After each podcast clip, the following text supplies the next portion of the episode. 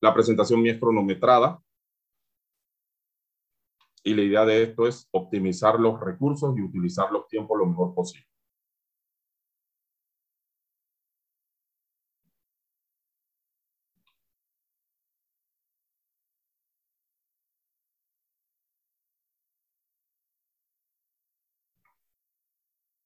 Si te parece, Pierre, damos comienzo.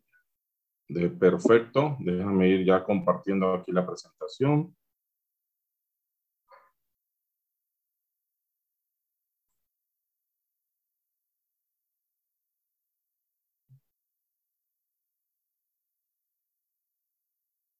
¿Ahí la ven completa? Sí. Eh, todavía no, vemos el formato. Ahí está, ahora sí. Ahí está, perfecto. Bueno, muy, pero muy buenas tardes. Damos comienzo a esta, esta segunda jornada, segundo día. Y como ustedes saben, ya comenzamos a grabar. Este, y siempre recordando que cumplimos con eh, las directivas de protección de datos y protección de datos personales y se graba a los efectos académicos. Así que vamos a dar comienzo les quiero presentar al profesor Pierre Tapia.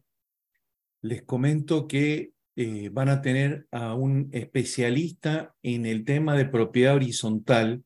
Él ya les va a contar un poco su historia, pero principalmente eh, digo especialista porque él se dedica a este tema desde hace muchos años, por lo tanto les va a poder eh, explicar no solamente los conceptos de, las distintas legislaciones que puede tener el tema de propiedad horizontal, sino también el tema desde la práctica. Em, así que bueno, antes de comenzar, eh, tenemos, recuerden las reglas de Zoom, tenemos a un participante que figura como, como iPhone. Les pedimos por favor a ese participante que cambie, ponga su nombre correctamente. Caso contrario, lo debemos retirar a la sala de espera. Esto eh, forma parte del reglamento del curso, del disclaimer, y está dentro de lo que hablamos de las normas de protección. Así que, eh, Pierre, eh, desde ya muchísimas gracias como siempre y queda la sala contigo.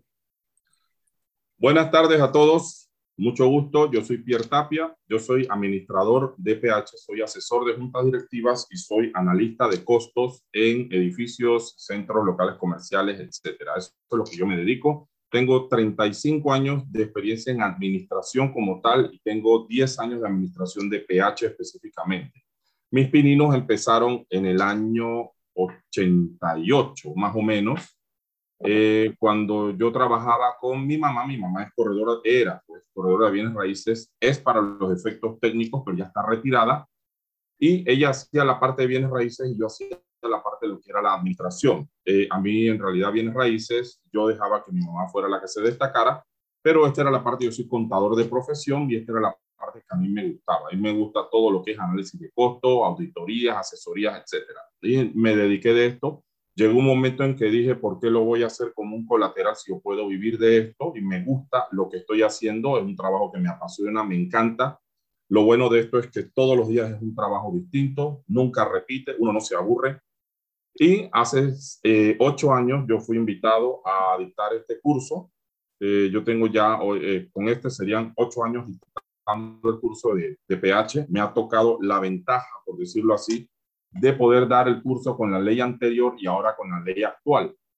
Y me, me, me propuse en ese momento de hacer lo que era la especialización, entender el comparativo de lo que era la ley anterior con la ley nueva, que eso no lo vamos a ver, pero me gustó mucho esa transición. Eh, nosotros aquí también en, el, en ACOBIR tuvimos lo que era la actualización el año pasado de todo lo que era el material del examen. Actualmente el examen se está haciendo y preparando vigente actual. No ha recibido todavía ninguna modificación, así que ustedes pueden saber que el libro que, que, tienen ustedes, el manual, es un manual que está completamente actualizado con las leyes vigentes. Que eso es cambiante, sí, sepan que las leyes son cambiantes, las leyes a veces se modifican, eh, se derogan, se cambian, eh, se le adicionan, se crea nueva legislación, todo esto puede pasar, pero el manual que ustedes tienen es un manual que les va a servir a ustedes para salir a trabajar de inmediato, igual para pasar el examen porque es el material de referencia. Esto, ustedes muchos se harán la pregunta de por qué se dicta el curso de PH en, un, para, un, para un corredor de bienes raíces, una persona que desea obtener la licencia. Sepan ustedes que el 80% de las transacciones de compra-venta o alquiler que se realizan en la República de Panamá tiene que ver con alguna propiedad inscrita bajo régimen de PH. Entonces, lo que ustedes tienen que saber de esto es que hay muchas cosas que como corredores de bienes raíces ustedes deben saber para poder eh, llevar a, a cabo una transacción exitosa. Hay muchas cosas, muchos detalles que existen en los PH que a veces los corredores desconocen y esto fácilmente lo puede hacer ustedes cometer algún error que la venta o se atrase o se caiga. Y son entonces los detalles que ustedes van a conocer.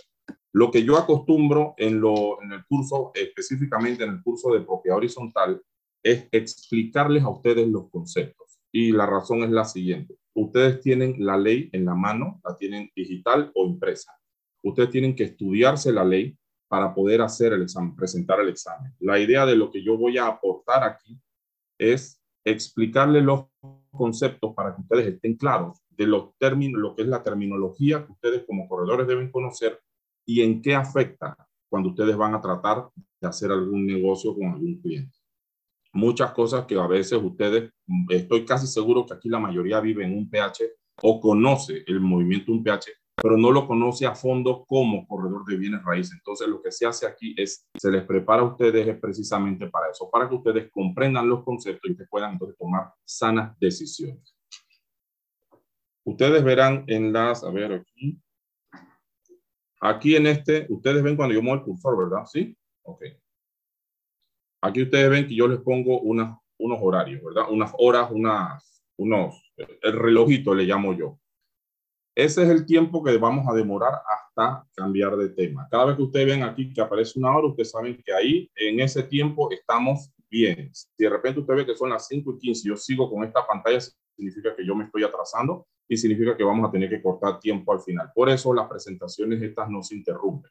Las preguntas se contestan antes del, del coffee, que es ahora dentro, eh, en una hora cortamos, hacemos un descanso para la hidratación y después al final tenemos un periodo de preguntas y respuestas. Entonces, en ese momento ustedes en el chat del grupo, ustedes escriben sus preguntas y con gusto el grupo del comité de educación puede que conteste algunas. Si hay alguna pregunta específica que yo puedo atender, con mucho gusto también la contestamos.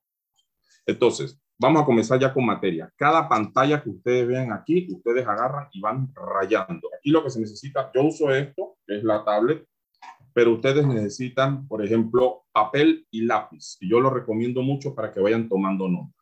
Todas las pantallas que ustedes ven aquí son temas específicos que ustedes deben conocer. Por ejemplo, ¿qué es un pH o régimen de propiedad horizontal? Ya ustedes sepan que esa pudiera ser una pregunta de examen, porque desde ahí nace, esta es la génesis de este seminario, de que vamos a ver qué es un pH. Entonces, es una agrupación de viviendas o locales comerciales construidos dentro de un globo de terreno que comparten entre sí los gastos comunes necesarios para la operación del complejo. Entiéndase que pH se puede considerar una propiedad horizontal, puede ser un edificio, puede ser una barriada cercada. Vamos a poner entonces algunos ejemplos. Por ejemplo, un edificio de apartamentos algunas veces no necesariamente es un pH, es un edificio. Por ejemplo, yo soy dueño de un edificio de cuatro pisos en Río Abajo y alquilo todos los apartamentos. Yo soy el propietario, único propietario. Ese edificio no estaba en de PH porque no existe una junta directiva. Yo pago los gastos de mantenimiento, yo pago todo lo que es la, las reparaciones, las adecuaciones necesarias que haya que hacer. Los edificios bajo régimen de PH tienen la particularidad de que todos los propietarios de cada unidad comparten los gastos de mantenimiento, los gastos de reparación, los gastos comunes, por decirlo así. Y esto ocurre en los últimos 25 años, se ha transferido a lo que son las barriadas, casas sobre terrenos que de repente la única diferencia es que están cercadas y comparten entonces los gastos de mantenimiento, los gastos de atención, los gastos de seguridad, vigilancia, etcétera, etcétera, etcétera. Entonces, un PH es una agrupación de viviendas o locales comerciales construidas dentro de un globo de terreno. ¿Cuál es una de las condiciones que debe tener? Una calle de acceso o una entrada desde vía pública para que pueda hacer. Por ejemplo, algunas veces yo siempre pongo de ejemplo, hay casas, hay barriadas, citemos el ejemplo Cerro Viento, en Cerro Viento no es un PH, Cerro Viento el, de los años 70, 80, no es un PH, pero tiene muchas, por ejemplo, muchas calles sin salida que de repente los vecinos se pusieron de acuerdo y decidieron elevarlo a PH. Pusieron una cerca en la entrada, pusieron un, sistema de monitoreo o control y ellos hacen como una asociación de residentes hay unos que los elevan a, a, propiedad horizontal. Eso es a gusto y a requerimiento de cada uno. Cada uno puede hacerlo siempre y cuando siga lo que dicta la ley, que ahora lo vamos a ver que son los requisitos para incorporación de un grupo de casas o locales comerciales bajo régimen de PH. Entonces, para que sepan, es todo lo que está construido dentro de un mismo globo de terreno que comparte gastos, eh, perdón, que comparten todo lo que son eh, los, los fondos necesarios para cubrir los gastos de mantenimiento, reparación, manutención o poder hacer el giro normal de la actividad. Requisitos para incorporación. Si ya me están siguiendo, ya saben que cada vez que venga una pantalla es un tema que ustedes tienen que prestar atención porque son, vamos a ir directamente a ver la parte de los artículos que competen. Déjenme subir esto aquí. Aquí está bien. Los requisitos para la incorporación. ¿Qué requisitos se deben reunir para incorporar una propiedad o grupo de propiedades bajo régimen de propiedad horizontal? Eso lo vamos a ver en la ley 284 del 2022, título sexto, artículo 37 al 45.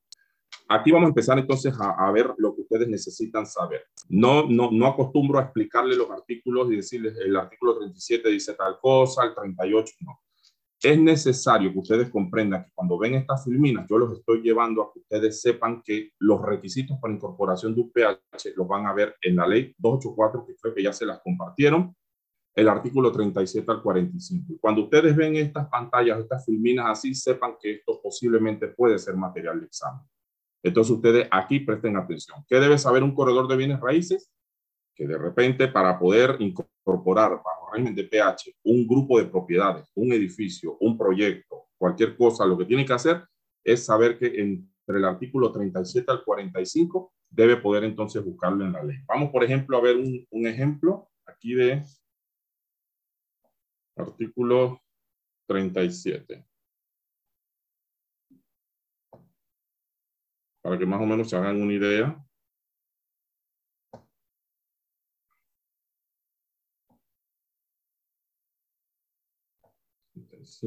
aquí está. Capítulo sexto, Constitución de régimen de Se faculta al Ministerio de Vivienda y Ordenamiento Territorial para establecer las normas de diseño relativas al régimen de propiedad horizontal, así como para reglamentar los requisitos, etcétera, etcétera, etcétera, etcétera.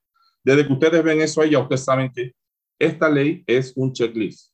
Si usted quiere hacer algo, debe saber que todo debe estar, ya hice esto, ya hice esto, ya hice esto, ya hice esto. Entonces, Ustedes van a poder leer la ley, entenderla, estudiarla, porque es lo que van a utilizar para el examen. Puede ser que esta pregunta les venga a ustedes, esta pantalla les sirve como referencia, saben que tienen que estudiar el título sexto de los artículos 37 al 45. Requisitos para incorporación de un grupo, un globo, de un terreno, convertirlo entonces, eh, construir un edificio o una barriada y elevarlo entonces a régimen de pH. Eso es lo que ustedes deben manejar, deben saber que está en esos artículos. Continuamos Vamos a ver materia de examen. Vamos a ver ahora los aspectos interesantes de la ley 284 de del 2022. Eh, cuando yo hablo de los eh, aspectos interesantes, aquí comenzamos que ustedes verán a lo largo de toda la presentación todos los aspectos que deben ustedes conocer como corredores de bienes raíces. Que cuando ustedes estudian la ley, a veces ustedes puede que estudien la ley para el examen, pero puede que de repente digan, ¿y esto por qué lo tengo que estudiar? ¿O esto para qué me sirve cuando yo sea corredor? Ustedes dirán, ¿qué tiene que ver el trabajo de un administrador de PH con lo que yo voy a hacer como corredor? Sepan ustedes que el mejor amigo de ustedes en el momento que ustedes están llevando a cabo una transacción en un, en un PH va a ser el administrador del edificio. Y muchos dirán, ¿y eso por qué? Y yo les puedo explicar por experiencia propia, experiencia personal. A mí me encanta trabajar con los corredores porque yo les digo la verdad. Si yo estoy administrando un edificio y viene un corredor de bienes raíces, por ley yo estoy obligado a compartir la información con los propietarios, pero si viene un corredor de bienes raíces, ya tiene un contrato de corretaje firmado donde él es el representante para llevar la venta, la venta o el alquiler. Entonces, yo no soy de esos administradores que dicen, no, yo no le puedo dar información a usted porque usted no es el propietario. No, ya él tiene un contrato de corretaje. Entonces, automáticamente él es un representante del propietario. Él está llevando a cabo una transacción en la que se va a beneficiar el propietario actual y va a venir una persona nueva. La persona nueva que va a venir debe saber absolutamente todos los pormenores del edificio. Entonces, aquí es donde viene lo interesante. Si a mí me llega un corredor de bienes raíces, por ejemplo, llega a Berlitza, llega y se presenta a mi oficina, yo como administrador de uno de los edificios, yo tengo varios edificios que administro, y llega y me dice, buenas, yo soy la representante del señor Sergio Tertucio, él tiene el apartamento 15B, lo quiere vender, necesito saber o tener información eh, interesante o importante del edificio. Yo me siento y le digo, lo primero que hago es que le comparto el reglamento de copropiedad de salida. Se lo comparto para que vean cuáles son las reglas, eh, por decirlo así, las reglas del juego en el edificio, que no haya sorpresa. Adicional, le paso los informes financieros de por lo menos los últimos tres meses y le doy el presupuesto. Además de eso, le me siento con Berlitza y le explico, mire, en este edificio tenemos una situación con la piscina que hay que hacer una reparación que cuesta 15 mil dólares, son 100 apartamentos, cada uno tiene que poner 87 dólares. Adicional a eso, tenemos una cuota extraordinaria para pintura dentro de tres años, que son 400 dólares por apartamento y la tienen que empezar a pagar desde el mes tal. Todas esas cosas ustedes van tomando nota. Entonces, ahí es donde se hace interesante. Porque ustedes se van a sentar después con su cliente y le van a decir al cliente, eh, mira, eh, tú estás comprando ese apartamento, el, edificio está bien y todo, pero el edificio sepa que cuando usted se mude, usted va a tener que hacerle frente a diferentes cosas. Entonces, esa es la misión de un buen administrador. Eso es lo que debería hacer. Cuando a mí me llegan los corredores de bienes raíces, se presentan y yo con mucho gusto comparto la información. Igual, si el edificio tiene algún tipo de dificultad, ya sea económica o estructural, o algún tipo de maquinaria que haya que reemplazar o cambiar, se lo hago saber. ¿Y saben por qué? Porque ustedes como corredor, ustedes son asesores de su cliente. Ustedes le pueden decir, por ejemplo, llega a Berliche y me dice, tengo un cliente que quiere comprar el apartamento, y yo le digo, aquí hay que hacer una inversión grande de la planta eléctrica que hay que reemplazarla, porque ya superó su vida útil y la, y la nueva cuesta 80 mil dólares. Ella se va a sentar con su cliente y a veces, muchas veces, la gente compra ubicación o compra beneficio o ventaja. Ese apartamento me queda cerca de, de, la escuela de los muchachos, este apartamento me queda en el barrio donde yo crecí, este apartamento está cerca, está céntrico a una parada del metro, etcétera, etcétera, etcétera. Ella como corredora, sabiendo esa información, le va a decir eso a su cliente, que sería lo bueno, que ella se sentara y le dijera, mira, ese apartamento lo quieres comprar por ubicación, pero tiene un tema. Tienes que saber que en un año tienen que comprar una planta eléctrica nueva y te va a tocar entonces hacerlo.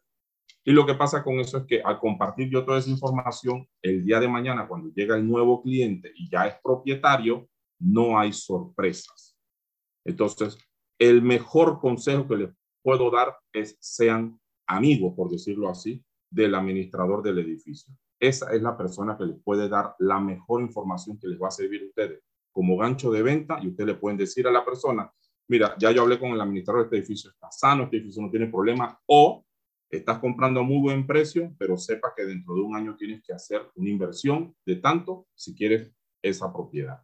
Y ustedes entonces el día de mañana no dirán, uh, el corredor me embarcó en esto.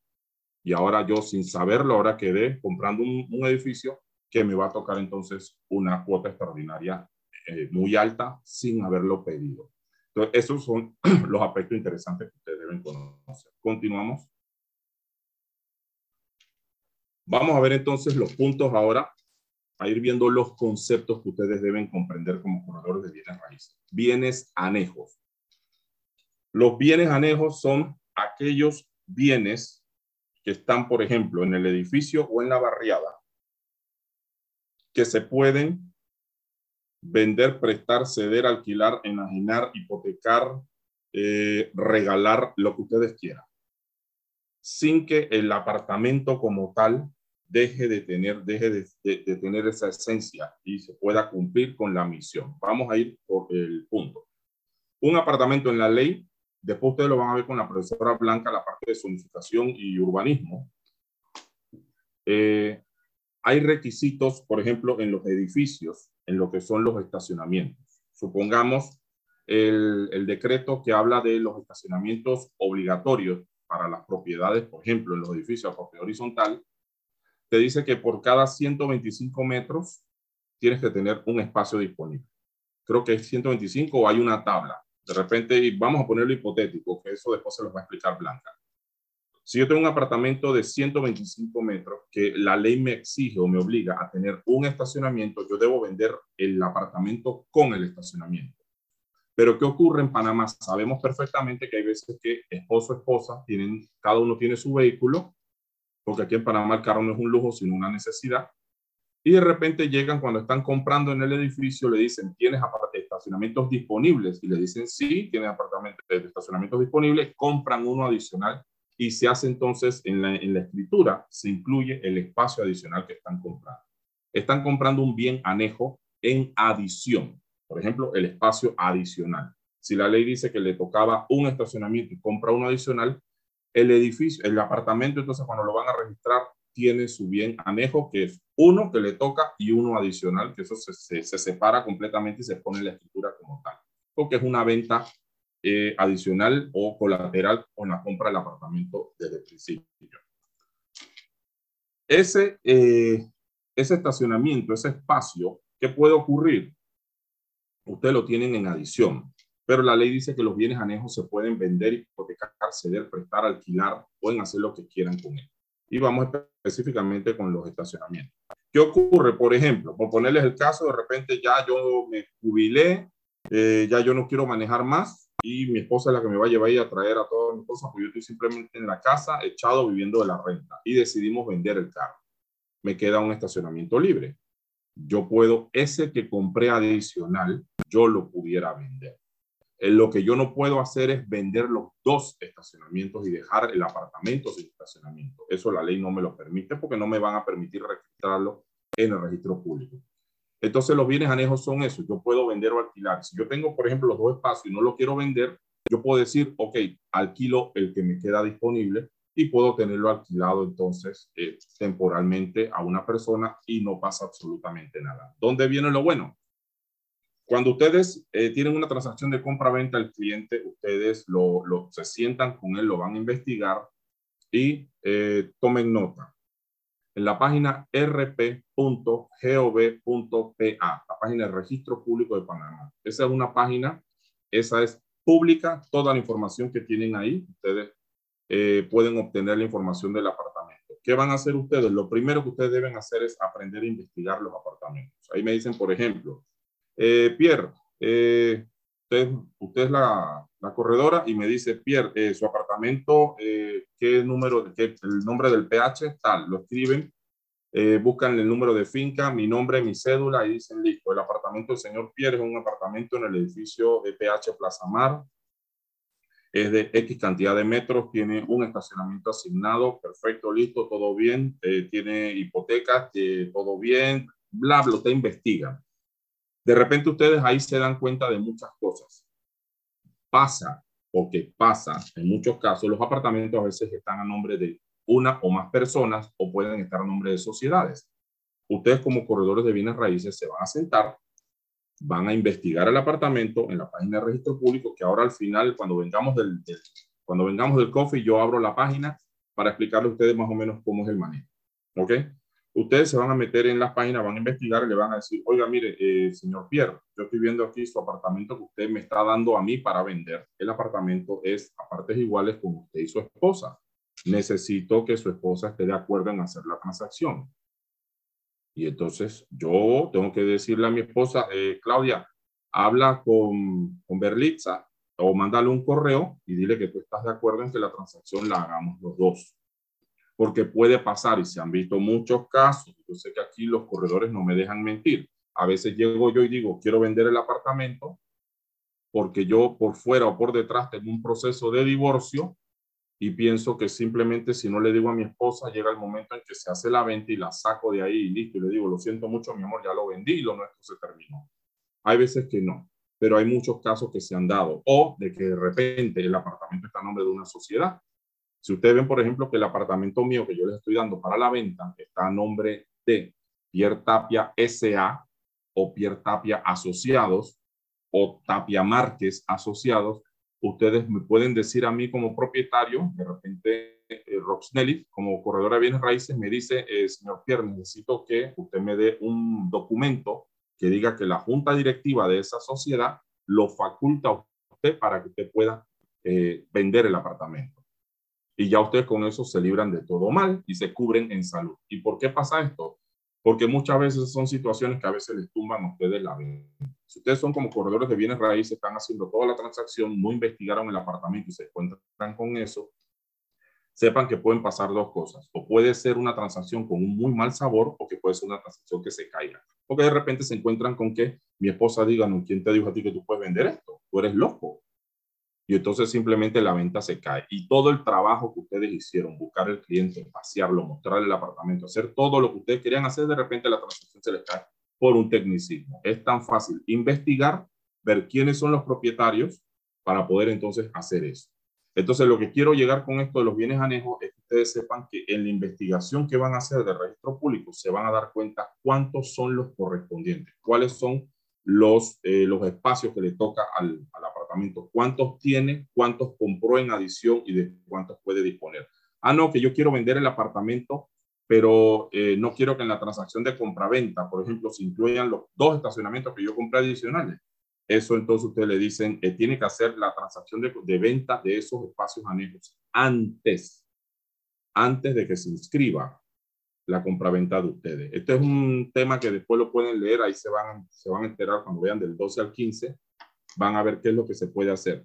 Es a veces, eh, tienen que tener mucho cuidado con esto, a veces la gente piensa que puede vender el apartamento y que se quedan, por ejemplo, con los locales comerciales, eh, perdón, con el depósito, y dice, no, yo quiero vender el apartamento, pero yo me quedo con el depósito. No, no, señor. La suerte de lo accesorio, la, ¿cómo es que la suerte de lo principal ocurre en lo accesorio? Así que simplemente cuando se vende el apartamento, agarra con todo lo que esté inscrito bajo esa misma finca y no es posible hacer la separación, a menos de que se haga antes de la transacción.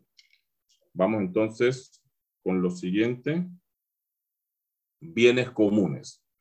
Título quinto, artículos 16 al 36 se refiere a todas las áreas y sus usos, porcentajes, deberes y obligaciones.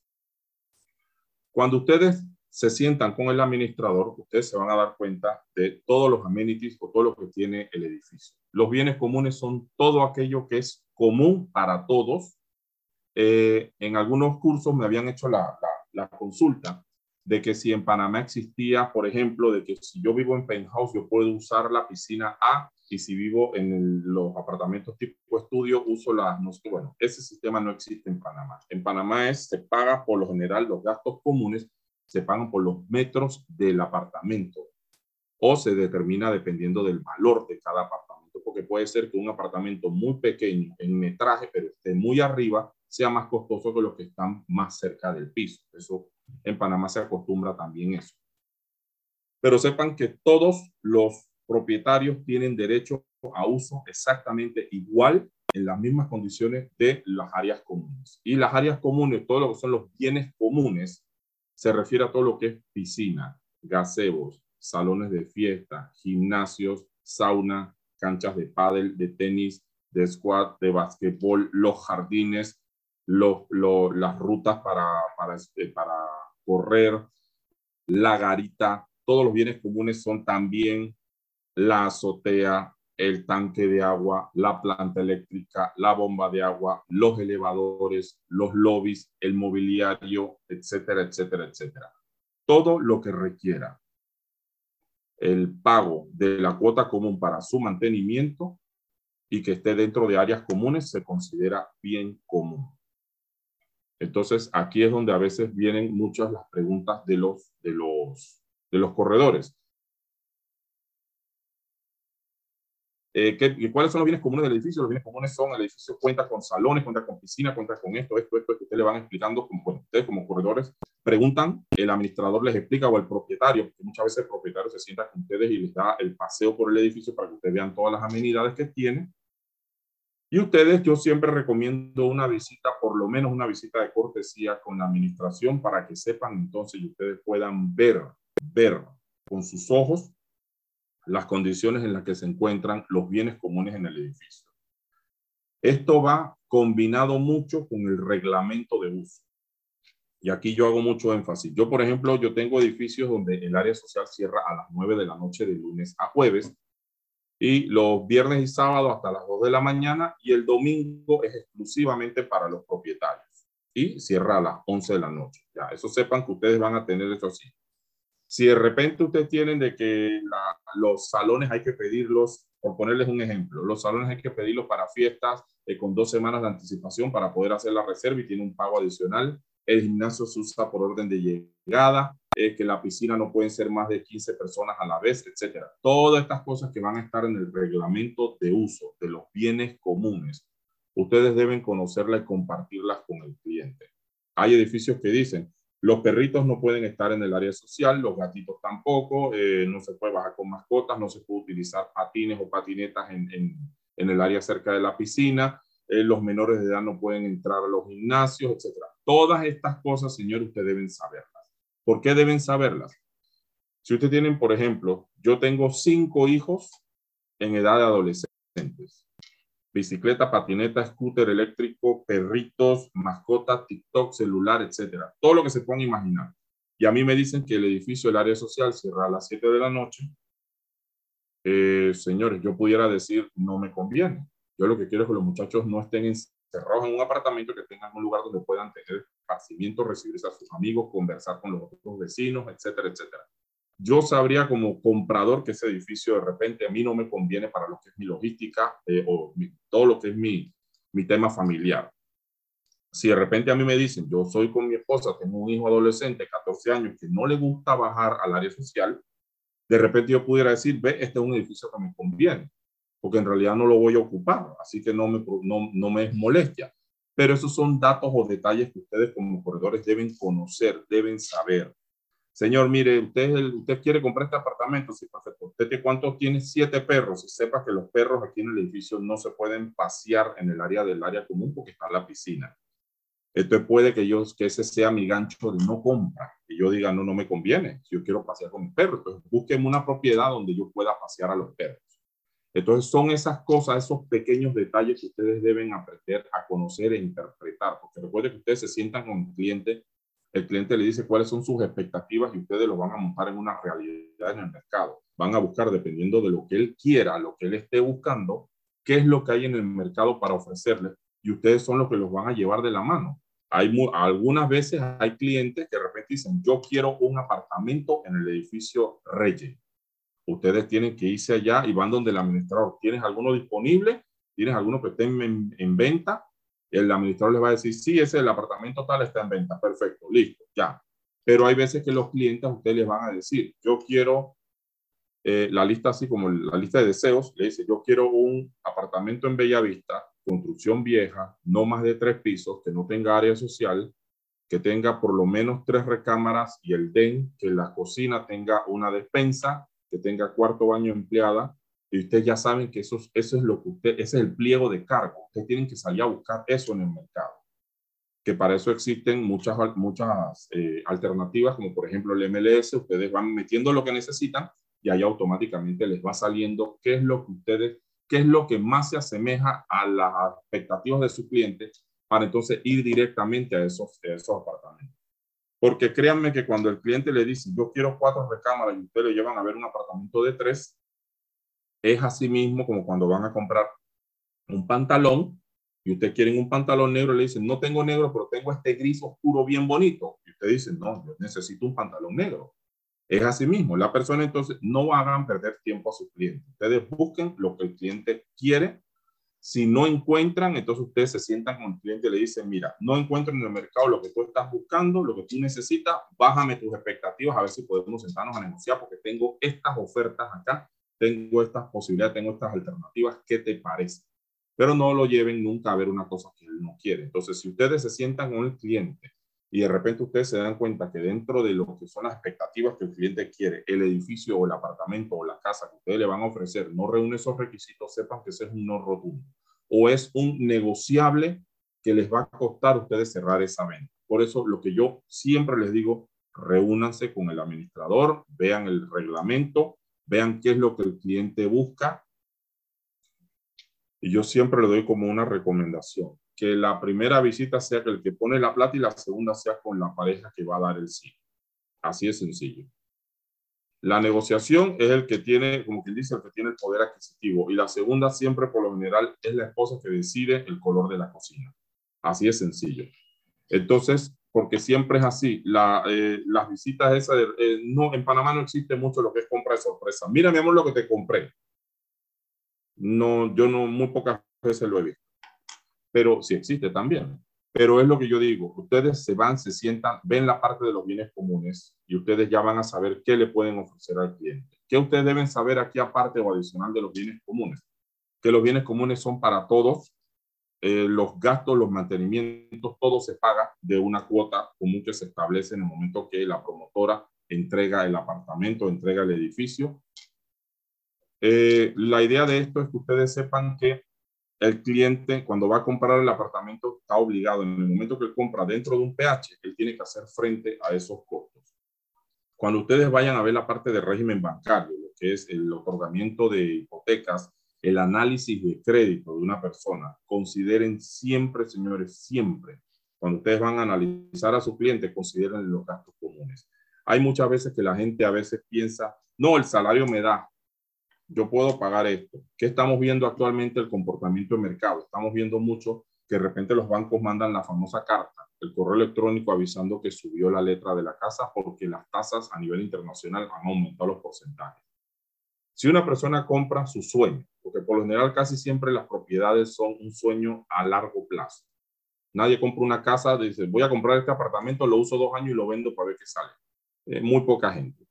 Hay gente que se dedica a eso, si tienen eh, fondos, tienen, se dedican, son empresas que tienen eh, mucho lo que es manejo de capital, pueden hacer eso, pero el común de los normales, el 90% de sus clientes, de sus prospectos, serán personas que están comprando es un sueño, están comprando es un, eh, un plan a futuro, un, futuro de vida, por decirlo así. Compran un apartamento, hacen el sacrificio, de repente se meten en lo, lo, lo más que puedan aceptar o aprobarles el banco. Si el banco le dice, usted, usted da para 115 mil dólares de hipoteca, van a buscar una propiedad de 115 mil.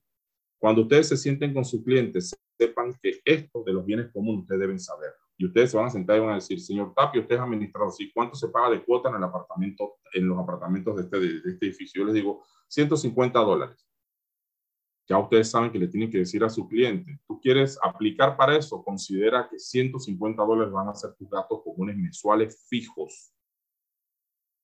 Así de sencillo.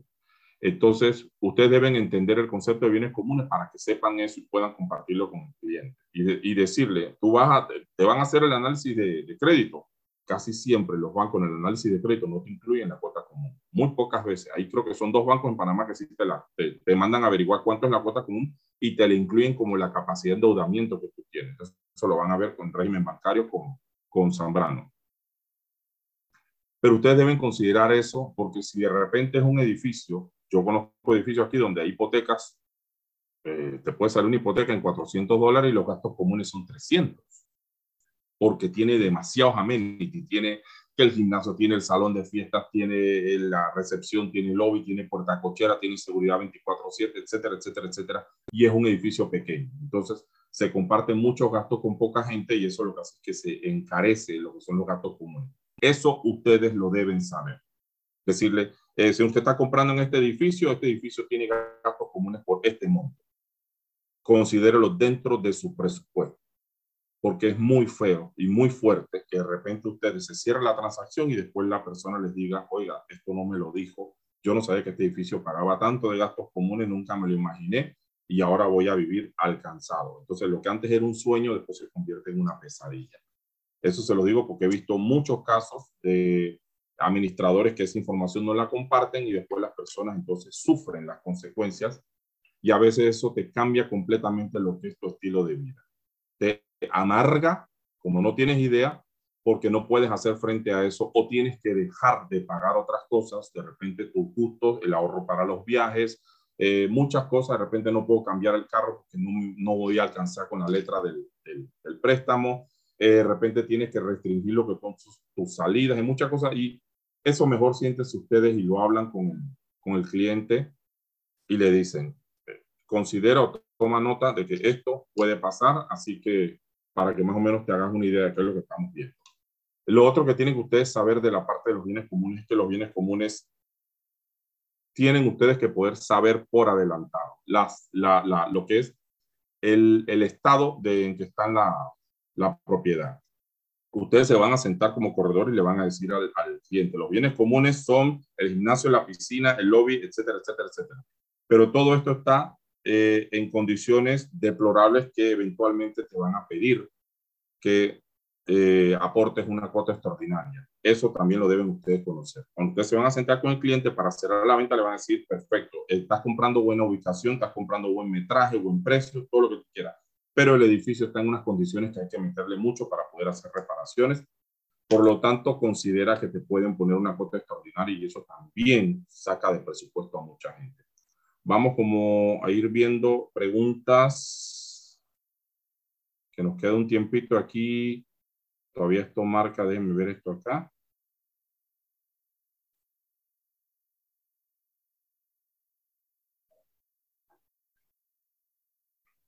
Desde aquí a ver, el tema de los bienes comunes. Podría compartir la página. Creo que la página es eh, la del manual. No me sé los números de las páginas. A ver. Este es el link. Voy a repetir la herramienta que mencioné antes de llegar con la búsqueda. Ese era lo de registro público. Es más, pudiéramos verlo ahora mismo. Ah, la MLS, están hablando de MLS. Eso se lo van a explicar en el, en el cierre. Que es un ejemplo de cómo preguntan de esto en el examen. En realidad no sabría, esto lo está preguntando Shaina, ok, de un ejemplo de cómo pueden preguntar esto en el examen. Te pudieran preguntar qué se consideran bienes comunes, cómo se, eh, cómo se, se comporta, cómo, cuál es el comportamiento de los bienes comunes dentro de un pH.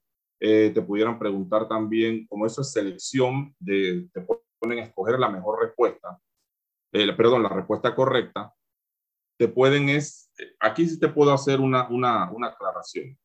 Cuando son los conceptos, por lo general los conceptos legales, por decirlo así, lo que está, lo que dice la ley, casi siempre te van a decir, eh, los bienes comunes son, entonces de repente te dicen, los bienes comunes son todos los bienes bonitos, todos los bienes que se lleguen por escalera, todos los bienes que se tengan que pintar de blanco o todos aquellos bienes que necesiten compartir los gastos de mantenimiento y conservación. Entonces, como es selección de la mejor respuesta, yo siempre les, por eso les recomiendo que lean a conciencia. Cuando ustedes leen a conciencia, la respuesta más lógica, la correcta, es la que les porque de repente cuando ustedes ven estas respuestas así como que tiran al desvío, a ustedes ahí automáticamente ustedes dirán, no, eso no me parece. Bienes comunes me suena más bien como que son los bienes que se comparten los gastos de mantenimiento y no los que sean pintados de amarillo. Estoy poniendo ejemplos hipotéticos. el examen por lo general tiene esa, esa, esa temática con los consejos y recomendaciones que han dado, lo que lo han tomado dicen que los exámenes por lo general son a veces muy capciosos, pero siempre te llevan a la respuesta lógica. Los exámenes en realidad no son mucho de aprender de memoria el concepto, sino más bien es poder interpretarlo, porque el examen se hizo, la parte que nos correspondía a nosotros de COVID, se hizo fue pensando en la lógica de ustedes como corredores, cómo funciona el negocio y no tanto de que se sepan la ley de memoria. Y esto lo, lo puedo decir por lo siguiente. De nada me sirve a mí, por ejemplo, saberme las 39 leyes que están en el libro, si el día que yo tenga que dar una respuesta tengo que ir al libro para estar seguro de lo que voy a contestar. Yo me puedo dar, por ejemplo, el lujo. Yo me conozco la ley 284 porque ese es el mío, el diario vivir. La ley 284 de PH yo me la conozco de cabo a rabo. Ahí me preguntan, Pierre, ¿cómo se cita una asamblea? Artículo 62 al 65. Así, ya. Eh, ¿Cuál es el artículo de los de, deberes de la administración? El 91. ¿Qué es lo que dice el artículo 77? Tal cosa. Y así me voy, porque yo me la sé, porque me la tengo que aprender, porque yo vivo de eso todos los días. Pero ustedes como corredores, yo, yo no les recomiendo, yo creo que ni los abogados se saben todos los decretos, todos los códigos y todo, porque eso es, es imposible almacenarlo en el disco duro que tenemos arriba en la cabeza. Lo que yo les recomiendo es que ustedes lean las leyes a conciencia. Leer la ley a conciencia en el momento que ustedes tienen una selección múltiple de respuestas, los lleva a ustedes a la respuesta lógica, que es la que más se pega a lo que ustedes recuerdan. Si ustedes estudian de memoria, la memoria los traiciona. Entonces, eso simplemente es un consejo. Vamos a ver qué más dice. Gracias, se pueden colocando las preguntas aquí en el chat para hacer al final. Sí, sí, sí. A ver. ¿Cuánto porcentaje de descuento para vivienda que dicta la ley? El porcentaje de descuento de salario es 30%. Y 35 si eres empleado de gobierno. Si soy un propietario y no cuento con un corredor de bienes raíces que me represente y deseo comprar una propiedad, ¿puedo solicitar la reunión con el administrador? Sí puedes hacerlo, pero yo siempre te recomiendo, yo personalmente te recomiendo que todas tus transacciones de compra-venta las hagas con un corredor certificado. Eso te da, eso es Melanie Hernández. De verdad que eso a ti te da, no tienes idea la paz. Yo estoy en este medio y yo cuando estaba alquilando mi apartamento, yo busqué la ayuda y la asistencia de un corredor. Yo simplemente le di la llave y le di la bendición, porque lo mejor que te puede pasar es que a ti no te pase nada. Ustedes no tienen idea, señores, la paz que uno respira, que simplemente le digan, ya se alquiló, ya depositaron.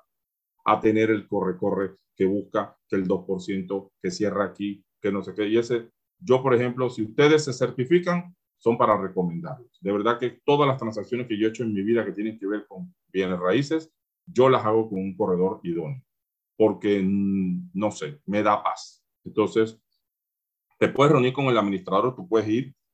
Si tú estás interesado de repente en una propiedad, él te puede decir más o menos la propiedad que está disponible, te puede decir toda la información que tú necesites. Si es específicamente un apartamento en que tú le tienes el ojo, tú solicitas entonces una reunión con el propietario o solicitas que el propietario autorice la administración para que te dé la información. Eso se puede hacer. Eso en Panamá se puede hacer. Nada más es cuestión de saber cómo hacer. A ver, por un caso un edificio, tienes sobre todos los bienes, lo más posible. Eh, me imagino que ese es el caso de un caso de un edificio en la playa, pero eso no es tema de, eso es, sí, eso fue un tema que ya quedó resuelto. Con la nueva ley ya no se permite de que la, los bienes comunes estén, por ejemplo, en fincas eh, aparte o separadas. Ya eso no existe en la ley. La consulta que si una persona desea comprar una propiedad no cuenta con corredor. Melanie, creo que ya se la contesté.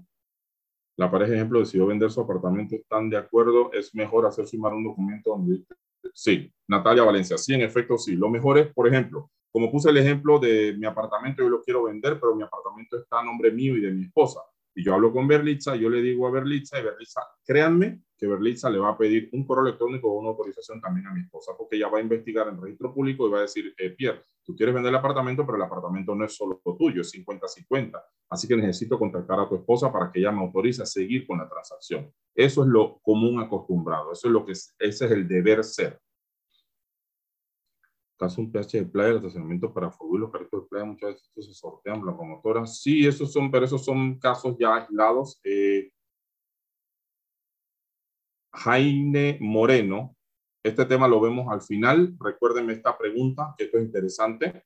Esto he visto muchas veces que esto se hace, así que al final me recuerdas esta pregunta o me le haces un copy and paste, me la pones al final para poder contestar en el periodo, porque este ya es, entramos en un tema ya un poquito más extenso. Adicional al estacionamiento, podría dar más ejemplos de bienes anejos, creo que también los depósitos. Sí, en efecto, los depósitos también. Los depósitos se consideran bienes anejos y los, y los depósitos sí se pueden vender, se pueden enajenar, prestar, porque no forman parte como tal. Si yo vendo un depósito, compré un apartamento que tiene un depósito y después lo vendo, el apartamento sigue siendo apartamento. Funcionalmente sigue siendo un apartamento. El depósito es un adicional, es un plus, es un beneficio que yo compro, un colateral del apartamento, pero como es un bien anejo, puedo vender, ceder, hipotecar, prestar, regalar o alquilar. Puedo hacer lo que quiera con él y no tiene ninguna restricción al momento de la venta. Sí, sí, sí. A ver.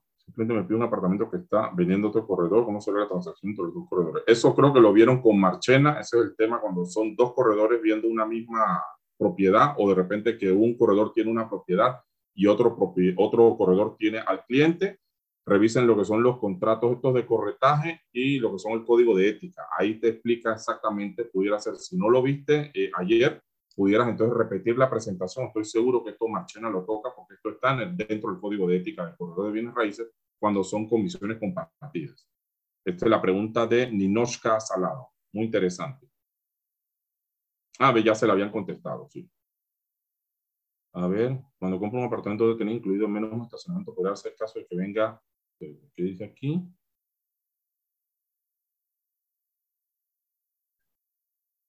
Espérate, aquí se me tapó la, a ver, aquí está. Que venga sin estacionamientos. Los únicos que pueden ir sin estacionamiento son los edificios cuando son alquileres que no están en régimen de PH. El propietario no está obligado a, dar, simplemente dar los estacionamientos como un pool, pero eso en PH no tengo, eh, tengo entendido que las, las regulaciones de lo que es zonificación y urbanismo, los permisos de construcción del municipio y lo que es Ministerio de Vivienda te obligan a cumplir con el requisito del espacio de estacionamiento por cada propiedad dentro de un PH. Es así, Berlitza, ¿verdad? Eh, Eh, disculpa, recuerda que ahora por tema de metraje hay PH que no están obligados a eh, dar estacionamiento privado. Por ejemplo, en el área de Casco Viejo, un, ejemplo muy puntual es el PH Casco View. Ahí los son para venta, pero los estacionamientos son en pool. O sea, el que llega primero estaciona. Entonces, eso por un tema de metraje y está en la ley creo que son 49 metros. Eso lo van, a ver, eso lo van a ver en el tema de zonificación para que no se enreden con tantos conceptos. Exacto, sí, sí, sí, eso ya listo. Entonces no hay más preguntas aquí, no quedan preguntas pendientes. 5 y 50, estamos excelente en el tiempo. Después viene constitución de un régimen de PH, que lo había visto al principio, del 34 al 42, título sexto. Aquí el participante debe poder ubicar en la ley los requisitos para constitución de una propiedad bajo régimen de propiedad horizontal. Esto es lo que tienen ustedes que saber. Esto por lo general no lo van a hacer casi nunca, lo hace un corredor de bienes raíces. Esto por lo general lo hace la promotora. Pero si a ustedes les toca el beneficio, la ventaja o la bendición de trabajar como corredores de bienes raíces en una promotora, una constructora, una empresa grande, cuando ustedes les preguntan, eh, Pierre, tú Arias, eh, ayúdanos con la constitución de un régimen de PH, lo mejor que yo puedo hacer es imprimir estos artículos porque, señores, se los puedo decir y se los garantizo, ese es un checklist. Ahí te dice todo lo que debes hacer, los pasos que debes seguir, cómo debes poder entonces presentar la documentación, a dónde se presenta, qué se tiene que hacer. Después de eso, entonces ustedes van a ver el paseo completo, todo lo que es en la dirección de propiedad horizontal del Ministerio de Vivienda. Ahí les explican, ahí tienen un instructivo, tienen un cuadernillo que ustedes simplemente, así como les voy diciendo, un checklist esto es lo que me gusta de esta ley, es que esta ley simplemente vaya marcando lo que usted necesita. Si ya lo cumplió o ya lo tiene listo, usted puede salir adelante y puede seguir con el siguiente proceso. Después le dan entonces una escritura, se inscribe de que ya eso está, el globo o el proyecto está elevado a pH, se hace la separación de lo que es la segregación de la finca y puede empezar entonces a vender sobre plano. Eso es lo que ustedes deben saber del 34 al 42 para los efectos prácticos. Creo que aquí viene entonces un receso. A ver. Vamos a tener un receso de hidratación hasta las 6 en punto, ¿te parece, Sergio? Perfecto, Pierre. Son las 5 y 52, tenemos 8 minutos para tomar agua, descansar, estirar las piernas y yo voy viendo a ver si hay alguna pregunta. Si tienen alguna pregunta, la pueden poner. Hubo una pregunta, la de los, los estacionamientos en sorteo de los PH en playa. Por favor, recuerde ponérmela al final. Esa pregunta estaba interesante. Así que 5 eh, y 52, regresamos a las 6. El, primer, el llamado es a las 5 y 59. Gracias, Pierre.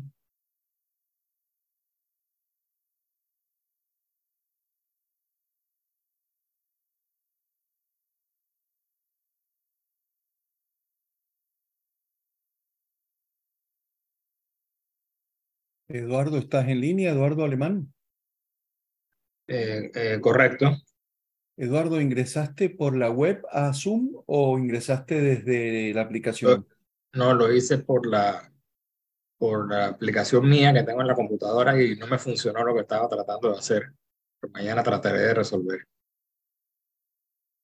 Bien, bien. No, no, te pregunto porque tenemos una persona que eh, no puede ingresar estamos viendo cómo lograr que pueda ingresar. Entonces, por eso te preguntaba, Eduardo. Yo ingresé con, lo, con, las coordenadas y sin ningún problema.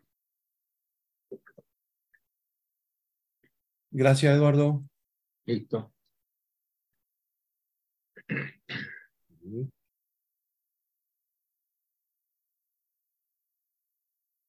¿Me escuchan? Sí, perfecto, Pierre. Listo, continuamos. Disculpen que se me salió, no sé si fue que se salió, pues se salió todo el mundo o qué pasó. Tengo. Ah, no, no, no, ya, listo. Ok, continuamos entonces. Ahora vamos con la parte de lo que es la administración de un pH. Esto es material de examen, esto, es, eh, esto no es parte del curso, no es explicarle o entrenarlos a ustedes como administradores de pH. La idea de esto es que ustedes conozcan, cuando ustedes vayan leyendo la ley, van a hacer muchas preguntas en el examen, pudiera ser que les toque una, un examen que contenga mucho de pH. La idea de esto es que ustedes sepan dónde están, dónde están la información que ustedes tienen que eh, necesitan estudiar. En la parte de la administración de un pH, ustedes van a ir al título séptimo, capítulo primero, fondos para imprevistos. Esto fue lo mejor que han podido implementar en la, en la modificación que hicieron de la ley 31 del 2010 a la ley 284 del 2022. El fondo para imprevistos fue un fondo que se estableció que ahora es obligatorio en todos los edificios que representa eh, no menos del 1% de todo lo que se cobre al año en el edificio para hacer frente a eh, eventualidades, eh, daños, reparaciones, emergencia, etcétera, etcétera, etcétera. Y se puede establecer en una asamblea de propietarios que ese fondo va a ser superior al 1% porque va entonces a contener dentro de ese fondo lo que se va a, el, el alma de ese fondo sea, por ejemplo, para estos temas Entiéndase, pruebas de hermeticidad, pintura del edificio, reemplazo de algún equipo a largo plazo. Y eso lo que hace es que permite que el edificio pueda hacer un presupuesto de gastos en, en anticipo para evitar tener que solicitar cuotas extraordinarias. Y esto fue el mecanismo de esto era precisamente para evitar eso, tener que llamar a asambleas para establecer cuotas extraordinarias, porque sabemos, señores, que eso es aparte de engorroso, es difícil y conlleva costos, porque esto hay que inscribirlo en registro público. Pero cuando se hace bajo el, el, esquema de fondos de imprevisto, ya la ley lo contempla como una obligación que el edificio debe tener, debe poder cumplir todos los años cuando se hace el informe financiero, se debe decir si tienen que ser en cuentas separadas. El fondo de imprevisto de nosotros, de este edificio, es X cantidad de plata y eso va a ser destinado dentro de cuatro años para la pintura completa del edificio y todos los vecinos entonces harán aportaciones a esa cuenta o del presupuesto se saca entonces una partida y se establece. Eso le ha dado un respiro a los edificios y esto fue a raíz de la, de la, de la pandemia. Muchos edificios se vieron afectados, de repente bajó mucho lo que era la recaudación, los edificios no tenían fondos, no tenían la parte la liquidez para poder hacer frente a todo lo que eran los compromisos, a veces las reparaciones, muchas cosas, muchos mantenimientos, contratos de mantenimiento se suspendieron y eso lo que generó fue que los equipos eventualmente se dañaran por falta de mantenimiento, por falta de fondos y entonces se creó esta figura para poder dar un respiro y que no fuera necesario estar estableciendo cuotas extraordinarias a cada rato para hacerle frente a esta situación y se estableció como, como ley 1% mínimo de lo que se cobre al año por ejemplo, un edificio que cobre 100 mil dólares al año en gastos comunes, tiene la obligación de tener por lo menos mil dólares para imprevistos. La cuota puede ser, dice, no menos de 1%, pero en una asamblea se puede establecer que sea el 5, el 15, el 10. Yo recomiendo siempre sano 10%. Es una cifra, por ejemplo, un edificio que tiene 100 mil dólares de ingreso al año, que pueda yo tener fondos para imprevistos de 10 mil, eso me evita a mí tener que pedir cuotas extraordinarias para reparar este, equipos o componentes del edificio sin necesidad de hacer cuotas extraordinarias. Y eso me da también una tranquilidad de que existe un colchón financiero con el que yo pueda hacer frente a situaciones. Eso, sepan ustedes, en el capítulo 1 van a entender entonces la, la, mística de esto, el establecimiento de este fondo. Puede ser material de examen, igual aquí tiene la firmina que los ayuda y los guía a eso. El capítulo segundo habla del reglamento del pH. Anteriormente al principio les mencionaba lo que era el reglamento del pH y que ustedes como corredores esto sí lo deben conocer. Aquí te dice cómo se hace, cómo se establece, cómo funciona un reglamento de pH. Sabemos que siempre, cuando ustedes hacen una investigación en el registro público, siempre en la finca madre, la finca de segregación, va a estar el, el primer reglamento reglamento de propiedad va a estar, eh, va a constar en la escritura, en la primera escritura. Eso después es modificable. El reglamento por lo general siempre es una plantilla que ofrece el Ministerio de Vivienda, que es un documento que casi todos los edificios en su primer reglamento, casi todos es igual. ¿Y qué es lo que ocurre? Después, a medida que va pasando el tiempo, se dan cuenta de que necesitan hacer ciertas adecuaciones a ese documento, a ese texto, y lo que se hace entonces, se hace un reglamento de uso. Existe la diferencia para que ustedes sepan, el reglamento de propiedad, que es el que debe constar inscrito en el registro público, y el reglamento de uso, que son todas esas recomendaciones que, por ejemplo, hace la Junta Directiva, de cómo se va a bajar la basura, de cómo se estacionan los carros, de que si se puede lavar o no se puede lavar un carrito en el estacionamiento, de que el, el elevador 1 es para las mudanzas, el elevador 3 es para, la, para los trabajadores, eh, las mudanzas suben por el E1, el estacionamiento, etcétera, etcétera. Todo eso es reglamento de uso. Esos son todas estas cosas, estas, eh, las diferentes eh, regulaciones a lo largo de la vida del edificio. Eso los administradores lo tienen en un libro, las van recopilando, esos son esas comunicaciones que ustedes ven. Señores, la basura los sábados se debe bajar a las 5 de la tarde.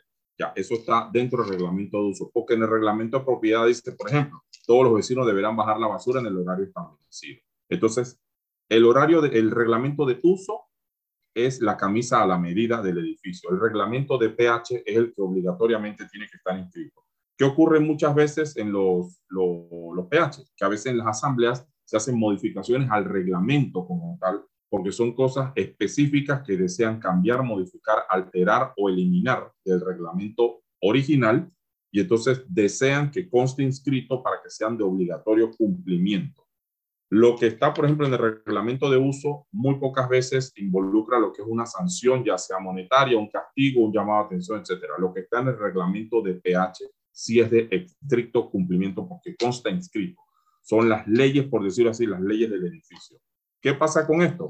La gente debe saber también que cuando se hace un reglamento de pH, nada que esté en el reglamento de pH puede ir o contravenir alguna disposición escrita, alguna disposición legal en la República de Panamá que esté vigente.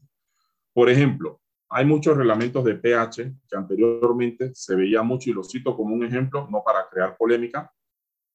Por ejemplo, decía, las mascotas no pueden ser mayores de 25 libras. Eso ya está completamente desfasado. De que los perros tienen que bajar eh, a las áreas comunes con bozal. Sabemos ya que la ley 70 de protección animal dice que el bozal es una manera de, eh, de, maltrato animal, porque los, por ejemplo, los perros se refrescan con la lengua afuera. Entonces, si tú le pones un bozal, el perro no se puede refrescar porque los perros no sudan. Entonces, eh, los bozales, por ejemplo, en los pH quedaron, eh, están prohibidos, por decirlo así, porque la ley no permite eso, la ley de protección animal no lo permite. Entonces, para que ustedes vean el concepto, una, un reglamento no puede ir por encima de lo que diga una norma. Y eso los abogados lo saben que eso, es, eso eh, cabe, como bien dice, esto no cabe ahí. Otro tema, por ejemplo, de que eh, se puede fumar en los salones de eventos. Ya sabemos que el, decreto 208 de que la ley antitabaco en Panamá dice que no se puede, los pH son zonas libres de humo.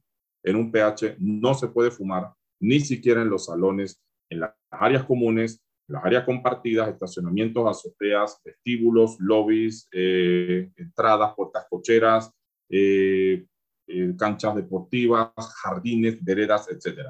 En un PH no se puede fumar. Si usted quiere fumar, es la mejor manera de ser egoísta en el mundo, porque usted debe fumar con sus ventanas cerradas en un edificio. Usted no puede ni debe afectar a su vecino con el humo de su tabaco, y eso es claramente establecido en el Código Sanitario en la República de Panamá, y en, el, en el, la ley antitabaco. Entonces a veces la gente dice, no, que en el reglamento dice que sí se puede fumar en el, en el, en salón de fiesta. Eh, sepan, señores, que si eso está en el reglamento de pH, eso contraviene una disposición y automáticamente esa cláusula queda eliminada. No es válida como de defensa, ni mucho menos. Y es una cosa entonces, por ejemplo, que los administradores no somos autoridad competente para deslindar ese tipo de responsabilidad. De repente, no, que mire que el vecino está fumando y los administradores van a decirle, perfecto, vaya a una casa de paz, que es la autoridad competente para estos temas. Y lo mismo con la parte de maltrato animal, de que no, que no se puede bajar mascotas, que no pueden pasear, que no. No, Todas esas cosas a veces cuando están en los reglamentos ya existen leyes de sana convivencia, existen los códigos municipales de lo que es ruido, manejo de ruidos, eh, existe lo que es eh, el maltrato al menor, que hay muchas cosas que antes se consideraban normal que ahora se considera maltrato al, al, al infante. Y esas cosas que están contenidas dentro de los reglamentos, de repente yo siempre recomiendo darles una revisión y aquellas que atenten o que vayan en contra de lo que esté establecido en alguna norma, simplemente que en alguna modificación se eliminen para no tener problemas. Entonces, eso es lo que yo les digo. Ustedes como corredores deben leer el reglamento para ver qué se puede y qué no se puede hacer en el edificio, cómo son las mecánicas, las logísticas de, los, de las visitas, de los estacionamientos de visita, de la subida y bajada de trabajadores, de las remodelaciones, etcétera. Todo eso ustedes lo deben saber. Ustedes exijan el reglamento del PH a la administración o al propietario cuando estén llevando a cabo una transacción de compra. El capítulo, el capítulo tercero del título séptimo me habla del promotor, las responsabilidades, deberes y derechos que tiene un promotor en cuanto a lo que son las asignaciones del terreno, cuando son los, los pH por fase. Eh, te explica todo lo que, lo que pasa en el periodo en que la promotora administra el pH, cuánto tiempo puede, debe o tiene que hacerlo, cómo se hace el pase o la transición entre la, la administración de la promotora para la nueva junta directiva, etcétera, etcétera, etcétera. Todos esos temas ustedes los deben conocer, los van a encontrar en el capítulo tercero que habla de los, de promotores. Capítulo cuarto, el título séptimo que habla de los propietarios. ¿Quiénes son? ¿Cuáles son sus deberes, derechos, responsabilidades? Todos los propietarios forman parte de la asamblea de propietarios y por lo tanto están obligados al cumplimiento de ciertas normas. Esto deben conocerlo ustedes como corredores de bienes raíces, decirle, eh, señores, en la ley usted debe ser muy claro en comprender los conceptos que hablan de sus deberes, derechos y responsabilidades para evitar ya sea sanciones, llamada atención, que usted incumpla con alguna norma, todas estas cosas, porque es muy diferente vivir en una casa eh, donde yo soy el dueño del terreno y la casa es mía, a cuando tú vives en comunidad. Hay muchas cosas que tienes que tener en cuenta, todo lo que es el reglamento, el cumplimiento, las normas de sana convivencia municipales, las normas eh, vecinales, eh, lo, lo dispuesto en el reglamento de uso del edificio. Todas esas cosas ustedes deben conocerlas como corredores de bienes raíces para compartirlas con el futuro cliente, para que en guerra avisada no muera soldado. ¿Ok? Seguimos, vamos bien en el tiempo. El título séptimo, el capítulo quinto, la asamblea de propietarios, cómo se establece, cómo se hace una citación a una, a una asamblea de propietarios cuando son asambleas eh, ordinarias, regulares, el, la, la, exigencia ahora de ley de que tienen que ser obligatorias una vez al año, de que todos tienen que participar si no hay multas, eh, eh, con qué tiempo se deben citar. Todos esos son detalles que ustedes deben conocer, señores, porque puede venir esto como material del examen. Cómo se establece una, una asamblea, cuándo una asamblea tiene quórum, todas esas cosas ustedes las deben conocer para efectos prácticos de ustedes como corredores y para poder entonces hacer el examen. Después viene la junta directiva, quiénes son los miembros de la junta directiva, cómo se seleccionan, cómo se escogen, quiénes pueden ser miembros de junta directiva, que técnicamente cualquier propietario al día en sus obligaciones con la administración puede formar, puede formar parte de una junta directiva de un PH sin ningún problema.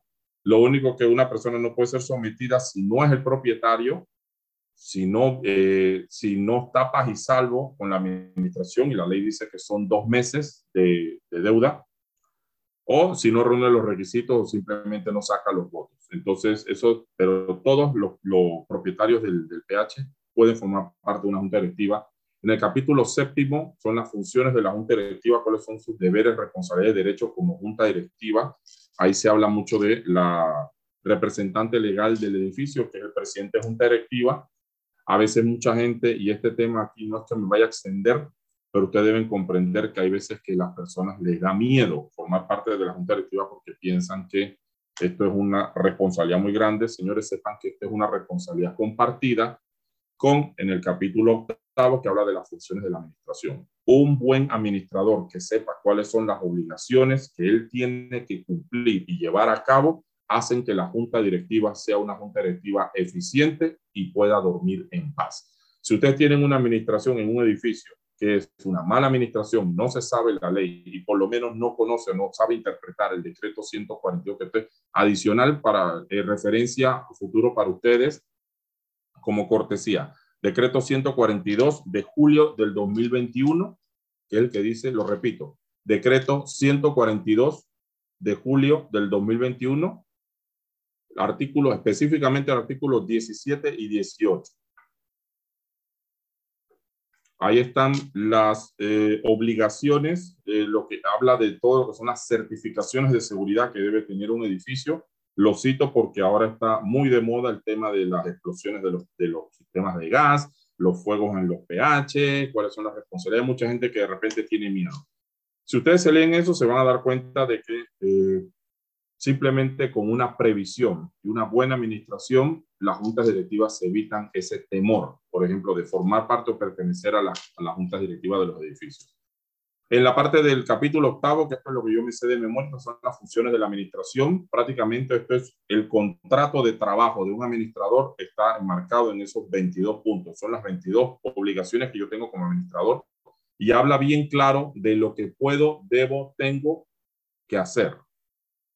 Eh, cualquier cosa que yo haga en exceso, por ejemplo, tratando de ser juez y parte en alguna situación, yo puedo ser sometido a un proceso en el ministerio o en una casa de paz y se me puede eh, poner una multa por extralimitación de funciones. Que la gente sepa que los administradores no hacen las veces de un juez de paz, no pueden tomar eh, partido en una situación entre vecinos y que todos los temas que tienen que ver desde tabaco, maltrato animal, violencia doméstica, violencia infantil, dificultades entre vecinos, problemas por estacionamiento, eh, que si me cayó el agua de tu apartamento, me cayó en el mío, todas esas cosas, yo soy simplemente una guía. Como administrador, yo soy una guía.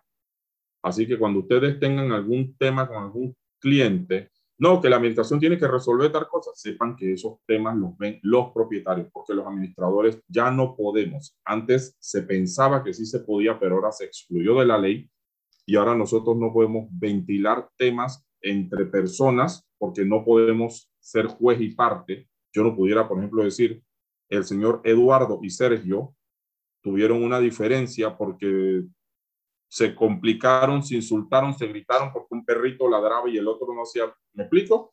Eh, yo no pudiera decir, ahora yo voy a multar al señor Sergio porque él no pudo callar a su perro. Son cosas tan básicas que antes la gente pensaba que eran eh, eh, responsabilidad de la administración Ahora la ley es clara y dice que eso se considera extralimitación de funciones. Yo los invitaría a una casa de paz. Les digo, la cita es para tal día. Allá arreglen su situación y simplemente lo que dicte el juez, si yo debo tomar alguna acción, él me lo manda como un oficio y yo debo hacerlo entonces el cumplimiento. Para que sepan entonces que ahora funciona así. Vamos a ver, entonces estamos exactitos en el tiempo. Vienen ahora el, el capítulo noveno, que son la creación de los comités. Esto también vino a raíz de la pandemia. Esto se incluyó en la ley. Ahora la ley permite la creación de subcomités o comités de ayuda o apoyo, ya sea a la junta eh, directiva o a la administración. Ahora pudiera haber, por ejemplo, en un edificio grande, la administración y adicional a eso puede haber un comité de basura, comité de jardín, comité de área social, comité de eh, parque infantil, comité de mantenimientos, comité de ornato, comité de estructura, eh, comité y comité y comité. Ya hay muchos. Eh, muy pocas personas se ofrecen en los edificios que yo administro, porque ninguno tiene comités. Es la junta directiva y la administración, pero ahora existe la, la figura y la posibilidad de incorporar los distintos comités. Esto por lo general eh, cuando estábamos en pandemia, que estábamos eh, completamente confinados, esto fue, hubiera sido de mucha ayuda, porque eh, hasta los administradores teníamos problemas de salvoconducto, el tema de que no podíamos movernos a X día, X hora, entonces con un comité se hubiera podido arreglar muchísimo la situación. Esto se hizo pensando en el futuro, en que en algún momento, ni que Dios lo permita, esto vuelva a ocurrir, o como se dieron cuenta que hay muchos edificios que se pueden administrar eh, dentro del, concepto de la virtualidad, porque fue posible cuando pensamos que no, los comités hubieran sido de mucho apoyo y mucha ayuda. Entonces, eso se creó para dejar la figura, así mismo como se hizo lo de la ley de teletrabajo. que fue utilizada en ese momento y que ahora entonces es una ventaja que existe. Lo mismo pasa con esto de los comités, que simplemente existe la figura y si la junta directiva considera que de repente la administración necesita un apoyo o que ellos quieren delegar en otras personas alguna función específica, existe entonces la figura de crear un comité y que sea reconocido, entonces se pueda inscribir en registro público de que X cantidad de personas, aunque no formen parte de una junta directiva, representan un comité de apoyo, de ayuda a la administración o a la junta directiva, y entonces que esto sea reconocido como que ellos puedan dar su opinión, puedan dar mandato y puedan funcionar. Ellos tienen ciertas capacidades como no las tenían antes. Entonces, esto es una ventaja, de verdad que es una, una ventaja. Por eso yo siempre voy a ser una de las personas que va a decir que la, la modificación de la ley 31, la creación de la ley 284, esta ley nueva de PH, ha sido para bien. Muchas personas tuvo muchos detractores al principio, muchas personas que pensaban que era mucha intromisión, por decirlo así, o que la administración no tenía ahora tanta injerencia legal como la tenía antes, pero lo que hicieron fue que definieron al César lo que es del César y ya los administradores se tienen que dedicar a administrar y están obligados a administrar bien, seguir todos los lineamientos en cuanto a seguridad, finanzas, ética y mantenimiento de los edificios y no tanto a ver o a estar pendiente de qué es lo que pasa entre los vecinos o las dificultades que habían a niveles personales, que eso es lo que más consume tiempo. Y se notó mucho en la, en la pandemia, simplemente se dieron cuenta de que las administraciones, como podían ser virtuales, era mejor delegar en las que son las autoridades competentes, que son los obligados a cumplir con los temas estos, que cuando es maltrato animal, cuando es tabaco, cuando es diferencia entre vecinos, etcétera. Y el capítulo décimo que habla de la proindivisión, que esto yo los invito a que lean eso eh, en detalle, comprendan y entiendan. Muy pocos corredores llevan el tema este de la proindivisión, esto más bien lo ven las compañías de seguro, principalmente con un equipo de abogados. ¿Qué es la proindivisión? Cuando pasa algo, algún desastre, alguna fatalidad, o pasa eh, algún desastre natural, una cosa así, alguna situación de estas de que el edificio declare ruina, se decide qué hacer con lo que queda. Entonces la proindivisión me dice a mí, hubo un terremoto, el edificio se vino abajo, ahora qué vamos a hacer con los escombros y después qué vamos, cómo vamos a repartir lo que quedó. ¿Qué quedó? La tierra. ¿Qué se hace? Entonces la proindivisión aquí es donde entra. La proindivisión es ver cómo se divide lo que quedó o de repente cómo se reconstruye, cómo se reestructura, qué, qué podemos hacer con lo que se ha salvado, por ejemplo, un incendio en una propiedad, se decide a través de proindivisión si de repente el daño o la pérdida es eh, superior a X porcentaje, dependiendo de la compañía de seguro que tenga contratado, y de repente ellos digan se declara pérdida total completa o una pérdida parcial y hay que reconstruir. Entonces, en ese caso aplica la proindivisión. Esto por lo general, ustedes como corredores verán el tema de la proindivisión cuando ya se haya resuelto. ¿Cómo se haya resuelto? Exista un tema de un, por ejemplo, un derrumbe o demolición de un edificio por vejez, porque declaraba ruina, y de repente se demolió y ahora se decide qué hacer con el terreno. Y en, en ese momento, ya cuando se decidió qué hacer con el terreno, todo, todo el mundo quedó repartido, todo el mundo quedó contento, a veces no tan contentos, entonces ahí es donde entran ustedes porque va a ser un terreno nuevo para poder construir un proyecto. Entonces ahí es donde entran ustedes. Pero por general la proindivisión ustedes la verán en el examen y si trabajan en una constructora. Pero como corredores ustedes casi nunca tendrán que ver estos temas. Roguemos todos al Señor que nunca ocurra alguna desgracia, por decirlo así, en la que tengamos que activar estos protocolos pero esto lo que les explica a ustedes es legalmente dentro de la ley de pH, qué se hace con un pH cuando declara ruina, cuando hay un eh, caso fortuito, de repente un daño mayor, se declara pérdida, qué hay que hacer entonces con los escombros y con lo que queda. Entonces se decide cómo repartir lo, lo restante. Vamos a ver entonces acá. El título octavo, el artículo 108, les explica a todos ustedes lo que son los, de, los deberes, las responsabilidades y las funciones de eh, la Dirección de Propiedad Horizontal del Ministerio de Vivienda. Sepan que esa dirección existe para poder eh, atender cualquier tema que tenga que ver con PH, cualquier consulta. Ustedes pueden elevar consultas como, como corredores, ustedes pueden hacer quejas, sugerencias, solicitud de información, ahí es donde ustedes tienen que ir cuando se va a hacer, por ejemplo, eh, se va a inscribir bajo régimen de PH un, un proyecto, una propiedad, que sepan todos los requisitos. El artículo 108 les explica a ustedes claramente el lugar, lo que tienen que hacer, cómo funciona la oficina. Entonces, esto es material también. Pueden saber que aunque sea un solo artículo, puede posiblemente ser material de examen. Le van a preguntar, la Dirección de Propiedad Horizontal del Ministerio de Vivienda en el artículo tal dice que se tiene que hacer qué. Entonces ustedes ya saben cuáles son las funciones de la, de la Dirección de Propiedad Horizontal. Sepan que esto es, eh, para que ustedes lo sepan, ese para ustedes va a ser su mejor amigo. Ahí donde ustedes van a hacer todo lo que son las investigaciones, quejas, denuncias, súplicas o sugerencias. A ver, aquí está. El resolución de conflictos. Este para mí es el mejor y como administrador de propiedad horizontal doy gracias a Dios que este artículo se incluyó, es el 109, que dice cuáles son mis deberes y mis responsabilidades, mis obligaciones como administrador. Que no estoy, eh, no puedo ejercer como juez y parte lo que yo les decía. Aquí dice, se observa la situación, se formula la petición, se atiende las necesidades, se atiende los, la, todas estas cosas, perfecto.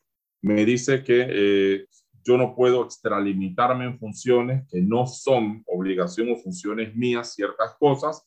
Explica más bien eh, que cada dependencia de gobierno que se especialice en algún tema específico ve o velará por algún, alguna situación particular. Y eso es lo que, se los digo, señores, de corazón, se los digo, yo dije gracias que existe este artículo porque al fin la gente puede entonces comprar que no es responsabilidad o competencia de un administrador ver temas menores que no tienen que ver con el edificio. Que si el perrito ladró, que si el niño hizo travesura y dejó un, globito en el, en el, estacionamiento, que si la vecina me miró feo. Ustedes no tienen idea, señor. Yo creo que ustedes, los que viven en PH, saben que eso es el pan nuestro de cada día. Y yo veía eso todos los días hasta que salió este artículo. 14 de febrero del 2022, yo dije, gracias que este artículo se incluye en la ley. Porque aquí se deja bien claro que todas esas situaciones las tiene que ver la autoridad competente, que no son responsabilidad de administración, porque yo no soy casa de paz ni corregidor. Y yo dije, muchas gracias. Entonces, esto es para que lo sepan. Los, la resolución de conflictos es a través de las autoridades competentes, en ese caso policía, municipio o eh, las casas de paz. Disposiciones finales que debe saber un corredor de bienes raíces. En el título doceavo del artículo 119 al 122, ustedes van a ver en esos artículos eh, todos participantes, todo lo que tiene que ver con la documentación o los requisitos que ustedes deben incluir. Y me gustó que esto se incluyera, se agregara en la ley, porque aquí les dicen a ustedes cómo, qué debe tener, qué debe contener un contrato, cómo se hace lo del el crédito hipotecario, cómo se hace el registro, cómo Todas esas cosas que ustedes a veces, eso, yo le digo como que esto fue después que hicieron la ley y barrieron, peinaron, pasearon, leyeron y analizaron, se dieron cuenta de cosas que les estaban quedando por fuera y dijeron vamos a meterlo aquí en disposiciones finales. Y del artículo 119 al 122 fueron bien enfáticos en poner muchos de los temas de lo que son el contrato, cómo se llena el contrato, qué debe contener, qué debe decir, el crédito hipotecario, cómo se otorga, cómo se registra, cómo se lleva lo de las hipotecas, los créditos, los antiqués, todo eso que ustedes verán en régimen hipotecario también, en régimen bancario, perdón. Y esto fue bueno que lo incluyeran porque así en una sola ley se resume o se condensa todo lo que ustedes deben saber, conocer y poder entonces hacer para poder llevar una buena transacción y que no se les quedara nada por fuera. Viendo esto aquí, a ver. ¿Qué debe saber un corredor de bienes raíces? ¿Por qué es importante conocer el manejo de un PH para poder perfeccionar una transacción? Y aquí son cuatro minutos que yo voy a dedicar para explicarles a ustedes la conexión. Al principio se lo dije, una conexión que debe existir, una sinergia que debe haber entre corredor y administración. Ustedes como corredores sabrán que a veces el propietario simplemente les dice, uh, yo no sé cómo se está manejando el edificio, Ustedes lo único que tienen que hacer es decirle, ¿tienes los informes? Si los tiene, si no los tiene, pídalos a la administración. Puede que la administración le diga a ustedes, no, yo a usted no se los puedo dar porque esos informes son privados. Y ustedes recuerden que ustedes están apoderados por el cliente, ustedes representan al propietario de esa, de ese apartamento, de esa casa, y ustedes pudieran decirle, en caso tal de que el administrador no les comparta la información, ustedes simplemente le dicen, llaman ahí mismo. Ok, a ver, me salió inestable, ¿me escuchan? ¿Sí? Ok. Sí, sí, sí, te escuchamos, Pierre. Perfecto. Ustedes llaman entonces al propietario, le dicen que hable o que mande un correo a la administración para que comparta la información con ustedes. Y en el peor de los escenarios, ustedes le pueden decir al propietario que está, él tiene todo el derecho de pedir la información para que se las comparta a ustedes directamente. La idea de esto es que ustedes deben conocer el, el manejo del pH que ustedes están promocionando, que ustedes vayan a vender. Porque ya yo les dije, como les había mencionado al principio, la idea de esto es que ustedes sean asesores de venta. Ustedes le puedan decir a los clientes, este edificio está sano, tiene buenas finanzas, tiene una, por ejemplo, tiene una morosidad muy baja, no tiene problemas de situaciones financieras, tiene sus cuentas al día, eh, tiene proyectos por desarrollar a, a mediano corto plazo, eh, se va a hacer las reparaciones, los arreglos de esto, esto, esto. Eh, es un edificio sano, no tiene situaciones, etcétera, etcétera, etcétera. Si ustedes tienen toda esa información y adicional a esto, hacen una buena investigación en registro público y ustedes aprenden a conocer el mercado, dependiendo de las, las expectativas que tenga su cliente, ustedes lo van a llevar a las mejores opciones que tiene para hacer la, la compraventa. Entonces, por eso les digo siempre, ustedes conversen con la administración para que la administración les pase la información completa y ustedes puedan decirle a sus posibles o futuros clientes todo lo necesario que deben para poder hacer la compra, sabiendo que ustedes están bien informados y que ustedes van a ser unos asesores colaboradores. Recuerden que en este negocio muy poco ustedes ven eh, publicidad de corredores de bienes raíces. Esto por lo general casi siempre este negocio se maneja de publicidad boca en boca. Eso lo saben, los corredores de bienes raíces funcionan así. Si a mí me va bien con un corredor, ese va a ser mi corredor por el resto de la vida o por el tiempo que él sea corredor de bienes raíces. Y ese es el común. Y por lo general, casi siempre, cuando ahí me preguntan, Pierre, ¿tú conoces algún corredor? Yo recomiendo, son a las personas que ustedes ven aquí en este, en este chat. Aquí hay expertos, por ejemplo, en locales, expertos en casas, expertos en apartamentos, que de repente su giro de negocio se enfoca mucho más hacia una actividad específica. Hay unos que son alquileres de galera, otros son alquileres de oficina, otros son trámites bancarios. Entonces, cuando uno ya conoce la expertise del colega o del compañero o del amigo, uno puede recomendarlos directamente. Y les puedo decir como recomendación, traten siempre de afiliarse a una asociación porque eso a ustedes les da prestigio y además van a recibir la ayuda y la colaboración de todos los demás colegas, porque este es un pastel muy grande que alcanza para repartir entre todos. Es mejor siempre como corredor repartir uno entre dos que nada entre nadie. Y eso sépanlo siempre. Así que esa es la ventaja que tiene. Comenzamos entonces ya con el periodo de preguntas y respuestas. Vamos a abrir aquí el chat, siendo las 6.35. Vamos súper bien en el tiempo. A ver aquí. Voy a dejar de compartir.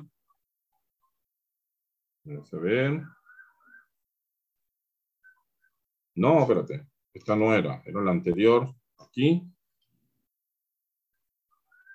Aquí está, stop share. Listo, vamos a ver entonces aquí las preguntas. Yo quedé a las 7.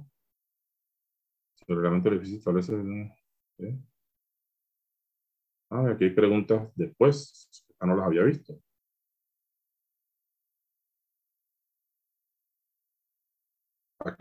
Ah, no, no, no, no, mentira, fueron a las 6 de la tarde.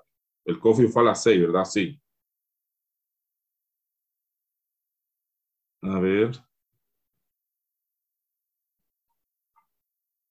Wow. Hay muchas preguntas. Aquí están los mensajes.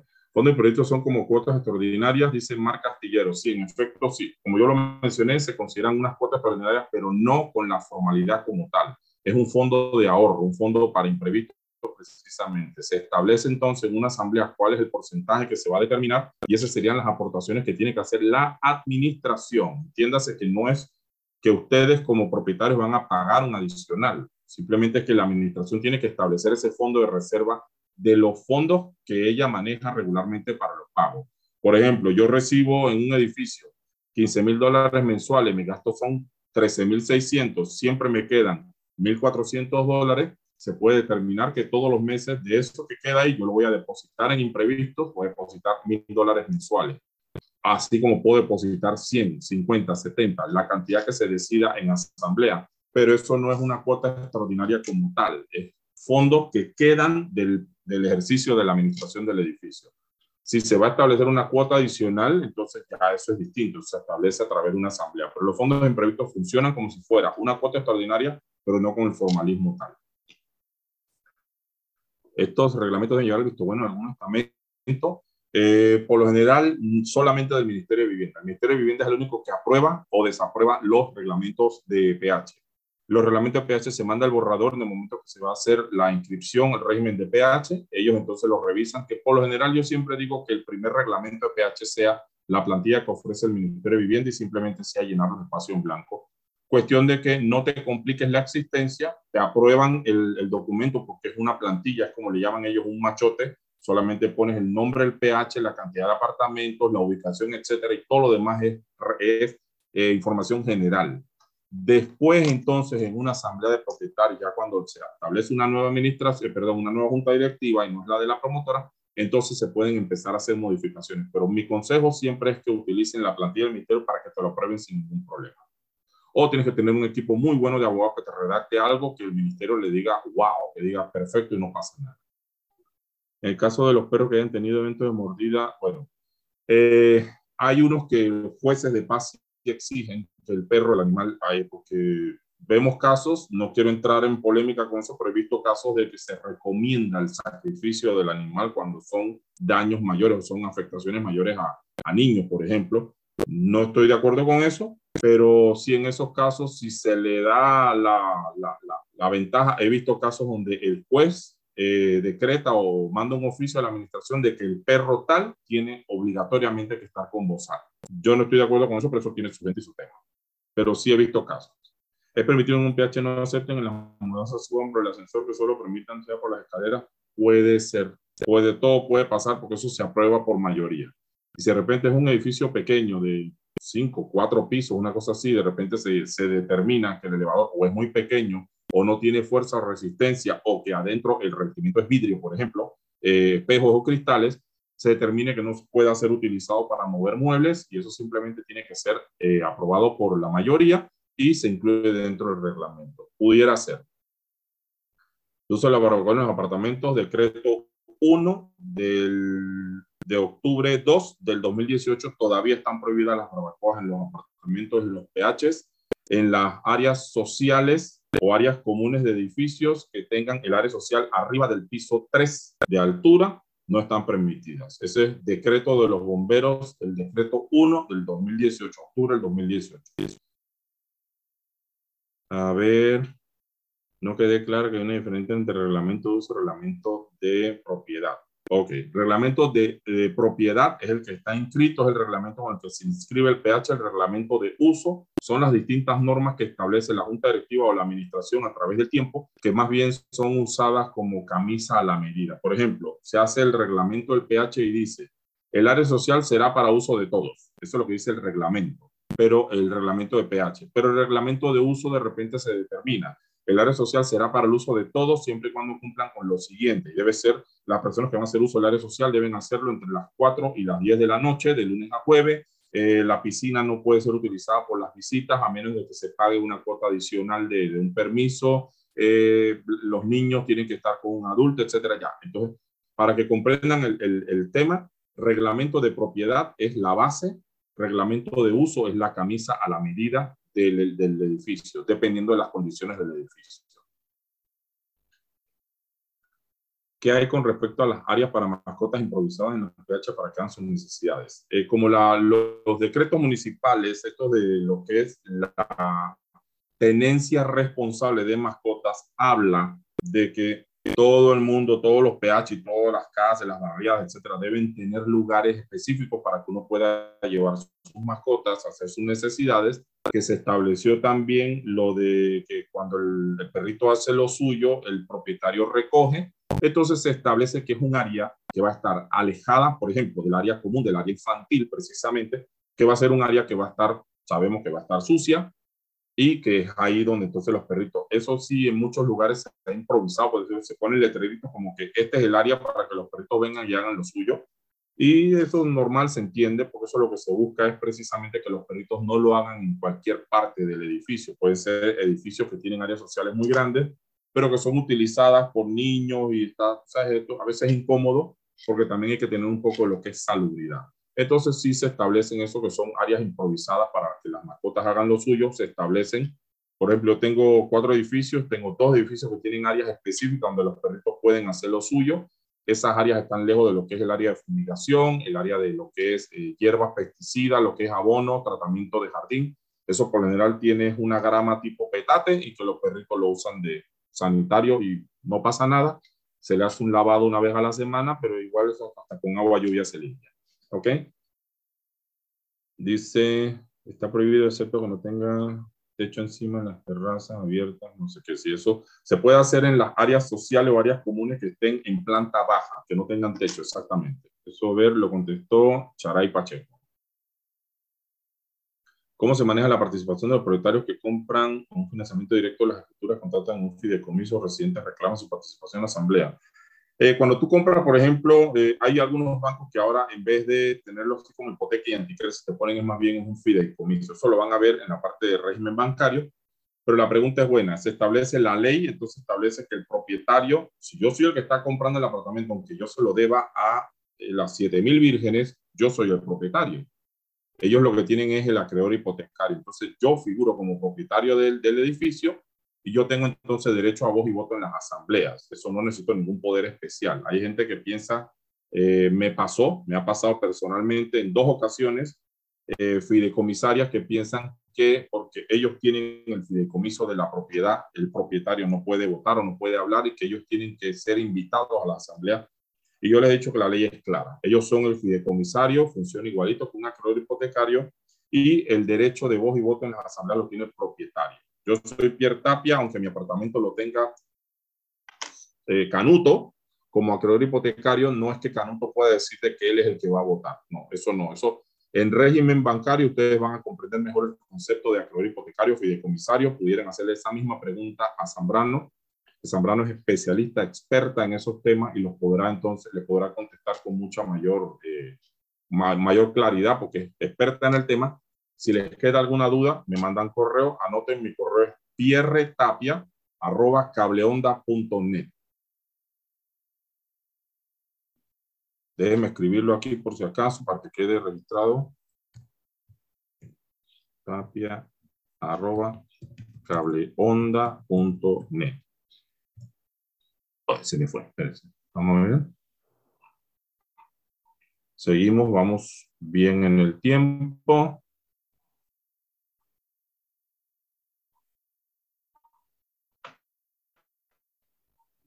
Espérense ver.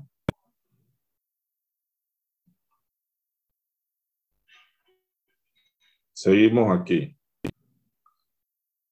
Jessica Elizabeth. Dice, ¿qué pasa con las personas que fuman desde los balcones desde las ventanas o puertas corredizas de su apartamento? Usted puede, el procedimiento dice que usted puede llamar a la policía y si los agarran infraganti, les ponen una multa o los pueden llevar, los pueden conducir entonces a una casa de paz. Eso es lo que dice la ley. Si usted vive en un PH, usted no está obligado a olerle el humo de cigarrillo absolutamente a nadie. Ese es un derecho, eh, está contenido dentro del Código Sanitario está contenido dentro de las normas eh, municipales de sana convivencia y en la ley antitabaco. Los pH son zonas libres de humo, precisamente por eso. Si una persona quiere fumar, tiene la obligación de tragarse su humo y fumar dentro de su apartamento con puertas y ventanas cerradas. Los fumadores, yo sé que eso a veces no les gusta porque dice que la casa les queda de onda humo. Imagínense cómo queda la casa del vecino. Yo era fumador, gracias a Dios, hace 14 años dejé de fumar. En esa época no había la ley, pero yo fumaba escondido en el baño para no molestar ni a vecinos ni a mi esposa. A ver, seguimos. Una junta directiva es igual que una junta de desarrollo, las mismas recomendaciones, la 37 y 66. Eh, Rafael Esteban Santa María, esta pregunta me la puedes mandar por correo para poder interpretar las reglamentaciones de esas leyes eh, son, por eso me aclara de qué tratan esas leyes para buscarle y hacer entonces derechos comparados. Ese es Rafael Esteban Santamaría, la pregunta de las 6 y 18. También se habla de reciclaje de basura. sobre estacionamiento de playa. Ok, entonces, ajá. Lo de reciclaje de basura, eso es, eh, siempre por lo general son recomendaciones, porque en Panamá, como no existe el manejo eh, responsable de los desechos, no existe una disposición como tal, casi siempre son recomendaciones que se hacen en los edificios de que la gente baje la basura, y que la segregue, la separe, etcétera, etcétera. Pero igual sabemos todos, lamentablemente, como en Panamá no hay un manejo de, de responsable de basura, usted separa su basura, pero toda se va en el mismo camión compactador. Entonces, si usted mismo no la lleva a los puntos de reciclaje, le puedo decir que de nada sirve. Entonces, eso sería muy bonito si funcionara como en los países que separan la basura, vidrio, papel, plástico, cartón, aluminios y desechos orgánicos, y de repente diferentes camiones se llevan diferentes tipos de basura, entonces ahí se aplicaría.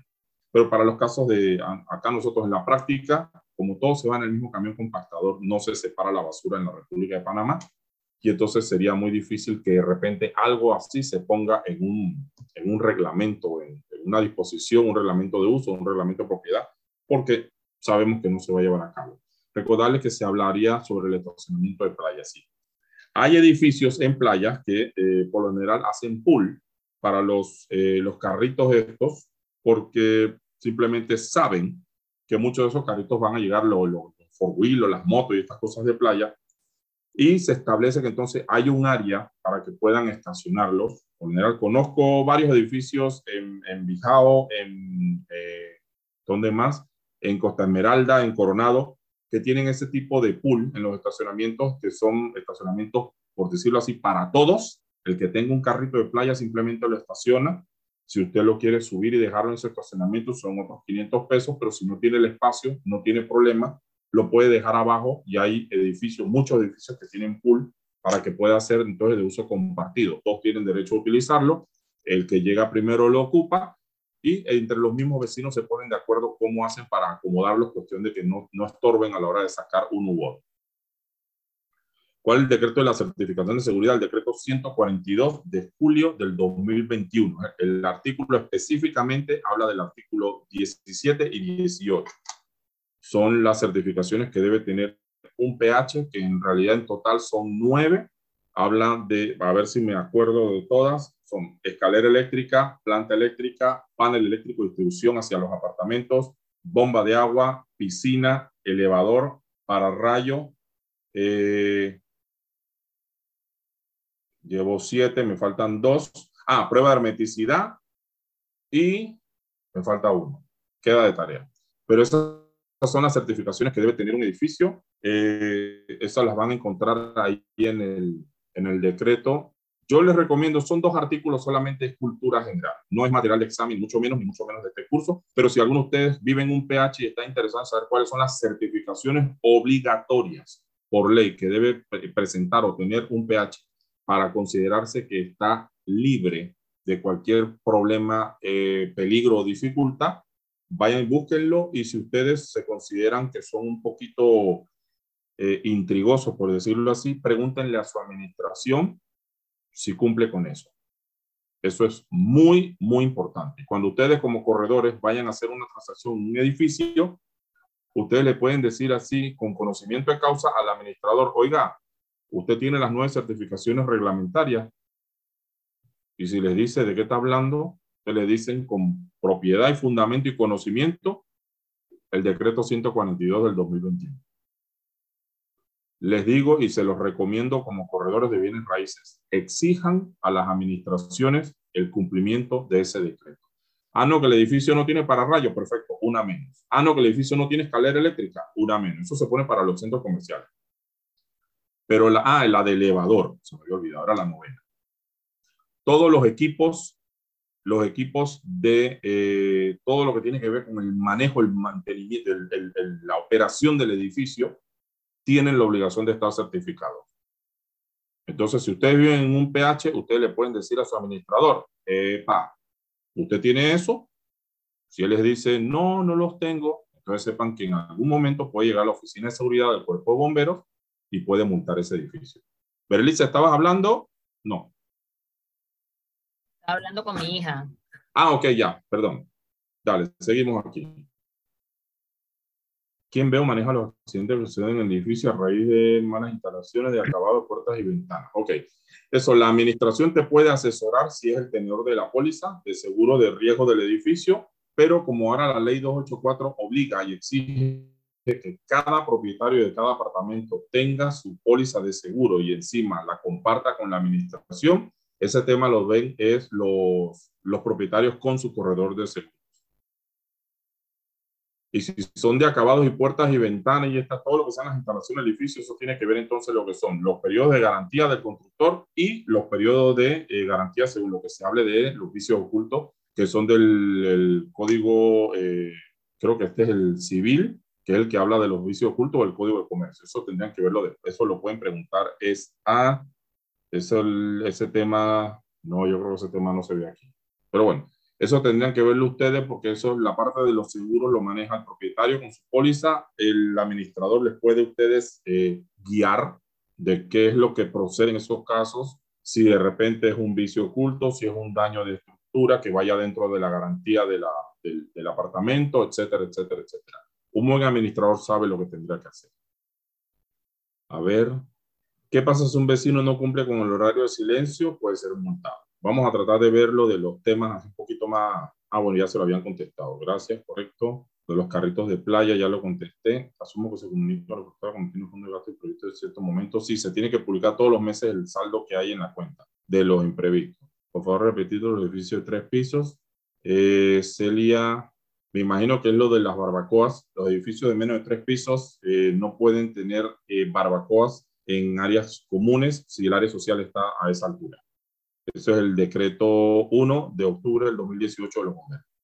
No me quede clara la diferencia entre reglamento de uso y reglamento. Ah, ya, ya lo contestaron. Está en mi correo. ¿Qué pasa cuando hay una deuda y trata de hacer un arreglo de pago? Se plantea 18 meses. Yo personalmente como administrador nunca, nunca tiraría una deuda a 18 meses. Eso es improducente porque eso, es, eso me afecta muchísimo flujo de caja. Eso simplemente yo paso la deuda según lo que dice la ley, se la paso entonces al, al, acreedor hipotecario y le voy diciendo, uh prepárese porque viene el, viene el susto después.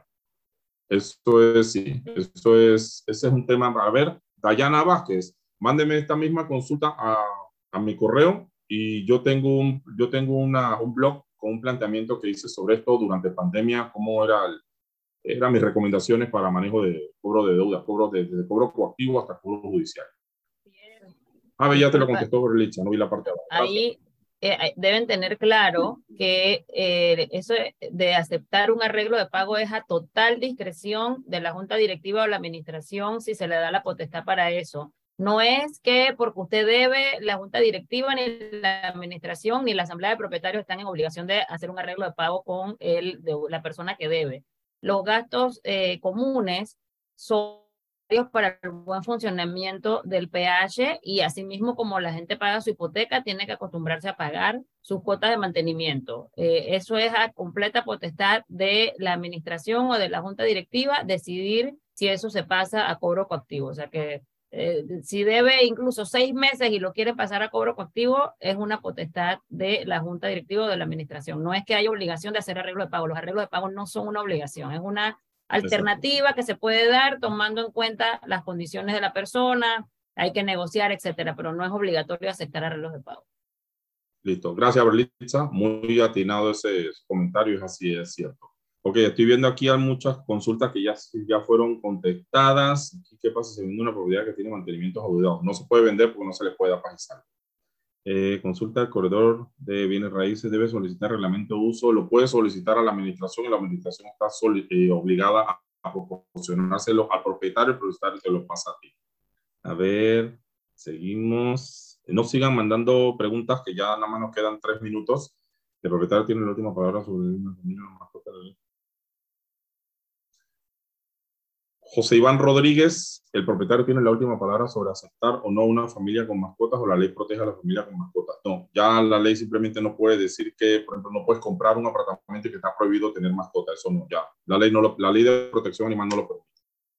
Eso no puede estar tampoco, si es alquiler, eso son ya es distinto, porque yo en mi apartamento lo estoy alquilando y yo decido si voy a permitir mascotas, pero lo debo dejar establecido en el contrato. Ahí sí, porque yo soy el propietario, como yo estoy alquilando, un, un, contrato de alquiler es una aceptación entre dos partes, que se ponen de acuerdo en aceptar y, y, llevar a cabo todas las cláusulas que estén contenidas. Si de repente yo digo, estoy alquilando un apartamento y no me dejan tener mi perrito, alquilo en otro lugar. También ahí hay que ver eh, lo que dice el reglamento de copropiedad en cuanto al tipo de mascotas que se permite, porque tampoco que vas a llegar con un oso. O sea, la ley tampoco te protege que vas a llegar con una anaconda, con una boa. O sea, ahí en el reglamento de propiedad. Solamente, exacto, se consideran mascotas. Las mascotas regulares originales tendríamos que ir entonces a la ANAM para lo que son mascotas. con un lagarto ahí y te vas a plantar de que la ley de, de, de, protección animal te permite tener tu mascota. O sea, las eso no es considerado mascota por ley. Exacto, las mascotas exóticas necesitan una licencia especial de tenencia. Falso lógico. Sí, exacto. Entonces, puede repetir el decreto. ¿Cuál es el decreto que hay que exigir? El 142 de julio del 2021. Específicamente artículos 17 y 18. Las Ojo, solo un comentario aquí, Pierre. Cuéntame. Hay, hay algunos PHs ahora Saludos a todos y buenas noches. ¿Qué tal? No te había visto llegar. Cuéntame. Hay algunos PHs ahora que están limitando la cantidad de mascotas que pueden tener en los apartamentos. Se cortó, se cortó, a ver. Hay algunos PHs ahora que están limitando la cantidad de mascotas que pueden tener en los apartamentos. Así, que revisen con las administraciones cuál es, cuál es el reglamento aprobado. Y es que eso tiene su fundamento legal en decretos emitidos por el Ministerio de Salud, Luis. Siendo las... Sí. Se te corta, Pierre, se te corta internet. Sí, Berlisa, adelante. decía a, a, Luis Pimentel, al profesor Pimentel, que ese, ese tema de limitar la cantidad de mascotas tiene su fundamento legal en decretos emitidos por el Ministerio de Salud. Incluso para casas que no son PH hay una limitación, porque si no te ponen una perrera ahí detrás de tu casa y, y, no tienes cómo dormir tranquilo o los malos olores molestan, entonces eso se puede denunciar ante el Ministerio de Salud. Eso eh, igual con, con las casas. Y 59, ya entonces para mí fue un placer poder compartir conocimientos, explicarles los conceptos de lo que es la ley de PH. Los dejo entonces en manos de mi amigo Luis Pimentel. Gracias a todos por su atención. Muchas gracias, Pierre Tapia. Gracias por todo. Nos vemos entonces la otra semana en Insular.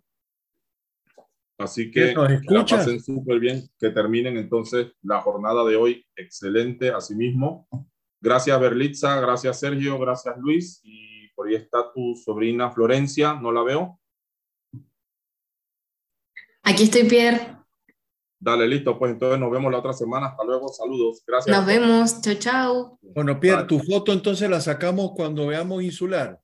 Sí, cuando veamos insular entonces la vemos, para no tomar el tiempo de, de lucho.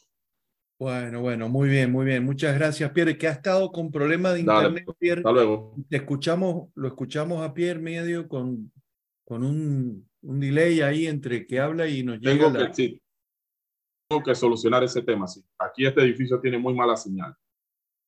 Sí, sí, pero fue solo ahora, ahora al final. Tranquilo, tranquilo. Sí. Bueno, okay. Eh, hasta luego. Saludos. Eh, gracias, Pierre. Muchísimas gracias. Saludos, eh, Pierre. Bye. Luis, Luis, deberíamos hacer un break, una pausa activa, Luis, Lucho. Con mucho ¿Te, gusto. ¿te, parece, ¿Te parece que son son las 7, ¿le podemos dar 10 minutos? Por supuesto, no hay ningún problema. Mi charla, gracias a Dios, no es tan larga, así que con mucho gusto. Bueno, entonces, eh, si les parece, hacemos una pausa activa, como, como bien el nombre lo indica, pausa y activa. Traten de, son las 7 de la tarde, de poder ver eh, si tienen alguna, algún tema que tratar laboral, personal, familiar este, pueden hacerlo mientras tenemos estos 10 minutos. Eduardo, ¿no te querés tomar nada, Eduardo? ¿Cómo vas? tranquilo, vos todo bien, gracias a Dios. Bueno, ¿a quién más tenemos, Eduardo, del comité? Tenemos a Belisa, ¿a quién más tenemos? Mientras se van a tomar la pausa activa. Creo que está Y Hilda. Belisa, tenemos a, a quien estaba recién. Hilda. Hilda. Hilda, que tiene problemas con la cámara, pero nos está escuchando. A ver, Hilda. Porque recién la teníamos, me parece que le- se le cortó internet, ¿eh? me parece. Me parece. No, no, ella está ahí, yo la estoy viendo. Hilda Urrutia. Entonces, ¿Tú la, para estás, que- tú la estás viendo, Berlisa? Yo no, yo no la veo. Bueno, la, ve- veo que su nombre está allí, Ah, sí, está sí. ahí. Este, Correcto. no, no pudimos solucionar tu problema de cámara. Bueno, no, no hay problema, bien. Bueno.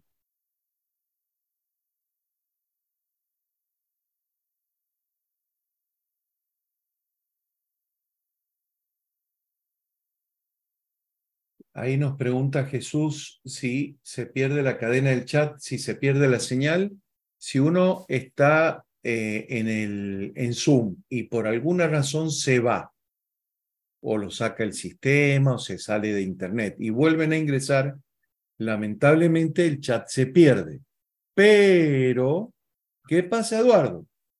El chat queda grabado y ¿a dónde lo llevamos, Eduardo? ¿A dónde lo En van a encontrar? En la plataforma Eduacovir, una vez que se suba eh, la clase de hoy y el chat también. Exacto, Eduardo. O sea que a Jesús Benjamín Santa, si por alguna razón volvió a entrar y perdió, perdió el chat, el chat enterito, enterito queda grabado todo en la plataforma. Muy bien. Por las dudas, acá nos están pidiendo que el, material del profesor Pierre Tapia, ahí estamos subiendo el material del profesor Pierre Tapia. A ver, espérenme de nuevo por si alguien entró después. Este material que estamos subiendo es el del profesor que ha finalizado y estamos subiendo también el material del profesor que van a tener ahora. ¿Sí? Muy bien.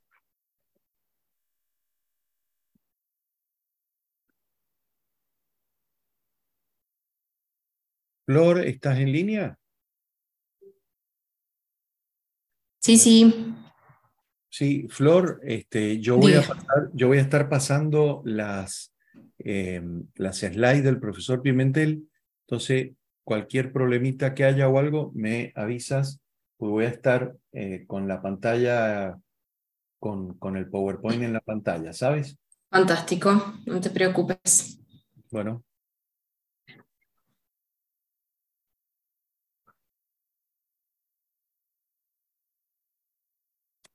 En cinco minutos comenzamos, Lucho. Perfecto, aquí estoy a la espera, profesor, con mucho gusto. Bueno.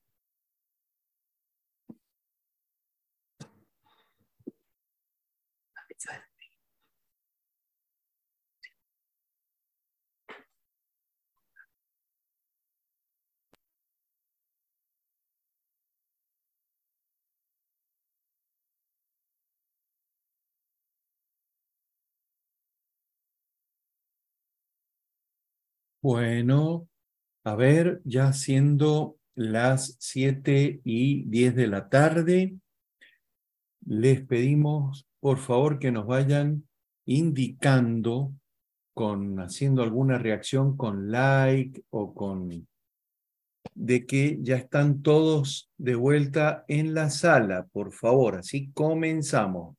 Eso, que nos enciendan las cámaras. Vemos algunas sillas vacías aún.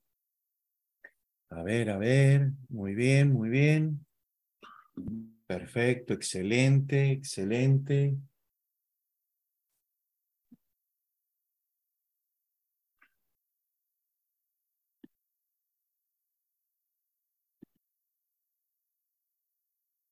Lo... ¿Ya estamos listos, Luis? Todo listo, estimado don Sergio. Perfecto. Bueno, te voy a dejar ahí anclado. Bueno, eh, vamos a continuar con la jornada de eh, hoy. En este caso van a tener al profesor eh, Luis Pimentel. Es un profesional con, con alta capacidad analítica y de negociación, con amplio conocimiento y experiencia en el sistema inmobiliario y financiero panameño. Él ha tenido una participación activa en ACOBIR, eh, ha sido master eh, broker en varios desarrollos en Panamá, sirviendo como consultor inmobiliario y organizando equipos de ventas enfocados en el logro de objetivos. Eh, ha sido en el 2018, si no me equivoco, Lucho, director del Comité de Educación de ACOBIR. Así es, correcto, don Sergio. Muy bien.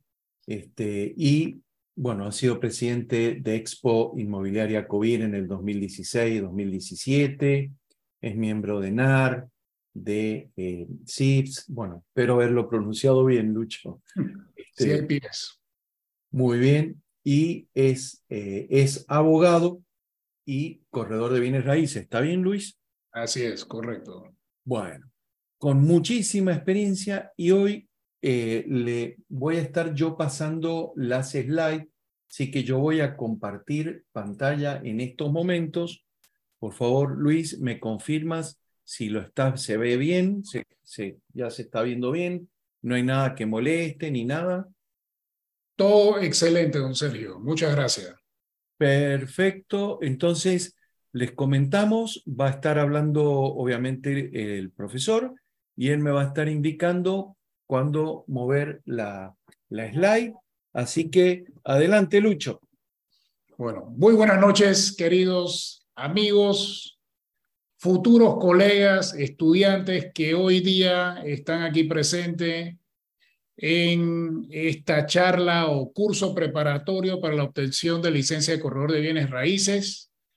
Eh, está decir eh, que nos sentimos muy orgullosos de estar eh, rodeados de estos excelentes colegas y profesionales aquí que nos dan siempre la oportunidad de poder llegar a ustedes, de presentar esta pequeña charla y felicitar antes de nada a todo el Comité de Educación dirigido este año por la licenciada Berlisa Rosemena, una persona de gran trayectoria, de mucha experiencia, y estoy seguro que todos ustedes se pueden beneficiar muchísimo de su, de su experiencia, y créanme que ella es una de las que tiene eh, mucha experiencia dentro de esta industria inmobiliaria a lo largo y ancho de la República de Panamá.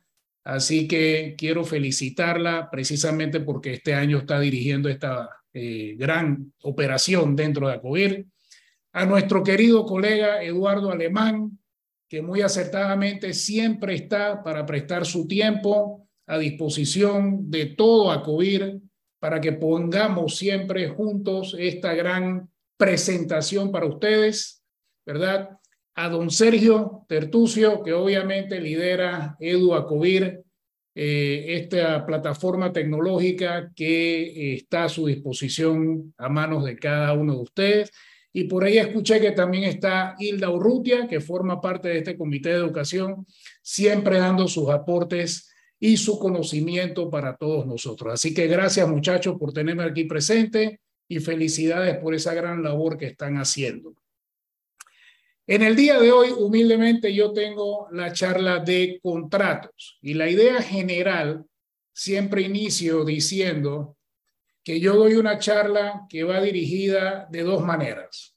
La parte didáctica, donde obviamente nosotros estaremos eh, haciendo nuestra presentación eh, con todo el conocimiento y lujo de detalle de las normas, de todo lo que ustedes deben conocer a lo largo y ancho de esta profesión, pero sobre todo hacer un repaso de los contratos más relevantes que ustedes se van a ver enfrentados en el ejercicio de esta profesión.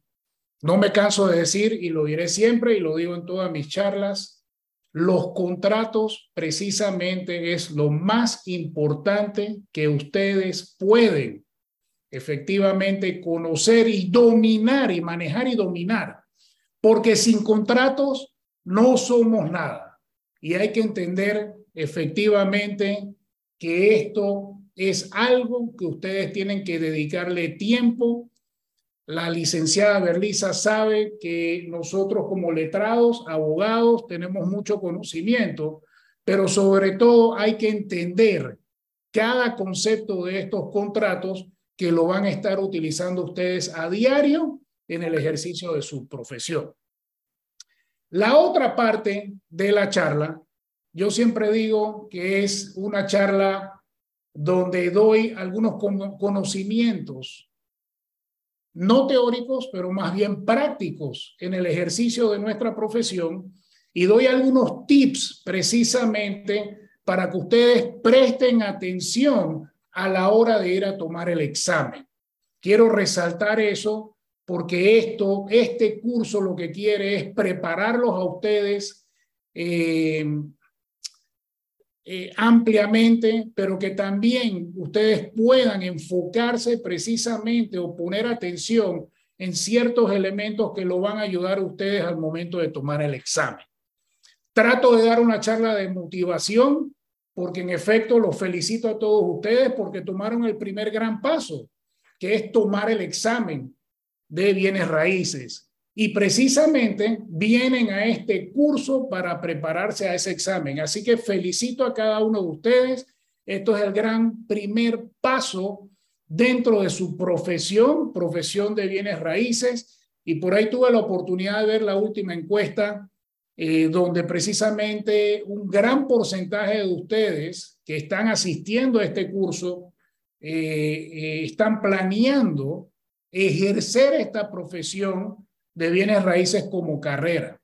Así que los felicito a cada uno de ustedes. Este es el primer paso, tomar el curso, después hacer el examen y por ahí empezar esta linda carrera que de verdad que nos ha dado a nosotros, a todos nosotros, ¿verdad? Mucho gozo, pero sobre todo ha podido poner sustento a cada familia de nosotros. Así que felicidades a cada uno de ustedes. Quiero empezar con un, videito motivacional porque siento, y lo diré siempre, que esta profesión tiene muchas altas y bajas. Va ligada a la economía nacional, que es cíclica. Y por ende, uno tiene que buscar siempre mantenerse motivado, enfocado en sus metas, pero sobre todo ejercer la profesión de manera ética y profesional. Esto solo lo hace con la preparación de ustedes, Solo lo hace estudiando las leyes existentes, leyes de corredor de bienes raíces, código de ética eh, eh, que existe, pero adicional a eso, los exhorto a cada uno de ustedes a que formen parte de nuestra gran familia de ACOBIR, ¿verdad? Que está constantemente preparando y actualizando a todos ustedes, a todos los agremiados, ¿verdad? En diferentes temas inmobiliarios, no solamente a nivel nacional, pero también a nivel internacional. Ahorita mismo nos estamos preparando para el Congreso de SILA, el Congreso Inmobiliario Latinoamericano, que estoy seguro que va a ser un éxito. Y ustedes, si forman parte de esta gran familia de ACOBIR, una vez que obtengan su licencia, van a poder gozar de estos beneficios. Así que los invito a todos a que formen parte de ACOBIR. Sin más preámbulo, Don Sergio, el video.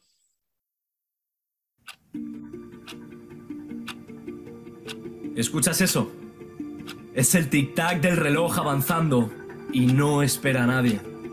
Esa aguja que ves nos pone a todos en el mismo terreno de juego, bajo las mismas reglas. Todos tenemos los mismos minutos y las mismas horas, y lo que nos diferencia unos de otros es lo que somos capaces de hacer con todo ese tiempo. No es que no lo tengas, es que no lo aprovechas. Porque cuando tienes un propósito fuerte, un objetivo, una razón, una misión que cumplir, la cama ya no es tan cómoda como lo era antes. Porque tus acciones hoy determinarán cuánto has avanzado al despertar mañana, y pasado, y pasado. Y así mientras tú dedicas tiempo a ver tu serie favorita, otros arañan minutos para acercarse a la persona que algún día desearon llegar a ser. De la misma forma que descansas de sábado a domingo, otros están ahí fuera arrojando leña al fuego que les mantiene vivos el fuego que nos hace romper sus límites y sus creencias porque tienen hambre de éxito. Esos malditos lobos no paran, No paran de intentarlo hasta que lo consiguen y créeme, lo consiguen, lo consiguen, lo hacen posible, pero no lo hacen posible porque sean mejores que tú, sino porque lo desean más fuerte. Ellos lo desean con todas sus fuerzas porque no tienen alternativa. Han estado rotos de dolor por fracasar infinidad de veces y han sufrido. Han sufrido tanto que entre lágrimas se juraron a ellos mismos no parar. No parar hasta que conseguirlo fuera su única opción. Es su forma de entender la vida. Fallar y aprender. Fallar y aprender. La única regla del juego es no dejar de intentarlo y para eso hay que desearlo como si toda tu vida se basara en eso. Y ahora dime, ¿cuánto lo deseas tú? Sé sincero, ¿cuánto? ¿Cuánto estás dispuesto a pagar por verte ahí? Ni siquiera sé qué quieres llegar a ser, pero para llegar a ser hay que hacer. Hay que derribar los muros de excusas que tú mismo levantas para sabotear tu avance. No puedo hacerlo, no lo merezco. Ellos pueden, pero yo no, porque ellos tienen dinero, pero yo no. Venga, ¿cuál es tu excusa? Cuéntasela al vagabundo que consigue salir de la calle reciclando latas, o al chico que camina 10 kilómetros al día para ir a la escuela. Venga, cuéntaselo a ellos. No hay excusas para aquel al cual su propósito le supera. Todos tenemos un potencial oculto y vivimos limitados a usar solo una pequeña parte de lo que somos capaces de hacer y es ese sufrimiento, esa determinación lo que predispone tu cuerpo y tu mente para el éxito. Hoy tienes la oportunidad de aprovechar el movimiento de esa imparable aguja que no deja de acumular segundos para que juegue a tu favor. Hoy tienes la fuerza para empezar aquello que tanto te asusta. Tan solo avanza, camina trazando un plan y sé irresponsable en la toma de riesgos. Arriesgate, incinera tu zona de confort y rodéate de lobos con el mismo hambre que tú. Estoy orgulloso de quién eres, pero más aún, de quién puedes llegar a ser.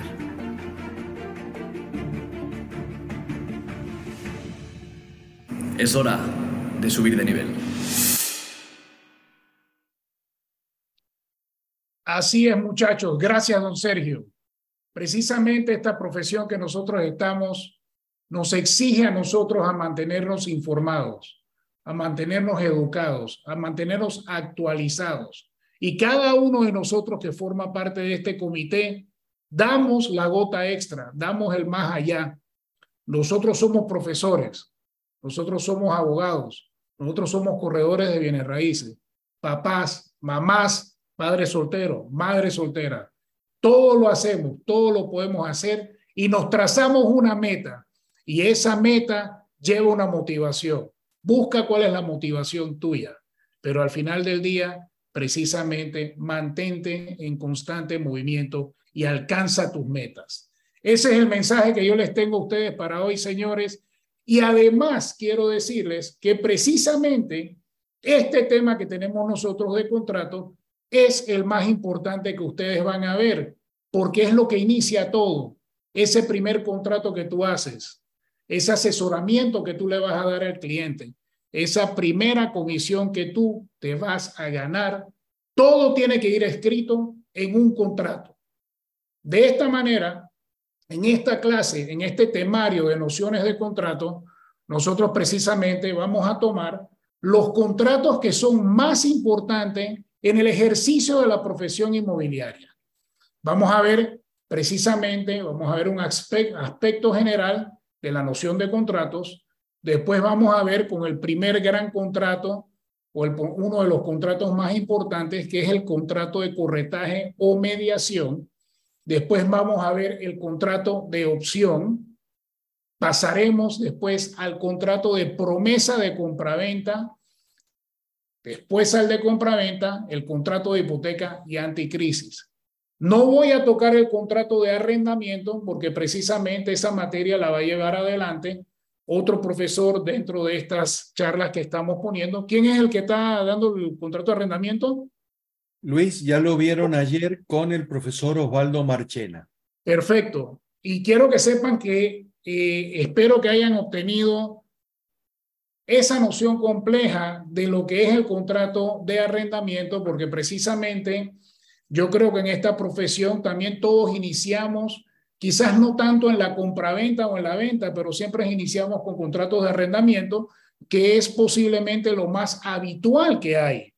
Cuando yo arranqué esta profesión inmobiliaria, nosotros arrancamos precisamente en arrendamientos, alquileres. Era un boom que había en Panamá por allá por el 2007, 5, 6, 7, 8. Y entonces nos dedicamos mucho a los contratos de arrendamiento y esa fue la forma que empezamos y nos iniciamos en esta profesión. Y obviamente eh, también hicimos carrera con eso. Así que, don Sergio, próxima filmina. Ahí avanzo, Luis. Gracias. Bueno, el artículo 1105 del Código Civil dice que el contrato o convenio es un acto por el cual una parte se obliga para con la otra a dar, hacer o no hacer alguna cosa. Cada parte puede ser una o muchas personas. Hay que entender que los contratos siempre es un acuerdo de voluntades. Tienen que haber dos partes que se ponen de acuerdo con un grupo de exigencias o demandas de una parte y aceptaciones de otra, y es un acuerdo de voluntad, y de ahí nace precisamente un contrato o que esas ideas o esas exigencias se pongan en un pedazo de papel. El acuerdo debe perseguir un fin de derecho, debe tener un efecto jurídico, debe consistir en la creación, en la modificación o extinción de una relación jurídica. Viene mi primer lucho tip y se los digo porque esto lo aprendimos de Adriana Prieti, una ex profesora o, miembro del comité este de educación, que siempre daba pequeños tips importantes para que ustedes mantenieran en mente. Una vez más, necesito que se entienda que cada cosa que se dice aquí de Lucho Tip que está en amarillo o después van a ver otras en verdes, son muy relevantes para esta clase. Entonces, el primer tip que les tengo yo a ustedes es el de sin contrato no hay garantía. Señores, todo lo que ustedes hagan en esta profesión, póngalo por escrito. Yo no puedo decirle cuántas veces allá afuera, en este mundo inmobiliario, cometen esos errores de no escribir el acuerdo de voluntades y ese acuerdo de voluntades no genera efecto jurídico si no está puesto en un pedazo de papel. Y hay que entender eso porque muchas veces se caen los negocios precisamente porque no se escriben o se presta para confusiones o malas interpretaciones. Así que el acuerdo de voluntades, señores, tiene que buscar siempre perseguir un fin de derecho y tiene que ser puesto en un pedazo de papel. Recuerden, sin contrato no hay garantía de negocio. Próximo.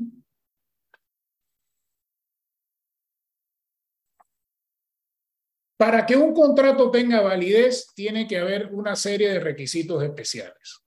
Primero, como dije anteriormente, y está resaltado en verde, así que póngale atención, para que tenga validez un contrato, debe haber consentimiento de los contratantes, o sea, es un acuerdo de voluntades.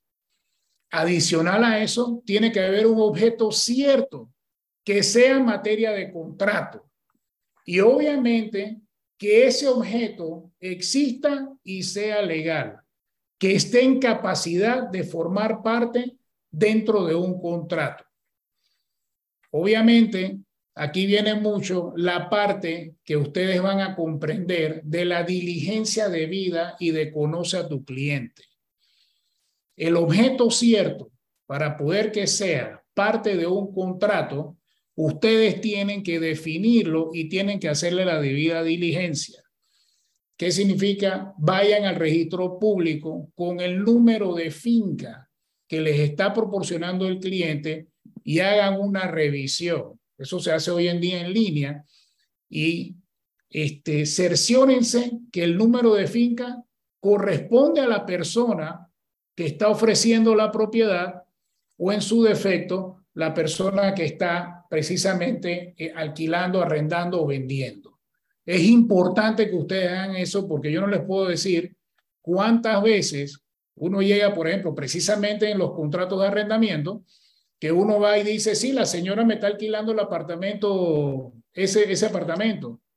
Y tú vas y los clientes van y firman. Nosotros como corredores tenemos que hacer la diligencia de vida de conoce a tu cliente Y precisamente tienen que asegurarse que esa finca corresponda a esa persona que va a poner su firma en el contrato.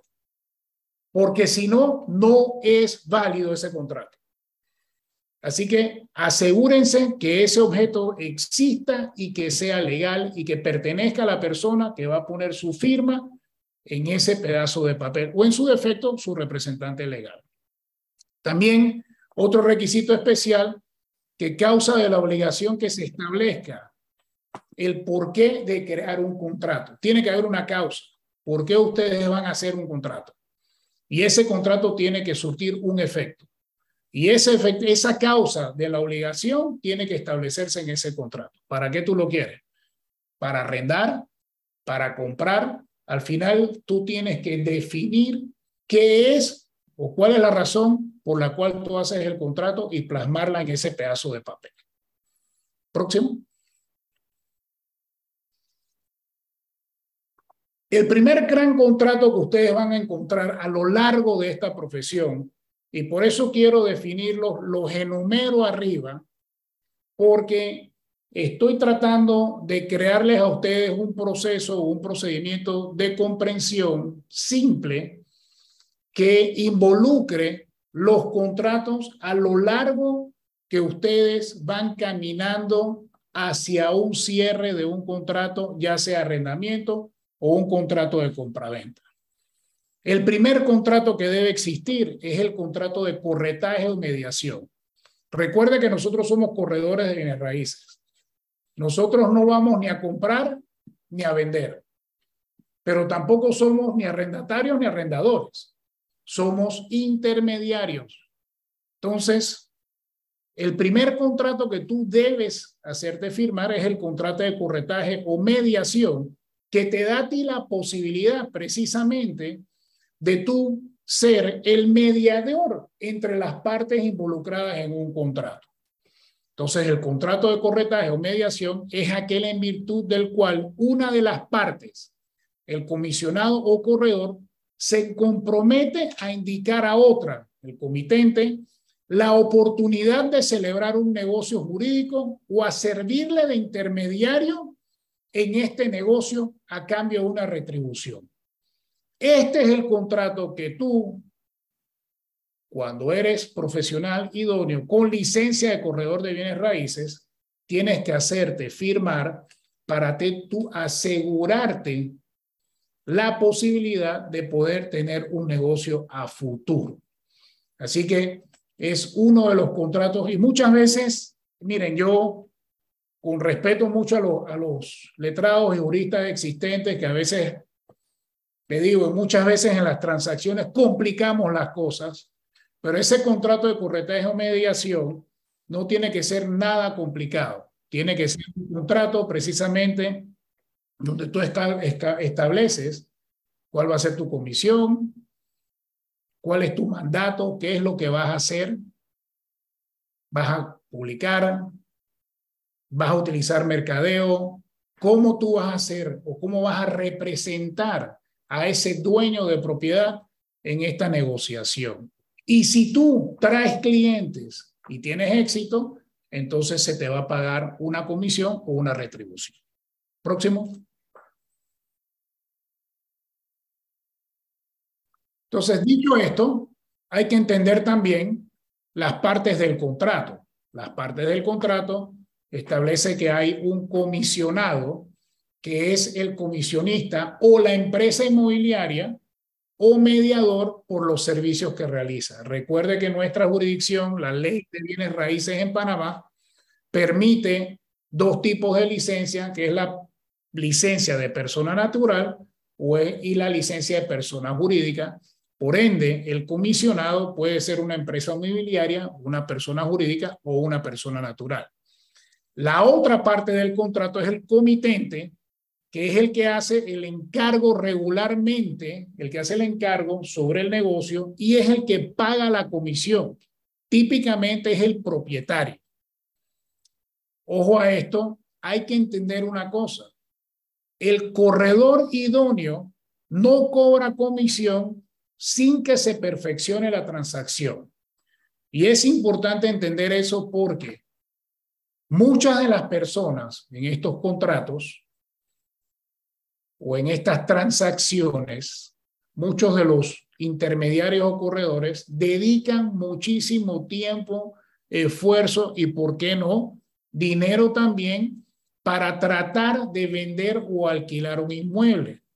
Pero es importante que se entienda que si no se perfecciona esa transacción, tú no tienes derecho a una comisión. Así que intenten y, acuérdense de esto porque el reclamo, mucha gente reclama, trata de acudir a otras jurisdicciones para pretender cobrar por un servicio eh, o por un gasto que se hizo, pero al final del día, si no se perfecciona esa transacción, no vas a cobrar comisión.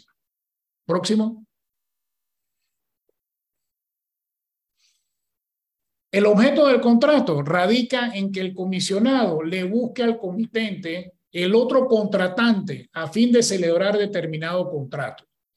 De esta forma, el que quiere vender o el propietario indica al comisionado la cosa, o sea, el apartamento, casa, terreno, galera, depende si es comercial o residencial, indica también el precio y este, mediante propaganda o referencia, busca la persona que tenga interés en comprar por el precio indicado. El comisionado puede buscar la cosa que se desea adquirir o buscar la persona natural o jurídica que tenga interés por la cosa objeto del contrato por mandato del comitente. El comisionado indica al comitente la oportunidad para celebrar un contrato. Tú le llevaste un cliente, él le está diciendo, aquí le estoy trayendo el cliente que está interesado en arrendar o en comprar, ya sea venta, compra o alquiler. La conducta a que se obliga el comisionado debe ser lícita. Así que también hay que entender eso. Hoy en día la palabra lícita implica muchas cosas por esto de la ley de blanqueo de capitales y de eh, armas terroristas. Hay que entender que uno tiene que hacer la diligencia debida, tienes que conocer a tu cliente. Ya esa, esa idea eh, de antes, donde las transacciones pueden ser en efectivo, eh, hay que esas son cosas del pasado. Nosotros, en mi compañía y nosotros en particular, a nivel personal, no aceptamos nada que no vea a través de un banco. Hacemos nuestra diligencia de vida, buscamos en todas las listas existentes que hoy en día esa diligencia de vida también de las personas con que tú estás tratando las puedes hacer en línea y estamos todos obligados a hacer esa debida diligencia. Así que, asegúrense que la conducta que se obliga al comisionado debe ser ilícita. Próximo.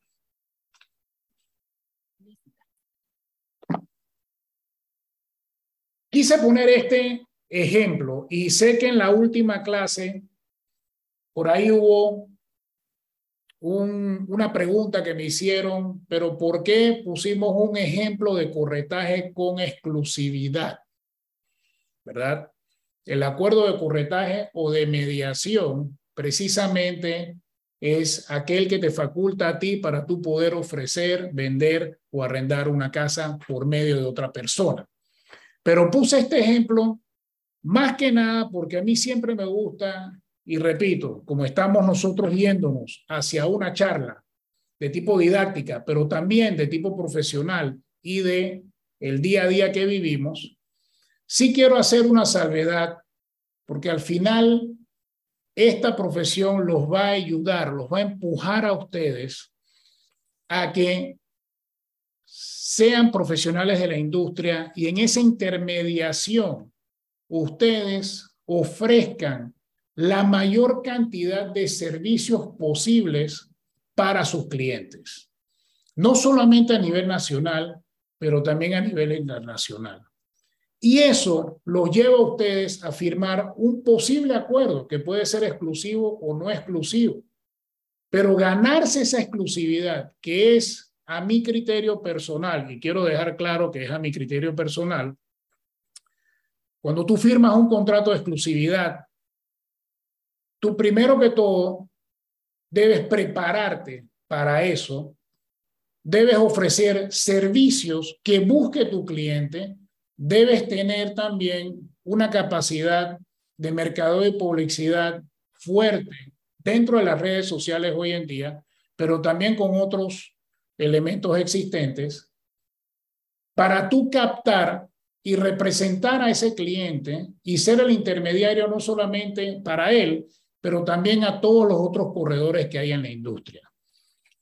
ACOBIR tiene clases precisamente en el Comité de Educación que te enseña cómo prepararte precisamente para hacer acuerdos en exclusiva y para hacer lo que necesitas, que es preparar una propuesta de valor que involucre todos los servicios que tú le vas a prestar a ese cliente y de esa manera tú puedes contabilizar más o menos. Y yo sé que aquí, por ejemplo, Eduardo Alemán es una persona que utiliza mucho este tipo de contratos, mi persona también, porque al final del día eh, la competencia es fuerte, pero también los servicios que tú le vas a ofrecer a tus clientes deben ser eh, superiores, profesionales, y debes tratar de ganarte ese contrato, pero gánatelo a través de los servicios que vas a ofrecer. Este contrato involucra muchas cosas, pero sobre todo debe contener las partes que involucran, ¿verdad? Tienes que tener importante, porque cuántas veces uno sale a la calle y no tienes toda la información necesaria que debes tener. ¿Qué significa dueño de la propiedad, finca, investigación en el registro público, asegurarte que esa finca corresponda a ese representante legal o a ese dueño de propiedad, tengas su número de teléfono, su correo electrónico, toda la información que tú necesitas va detallado en ese contrato. Además, tienes que tener una explicación concreta del bien. En ese contrato no es nada más decir este es el número de finca y ese apartamento mide 100 metros cuadrados. Tienes que tener todos los detalles y los detalles involucran metros cuadrados, número de recámaras, número de baños, eh, en qué piso queda, dónde quedan los estacionamientos, cuántos estacionamientos son, si ese apartamento lleva depósito, pero también detalla, por ejemplo, cosas que uno tiende a omitir a veces, es el tema del cuánto es el mantenimiento que se va a pagar. Todos esos elementos del bien tú lo pones en este contrato. Aparte, ese contrato tiene que tener un tiempo. Esa representación que tú vas a tener si es en exclusiva, debe tener un tiempo determinado. En ACOBIR nosotros te damos todos los elementos o herramientas necesarias para que tú puedas eh, llevar adelante esas negociaciones. Ese contrato también importante que tú tienes que detallar la remuneración, la remuneración, cuánto te vas a ganar de comisión, entendiendo que la plaza ¿verdad? El uso y las costumbres en Panamá por la venta de una propiedad típicamente es 5% y por el arrendamiento se cobra un mes de arrendamiento. Además, ese contrato tiene las condiciones generales de o el acuerdo de voluntades de cada parte. Habrán cosas específicas que tú puedes detallar en el contrato, condiciones especiales. Yo he tenido clientes, por ejemplo, que eh, se rigen por el horario para mostrar los apartamentos que pone el PH, que solamente se pueden mostrar apartamentos en horas laborables y en días laborables. Entonces, eso por lo general forma parte de las condiciones generales que se detallan ahí. Otra cosa que se detalla en esas condiciones generales, que si la venta se va a hacer con muebles o sin muebles. O si, por ejemplo, en esa venta se dejan las lámparas, las cortinas o algún aire acondicionado, tú detallas todo. El contrato debe llevar fecha cierta porque tiene un inicio y un fin.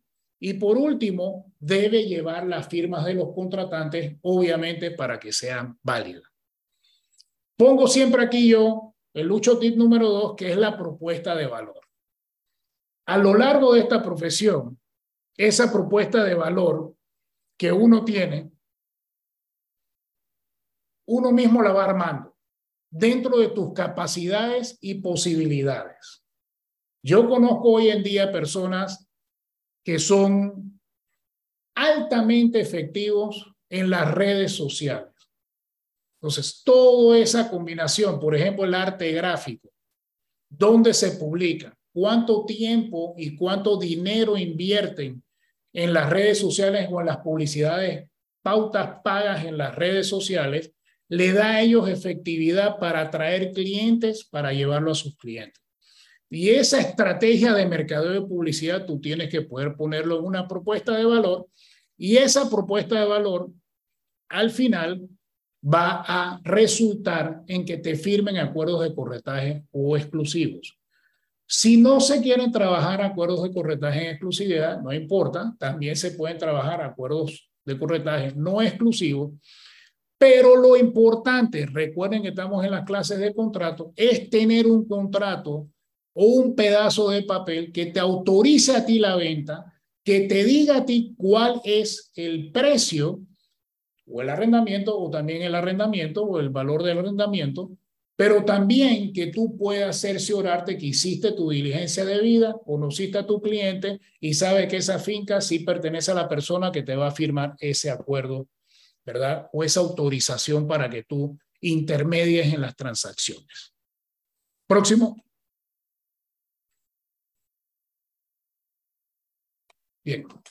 El segundo contrato más importante o el segundo contrato, ya tú te hiciste firmar tu acuerdo de mediación, ya tú fuiste a través de tu oferta de valor, conseguiste a una persona que puede que esté interesado en la compra de una propiedad, entonces tú haces, puedes optar por un contrato de opción, separación o reserva. Ese contrato se define como un convenio por la cual una parte concede a la otra por tiempo fijo y en determinadas condiciones la facultad que se deja exclusivamente a su árbitro de decidir respecto a la celebración de un contrato principal. Dos temas. Eh, ahí me meto un poquito a hacer una identificación sobre si tú estás vendiendo un apartamento nuevo en una promotora o si tú estás vendiendo un apartamento de segunda. Tú haces un pequeño contrato o la promotora te hace firmar un contrato de reserva por una cantidad o dinero específico a tu nombre para reservarte una unidad por un tiempo determinado con la finalidad que tú firmes un segundo contrato que es el contrato de promesa de compraventa o de, de compraventa directamente, pero este contrato de opción te da la facultad de reservar un tiempo específico para un segundo contrato. Es una concesión de una parte a la otra de la facultad de decidir el nacimiento de un contrato principal. Esa concesión es exclusiva por un plazo de, tiempo determinado, sin otra condición que el propio juicio del optante. La aceptación del optante es eminente en este contrato. Es un contrato preparatorio para un segundo contrato principal. Puede ser unilateral o bilateral. Bilateral es, en el caso de eh, las reventas, que es un acuerdo de voluntades, pero también puede ser unilateral en el caso de las promotoras, que simple y sencillamente te ponen a firmar con una separación para ellos sacar ese producto del mercadeo habitual de ellos, te lo separan por un tiempo y si, si sigues con el contrato y sigues haciendo tus abonos, entonces vas directo a un contrato de promesa de compraventa. El efecto principal es que es el de obligar al promitente a no hacer nada que pueda frustrar la efectividad del contrato durante el plazo señalado.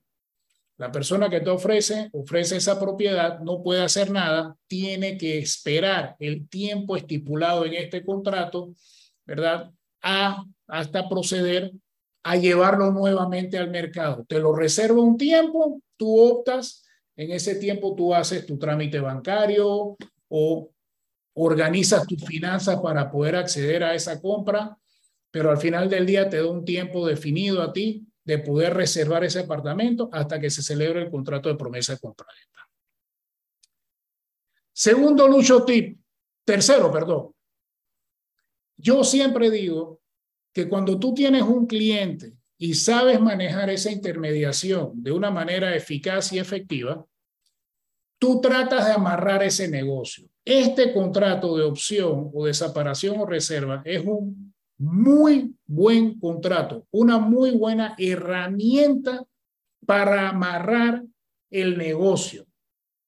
Yo pongo aquí entre paréntesis Carla, que es mi mamá, que también me enseñó muchos tips de bienes raíces, ella también ejerce la profesión, que siempre me decía, hijo, tú tienes que ser profesional y no tienes que tener miedo a utilizar las herramientas existentes para asegurar tu negocio, pero también para proteger a tu cliente.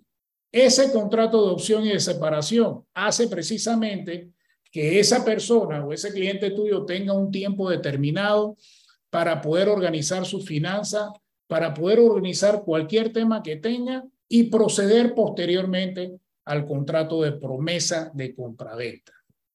Entonces, trato de una manera u otra de ser muy claro y muy específico cuando hablo. Tienes tu contrato de corretaje, conseguiste tu cliente, tienes un cliente potencial, amarra el negocio, llévalo a un contrato de opción o de separación y de esa manera tú también estás aconsejando o asesorando a tu cliente de una manera correcta, cautelosa, que se pueda hacer el contrato en tiempo oportuno, pero también asegurándose que tú tengas ese éxito.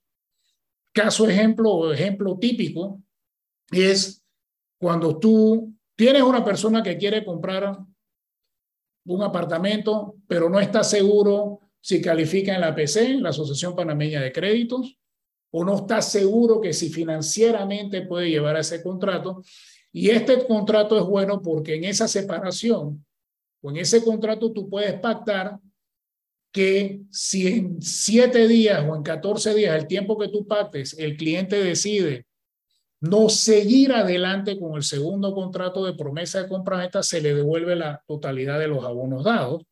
Entonces, es una manera de tu poder con cautela llevar a ese cliente, asesorarlo, porque te toca después también hacer trabajo dentro de los bancos, que es tratar de ayudarlos a conseguir eh, esa, esa, esa hipoteca. Y este es un contrato que te da tiempo a ti para poder trabajar ese cliente dentro de los bancos y buscar esa aprobación de préstamo hipotecario. Próximo. Sí, Luis, te molesto un, un, segundo, si bien ahí ya, ya Berlisa eh, creo que ha estado con, eh, respondiendo. Eh, Muy bien. Nos, pregunta Jessica, ¿cuál es la diferencia entre un contrato de exclusividad y uno sin exclusividad? Muy bien. Muy sencillo este concepto. Cuando uno habla de contratos de exclusividad, significa que te van a dar a ti la representación exclusiva para intermediar esa propiedad.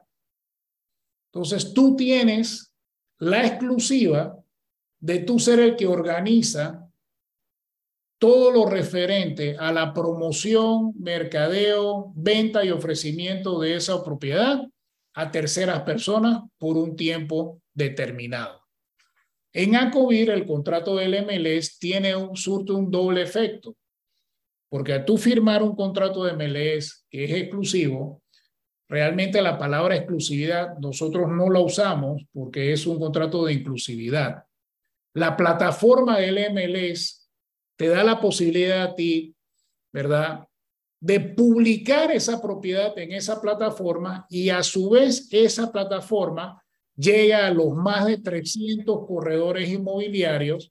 Por ende, no es per se una exclusividad, al revés, es una inclusividad porque lo que tú estás haciendo es captando la propiedad, dándole un servicio a tu cliente, organizando las citas puntualmente, haciendo la agenda de visitas y llevando a los posibles colegas tuyos que estén interesados en esa propiedad y trata de llegar al fin de lo que quiere tu cliente, que es la venta de la propiedad. Muy bien, Luis. Y, bueno, ya habían contestado Berlisa o Eduardo. No sé si Berlisa o Eduardo quieren agregar algo más sobre el tema. Mm, bueno, eh, yo lo que quisiera y estaba escribiendo en el chat ahora era que no llevemos a confusión lo que es una, una exclusividad con una representación. Quizás mucha gente tiene el, concepto un poco eh, mal entendido en el tema de exclusividad. Y hay muchos propietarios, por ejemplo, que no les gusta ese término porque piensan que al firmar una exclusividad a un corredor, ese corredor va a quedarse con la propiedad y, no va a hacer nada hasta que la, hasta que la venda, se gane su comisión completa. La idea del sistema que les ha hablado Lucho y que les hemos comentado y que más adelante lo van a ver en detalle, simplemente un sistema de, de, colaboración entre colegas. Y yo creo que eso es lo, lo mejor que, que, podemos tener nosotros, y especialmente para ustedes que están nuevos. Eh, eso les va a abrir muchas puertas y, es como tener algo de una manera más controlada eh, ya sea una persona que representa a un vendedor o va a haber otro corredor que tenga al comprador. Así es que se trabaja en colaboración. Obviamente, obviamente solamente con, con corredores idóneos, porque para cualquier operación se necesita tener hoy día la licencia. Por ahí una pregunta de, de una colega o futura colega, Karen Carolina Calender. Y si una vez terminemos el curso y aprobamos la licencia, podemos empezar a trabajar con ustedes, repito, una vez que se apruebe la licencia. Por supuesto, yo creo que aunado a lo que dijo nuestro gran colega Eduardo Alemán, ¿verdad? Precisamente, hoy en día las bienes raíces es colaborativa. El que piense de la manera antigua, antigua, que era antes yo no quiero compartir, yo quiero tener reserva y hago esto. Hoy en día yo les puedo garantizar que los negocios, los corredores exitosos, todos comparten, hacen negocios colaborativos a lo largo y ancho de la República de Panamá. Tú no puedes, tú, tú vas a tener personas o clientes o amigos que te van a dar una propiedad, date un ejemplo, en la playa. Y si tú no tienes la estructura para desplazarte a la playa cada vez que tengas un cliente, producto de tu eficiente, tu eficiente labor de mercado de publicidad, tú te apoyas en un colega especialista en esa área. Él va, muestra la propiedad y comparten comisión, ¿por qué no? O sea, eh, de eso se trata. Nosotros en Acubir siempre tenemos chats donde hacemos negocios colaborativos. Así que al final del día, eso es precisamente lo que se quiere y eso es lo que separa un profesional inmobiliario de una persona que no tiene tanta experiencia porque al final tú te debes a tu cliente. Y esa propiedad la tienes que hacer llegar a la mayor cantidad de personas para tratar de venderla. Muy bien. Había una pregunta, mm, Luis, eh, creo que se refería sobre el tema de la diferencia entre unilateral y bilateral. Sí, ok. Los, acuérdense que las promotoras, por lo general, cuando tú vas a comprar un proyecto, te, prácticamente es un contrato de anexión. O sea, ellos tienen ya el contrato hecho, o tú aceptas las condiciones o no las aceptas. Simple y sencillamente, tú firmas si te gusta, tú tienes capacidad de negociación sobre precios, sobre ubicaciones en el edificio, pero típicamente todas las cláusulas prácticamente son voluntad unilateral de la promotora o del cliente. En cambio, cuando es eh, acuerdo de voluntades bilaterales, o sea, de ambas partes, típicamente ambas partes plasman lo que quieren, yo quiero este precio, la otra persona dirá, yo quiero esta condición, yo quiero comprar tu apartamento, tu casa amoblada, yo estoy de acuerdo, pero por esos muebles me pagas un adicional y por ahí van formando un conjunto de obligaciones bilaterales para ambas partes. A eso se refiere. Bueno, em, un, tema, un tema importante a todas y a todos los participantes, Lucho. Eh, bueno, obviamente el tema del MLS eh, llama mucho a preguntas, dudas o inquietudes. Entonces, lo que les pido y les pedimos a ustedes, por favor, es que em, vamos a ver este tema, se va a presentar formal y oficialmente al final de, este curso todo, todo este tema con más detalles y sabemos que es mucho el interés que genera, principalmente por los beneficios. Pero por favor, recuerden que estamos en un curso preparatorio de ustedes para rendir el examen. Entonces, es muy importante que podamos volver a la hoja de ruta o a la ruta de formación que, está planteado, porque los temas que estamos viendo ahora con Luis, con, el profesor Pimentel, son la esencia de los contratos que se manejan en la profesión. Entonces, les, les rogamos mucha paciencia si eh, nos queda tiempo al final de esta clase. Seguimos hablando del tema de MLS pero por favor les pedimos y les rogamos la comprensión de que nos permitan volver a la hoja de ruta acá, porque son temas de los contratos, todos los temas que, eh, digamos, desde la base legal son importantes. Así que eh, era eso solo, Lucho, perdón la, la, interrupción y nuevamente les pido...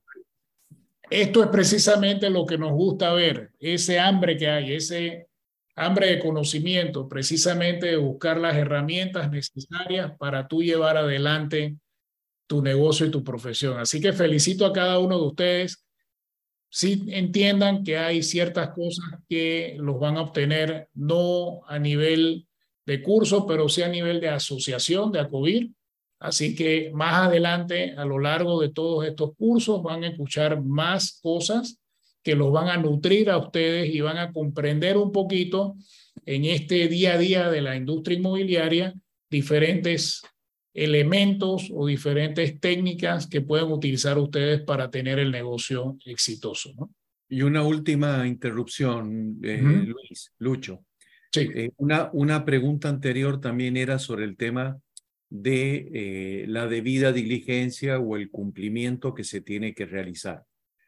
Eh, les, les, comento lo siguiente o les comentamos lo siguiente. En el día de mañana van a tener a la profesora, eh, van a tener una parte con una profesora y otra parte con la profesora María Lorena Cummins, que va a comenzar a trabajar con ustedes todos estos términos que tienen que ver con el, eh, la debida diligencia, el cumplimiento y demás. Entonces, por eso a, quien hizo la pregunta también, paciencia que mañana van a comenzar ya a comprender y a entender. Prometo por no, ahora, por ahora interrumpirte, Luis. Perdón, por ahora manejen el concepto que los contratos siempre o sea, cuando van a hacer un contrato, tienen que manejar la información correcta y esa información debe estar plasmada en esos acuerdos. Así que es de eso se trata la debida diligencia, ¿no? Muy bien. Ahí, eh, ahí, avancé. Si te parece, Luis, vemos este tema, el punto 3 tuyo, y nos, vamos y nos vamos a un corte, ¿sí? Muy bien.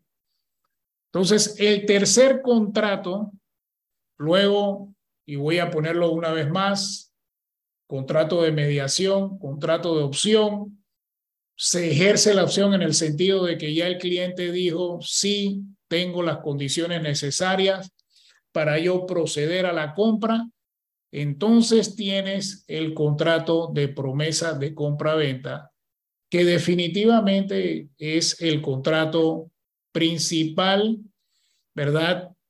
O el, el más importante eh, a mi criterio, porque aquí es donde tú plasmas todos los acuerdos existentes. Obviamente, el contrato de compraventa, que es el que últimamente se registra en el registro público, también tiene la importancia, pero el contrato de promesa de compraventa, aquí es donde la voluntad de las partes realmente detalla, se detalla en el contrato.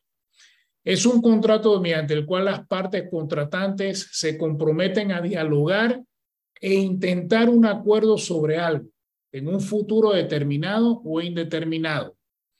Las partes se obligan a celebrar un contrato futuro en tiempo determinado y en condiciones acordadas.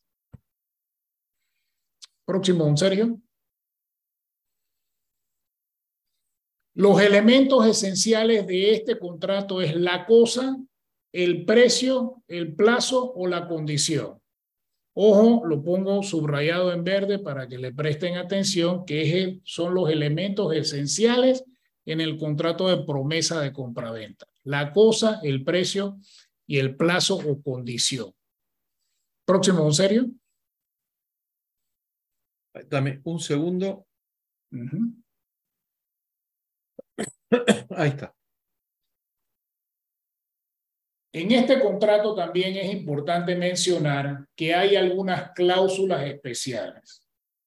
Este contrato típicamente debe definir esas cláusulas porque tú puedes poner una cláusula penal o una cláusula de reciprocidad que te da a ti la facultad de prácticamente o jurídicamente obligar a las partes a la celebración del contrato, pero también a la ejecución del mismo contrato el incumplimiento de alguna de las partes, ya sea el promitente vendedor o el promitente comprador, conlleva una cláusula o una penalidad.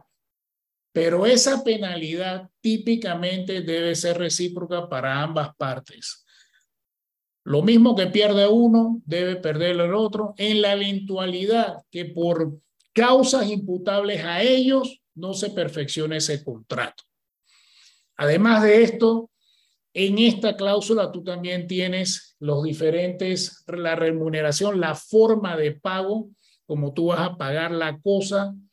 Es importante entender que tú te comprometes al saneamiento en caso de evicción, que es lo que significa que si por motivo o circunstancia jurídica tú no puedes proceder con la venta, tú saneas esa condición y vas entonces a tu ejecutar efectivamente esa venta o llevar el contrato a su ejecución. Y también te comprometes al saneamiento por vicios ocultos. Quiero que entiendan que la legislación nacional tiene un tiempo específico sobre esto, ¿verdad? Que típicamente creo que son 10 años. Licenciada Berlisa, si me corrigen.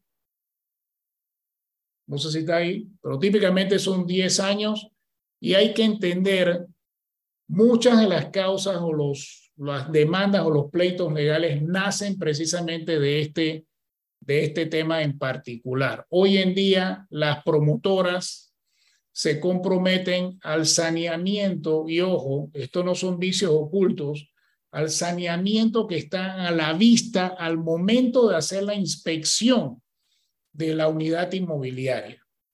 Pero hay otros vicios que típicamente no se ven a luces, por ejemplo, vicios estructurales, vicios de cimientos, hay vicios muchos de líneas de, internas de gases, de electricidad, que no se ven y pueden salir al futuro, y entonces el promotor se, convierte, se, se compromete al saneamiento de estos vicios en un tiempo estipulado en la legislación civil nacional, que son 10 años.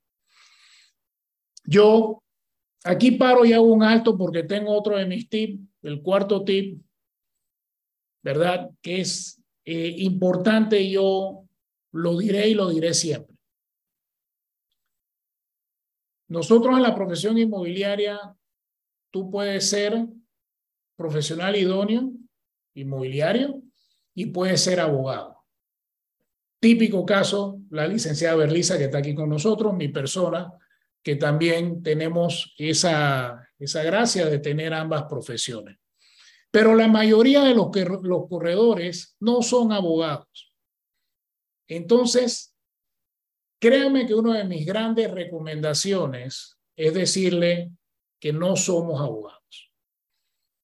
Al final del día no es como, porque típicamente cuando tú tienes un problema jurídico y tú estás tratando de solucionarlo, tú te sientas en una mesa a decir, ¿cómo resuelvo esto? Yo les respondo a ustedes, no es cómo, es quién me ayuda a resolver. Entonces, no somos abogados. Asesórense correctamente con un abogado que va a manejar la materia jurídica a la perfección, que tiene experiencia manejando contratos jurídicos. Entonces, ustedes tienen que entender, incluso cuando ustedes van a una promotora a comprar o invertir o, comprar la casa de su sueño, ese contrato llévenselo donde su abogado. Búsquense un abogado, alguien que sepa leer la letra menuda. No piensen que ustedes leyendo, ustedes son abogados y saben todo. Los abogados tienen esa experiencia, están todos los días con contratos, revisando contratos, ayudando a sus clientes. Así que apalánquense un buen abogado, como más adelante también van a entender que en materia fiscal ustedes también tienen que apalancarse típicamente en un buen contador que los ayude a ustedes a asesorar eficientemente a sus clientes. Así que recuerden, no somos abogados, no somos contadores, no es cómo tú vas a resolver tú mismo un tema, sino apaláncate, apaláncate en alguien que te ayude a resolver esos problemas. Esas cláusulas especiales precisamente son las que típicamente tú eh, te apalancas con un abogado o un contador que te ayudan entonces a ti a lucir profesional, asesorar correctamente a tu cliente y al final a llevar la ejecución del contrato que hace que tú cobres tu comisión. Próximo. Sí, no sé si quieres que hagamos el corte ahora. Sí, como no, perfecto, excelente. Son, tenemos 8 y 13, si te parece, hasta las 8 y 20, Luis. Excelente, con mucho gusto. Bueno, les agradecemos entonces que eh, ya nos falta poquito para No respondí antes que me preguntaste porque no pude abrir el micrófono a tiempo, pero ahí lo escribí en el chat eh, escribir la respuesta de lo que tú preguntaste, porque alguien también lo estaba preguntando aquí. El Código Civil en el artículo 1343 especifica que el contratista está en obligación de responder por los daños y perjuicios que sufra un inmueble que se deteriora a consecuencia de vicios de construcción. Si hay un, un terremoto, una inundación, algo, eso no, no, no está incluido en eso, ¿no? Y por un margen de tiempo hasta 10 años desde la fecha de la construcción, que la construcción fue terminada. Entonces también eh, tiene responsabilidad el arquitecto que estuvo a cargo del diseño, para que tengan eso claro. Eso está contemplado en el Código Civil. Buenísimo, gracias licenciada, gracias por esa... También, también hay, hay una, un artículo en la Ley de Protección al Consumidor que habla de los defectos de construcción. Casualmente ilustra más mi punto que hay muchas cosas que nosotros como corredores inmobiliarios no manejamos el día a día, pero que los abogados que manejan esta materia diariamente sí la manejan y apalánquense con ellos. Recuerden siempre, ustedes su trabajo es asesorar, intermediar, llevar de la mano a ambos, al cliente, a sus clientes, hasta la el final de la transacción y la forma que ustedes lo hacen profesionalmente, apalancándose en un abogado o un contador, los va a llevar ustedes siempre a una imagen profesional. Así que esa es mi recomendación ahí. Hay, no todos los defectos eh, cuentan con 10 años de garantía, ¿no? Hay defectos de terminación y acabado, que son defectos menores, que por lo general cuentan con una garantía de hasta un año. Por ejemplo, yo cuando vendo apartamentos de empresas Burn, eh, apartamentos nuevos, ellos dan un librito, que casualmente tengo uno aquí, que tiene unas letritas chiquititas. Déjame ver si lo pueden ver en la, en la cámara. Miren, este librito lo da Empresas Burn, ahí lo pueden ver. Ahí ven el logo de Burn. Y aquí adentro ellos te dicen, la letrita está súper chiquita, pero te dicen todas las garantías. Por ejemplo, dice eh, las condiciones generales del manual de garantía. La promotora ofrecerá garantía a su vivienda y reparará su propia cuenta los daños y efectos propios de la construcción y no los causados por el uso indebido, negligencia en la utilización por parte del ocupante o su natural desgaste. El plazo de las garantías comenzará a partir de la fecha que conste el acta de inspección de entrega o entrega formal del apartamento. Y así ellos te tienen aquí todas las garantías eh, y, te, tienen también un procedimiento para la obtención de la garantía posterior a la entrega. ¿no? Y aquí te dice, eh, por ejemplo, para estructura y albañilería te dan un plazo de 12 meses, rajaduras superficiales 12 meses y así. Entonces es importante, eh, primero, pues revisar lo que dice la ley y el Código Civil y después lo que te da la promotora, porque a veces te pueden dar un documento que sea contrario a la ley. Y lo que es contrario a la ley es nulo, aunque te lo den por escrito y tú lo hayas firmado. Estos son derechos que son irrenunciables. Manuel Camarena tiene la mano levantada allí. Eh, Sergio. Sí, ¿puede abrir el micrófono, Manuel? Hola, buenas noches. Muchas gracias. Excelente todo lo que estamos aprendiendo. Tengo una duda con respecto a inmuebles secundarios o inmuebles de reventa. Ya tienen 10 años, 11 años, 12 años. Ya pasaron la garantía del constructor. Simplemente alguien quiere mudarse a un, apartamento más grande o una casa más grande, vende el suyo y compra uno nuevo o de segunda igual. ¿Qué, qué garantías hay ahí para el que compra el inmueble viejo? Eh, entiéndase que, que ocurra. ahí yo, yo le respondí en el chat, pero no sé si, si lo habrá leído. Eh, hay, que, hay, ajá, hay que destacar que el, el, Código Civil panameño protege en caso de eh, saneamiento por vicios ocultos. El saneamiento por vicio oculto es la obligación del vendedor de indemnizar al comprador por daños o defectos que no están a la vista de un inmueble, aunque al momento de la venta el mismo propietario lo ignorase. Eh, eso es una protección que está en el Código Civil y que usted puede reclamar, no importa la edad del inmueble, no importa si es un inmueble de 20, 30 años. Si, por ejemplo, el techo está podrido y no se veía porque está tapado con el cielo raso, obviamente usted si, si no voló un dron arriba de ese techo no se dio cuenta, probablemente el, propietario tampoco lo sabía y se lo vendió así, él tiene que responder por, esos son vicios ocultos, son cosas que no saltan a la vista. O sea, esa es una esa es, una protección que siempre va a tener un comprador de un inmueble. Eh, vamos a tener protección ante la evicción. Ese es un saneamiento por evicción, que es cuando otra persona reclama un mejor título, o vas a tener también la protección por vicios ocultos, que son cosas que no se ven a la simple vista. Por ejemplo, que en la casa que me vendiste pasa una tubería de petróleo por todo el centro, tú tampoco lo sabías, pero me la vendiste y después alguien viene y me tienen que romper el piso porque eh, tú no me dijiste a mí que estaba comprando eso, ahí tienes también que responder. Esas son garantías que eh, da el Código Civil, que están allí de toda la vida. Creo que con eso respondo a la pregunta. Disculpa que, que, que eh, indague un poquito más en esto, pero ¿qué pasa con nosotros los, los que hacemos o apoyamos en el proceso de, de la transacción. ¿Qué pasa con la inmobiliaria que vendió esa casa? O sea, ella puede ser sujeta. Es una inmobiliaria es otro tema, ya eso no es saneamiento por, por, por vicios ocultos, ya eso es garantía. Y la, eh, ahí en ese caso la responsabilidad es directamente del promotor o desarrollador, no del corredor de bienes raíces como intermediario. Ok, o sea, la, si, si, por ejemplo... sin embargo, puede prestarle todo... ¿ah? Sin embargo, usted puede prestarle todo el apoyo necesario al comprador. Por ejemplo, yo, yo este librito lo tengo de Bern porque nosotros vendemos muchos apartamentos en ese edificio, gracias a Dios. Eh, vendemos con frecuencia, entonces yo pedí tener uno. en, el primer apartamento que entregué vi que le entregaban eso a, a los propietarios y pedí una copia para mí porque así yo estoy clara para poder ayudar a mi cliente en caso de que se le levante un piso o que una de las ventanas tenga un vidrio roto cuando se le entrega, porque en el momento de la entrega eh, revisaste, viste todo estaba bien, pero eh, eh, entraste al día siguiente y se te levantaron los pisos. O sea, tú, hiciste un acta de entrega que estaba todo bien, pero hay garantías de un año, dos años, una rajadura, unos acabados, unos azulejos que se caigan. Entonces es importante nosotros como corredores de bienes raíces tener eso claro. Recuerden que eso no viene para la, eh, el examen, yo les aconsejo que, miren, en la plataforma de Duacovir, una de las primeras cosas que ustedes tienen es el temario. Yo les aconsejo que ustedes abran ese temario, lo lean y vean exactamente cuáles son los puntos que vienen para el examen para que se concentren en eso. Yo sé que les gusta preguntar sobre el MLE y todo eso. Apenas que ustedes pasen su examen, nosotros les vamos a firmar su poder solicitud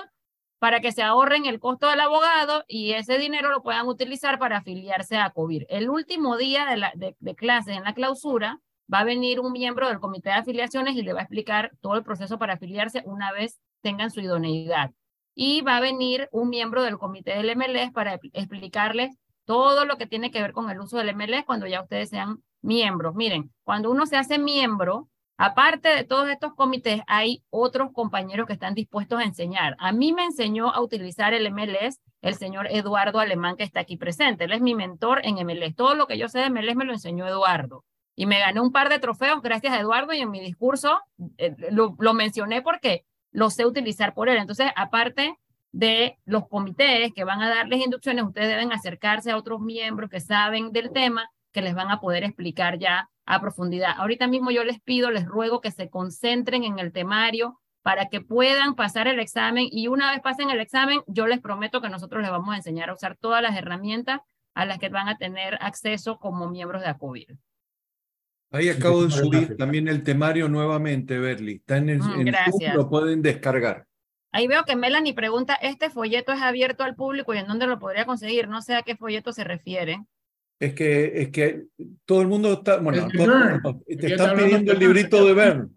Ah, no, eso lo tengo yo porque, porque eh, eh, me lo dieron para unos clientes míos y yo lo mantengo porque siempre vendo ahí, pero todas las promotoras tienen su, sus cuestiones por escrito, solo que ellos lo pusieron así en un folletito. Pero si quieren, yo les puedo dejar una copia ahí en Acovir cuando pasen a buscar su manual, ahí lo pueden retirar para que tengan como un ejemplo.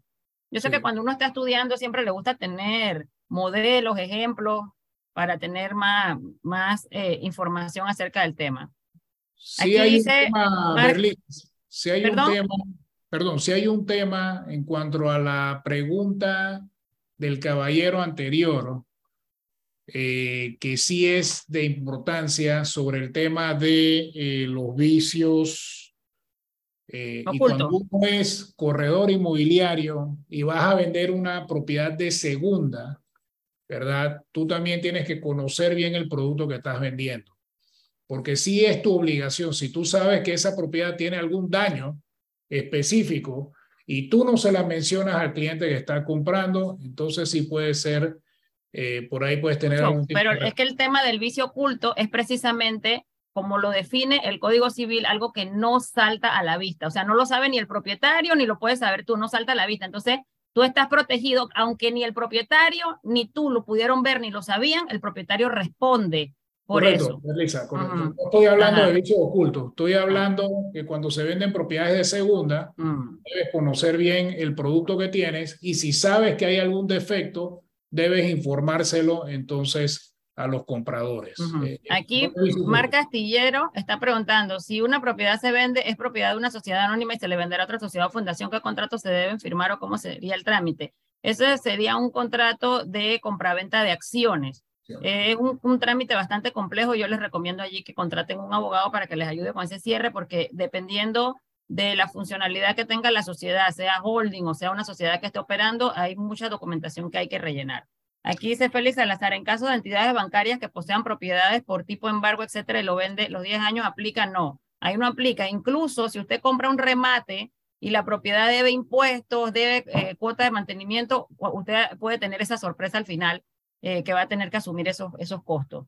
Eh, dice Sharay Pacheco, y si es una propiedad nunca habitada, es decir, se vende como nueva, pero ya el edificio tiene más de 10 años, son 10 años desde el momento en que se hace, eh, depende de la promotora, la, fecha de entrega en que se inspeccionó la propiedad, eh, debería ser el tiempo de garantía si se la venden como nueva. Dice Rafael que le gustaría un libro igual. Bueno, vamos a ver cómo hacemos. No sé si Sergio después me ayuda a escanearlo para que tengan como de ejemplo, ¿no? Pero eso no es tema del examen.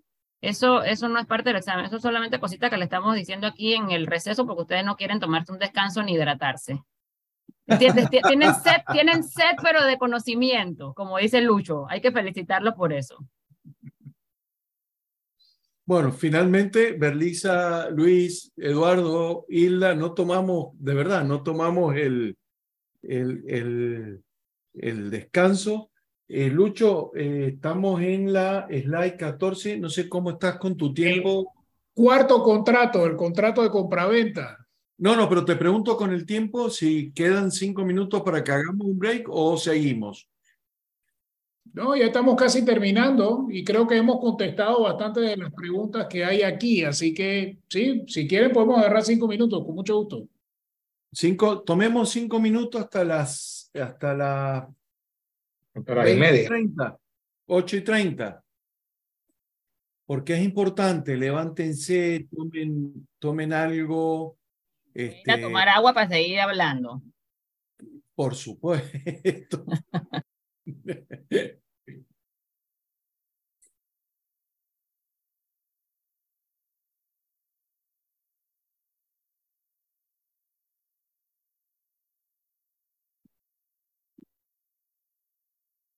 Bueno, ya vamos regresando, por favor.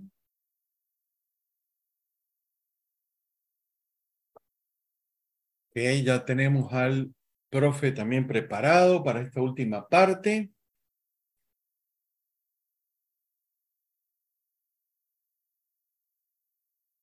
Hay una pregunta, Luis, que dice, te piden un ejemplo de cláusula penal recíproca pero no sé si lo quieres contestar ahora o seguimos y lo vemos después.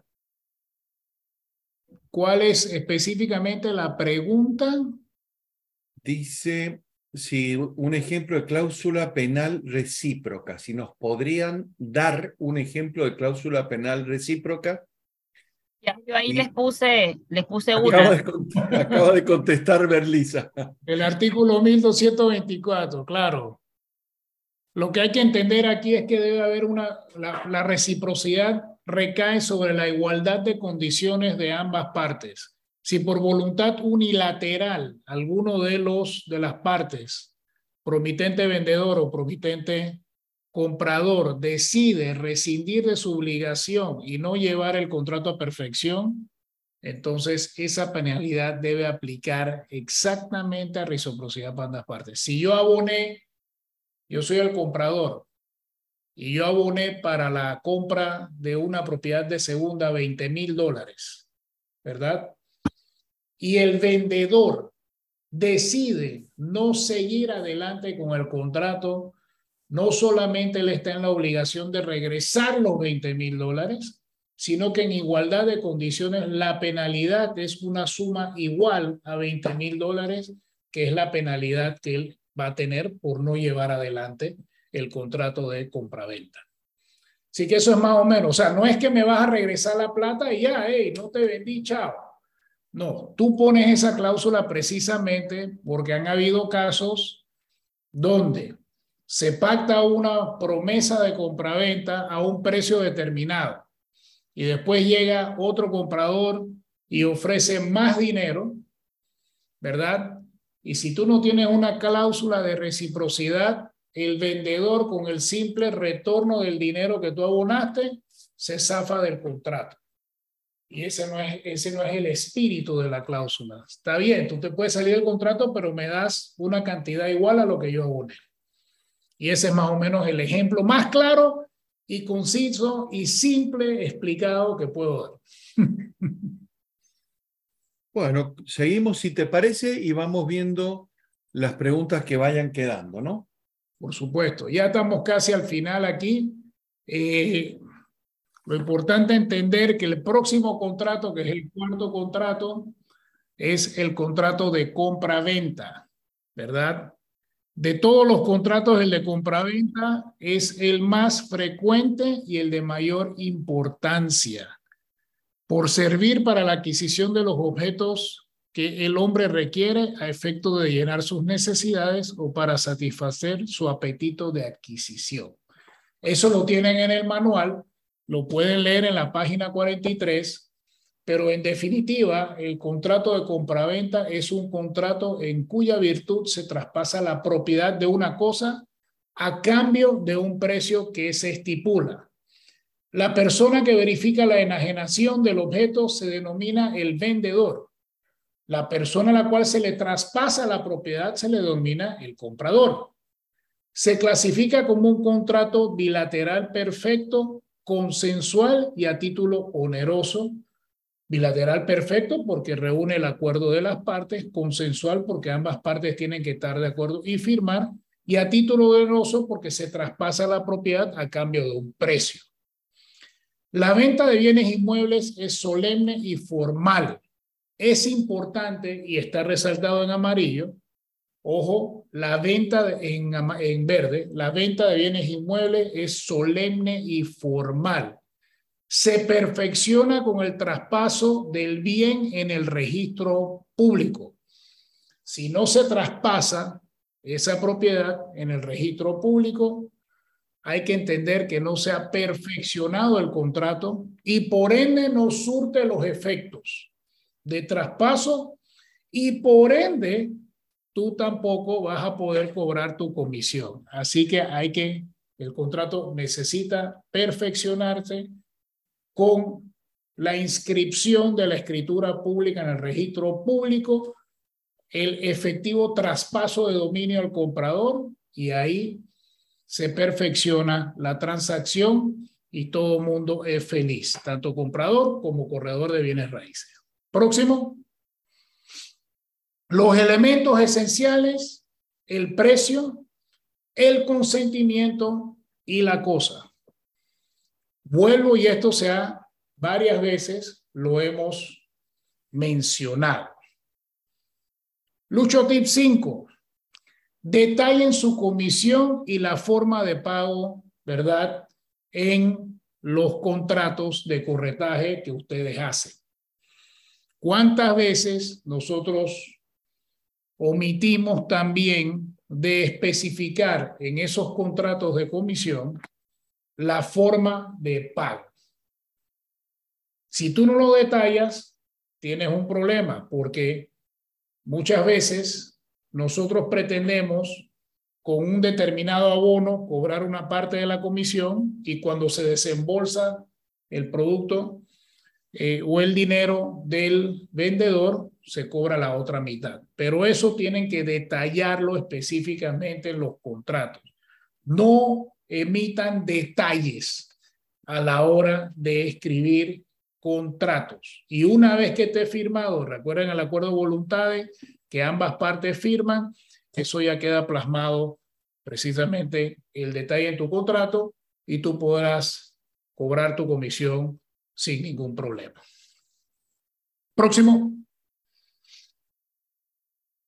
El quinto contrato es el contrato de hipoteca y yo no quiero ahondar mucho en este tema. Simple y sencillamente lo dejo porque eh, es importante comprender que hoy en día, y se lo digo y me voy de vuelta a la teoría, más que, eh, me voy de vuelta, perdón, a la práctica más que a la teoría. Hoy en día, nuestro, la, nuestra labor como corredores inmobiliarios, gran parte de eso es ayudar a los clientes a poder obtener esa hipoteca a todos los niveles, a nivel eh, nacional y también extranjero, que hoy en día, entendiendo las situaciones difíciles que están pasando nuestros hermanos países latinoamericanos, tratan de venir a establecerse en Panamá, a reubicarse en Panamá y quieren comprar propiedades y a veces necesitan financiamiento.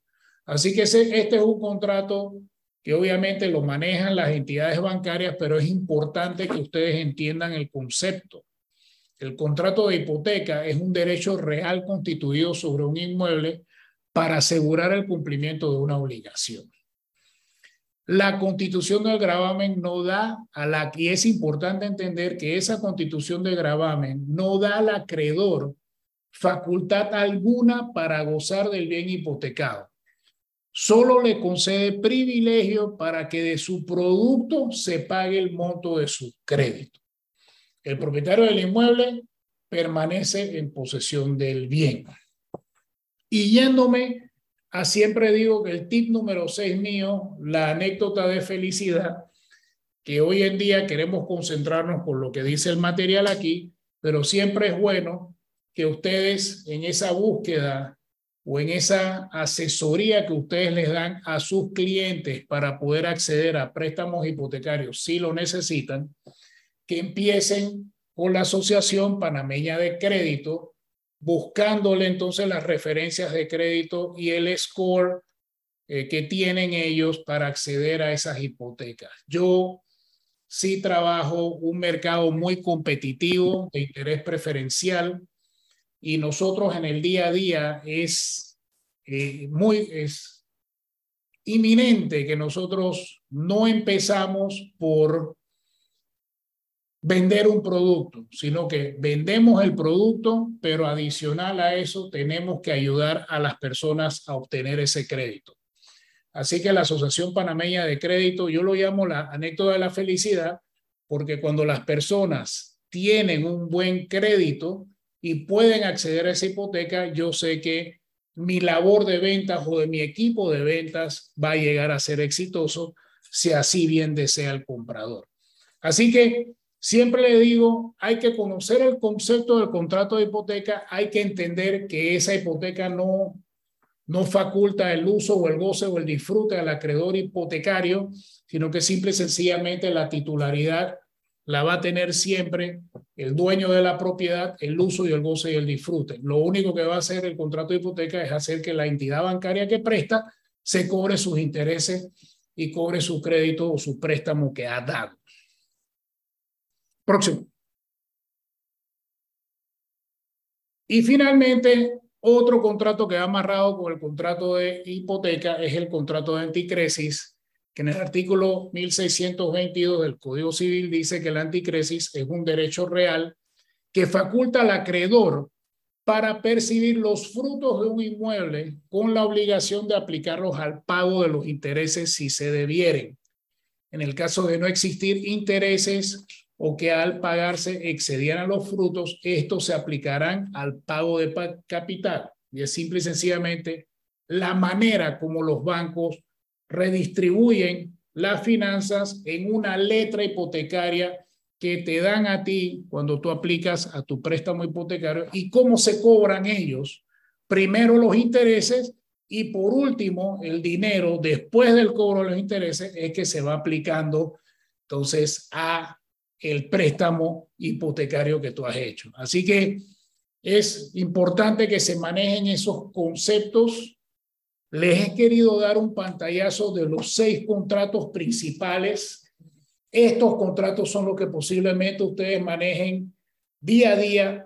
Para todos otros contratos o temas legales, siempre apóyense en su abogado. Se los digo yo siempre, yo, yo no tengo pena en decirlo, yo me apalanco mucho en abogados, siendo yo abogado, pero lo digo porque la concentración primaria mía está en el tema bancario y en la aprobación de préstamos hipotecarios para mis clientes en mi grupo de venta.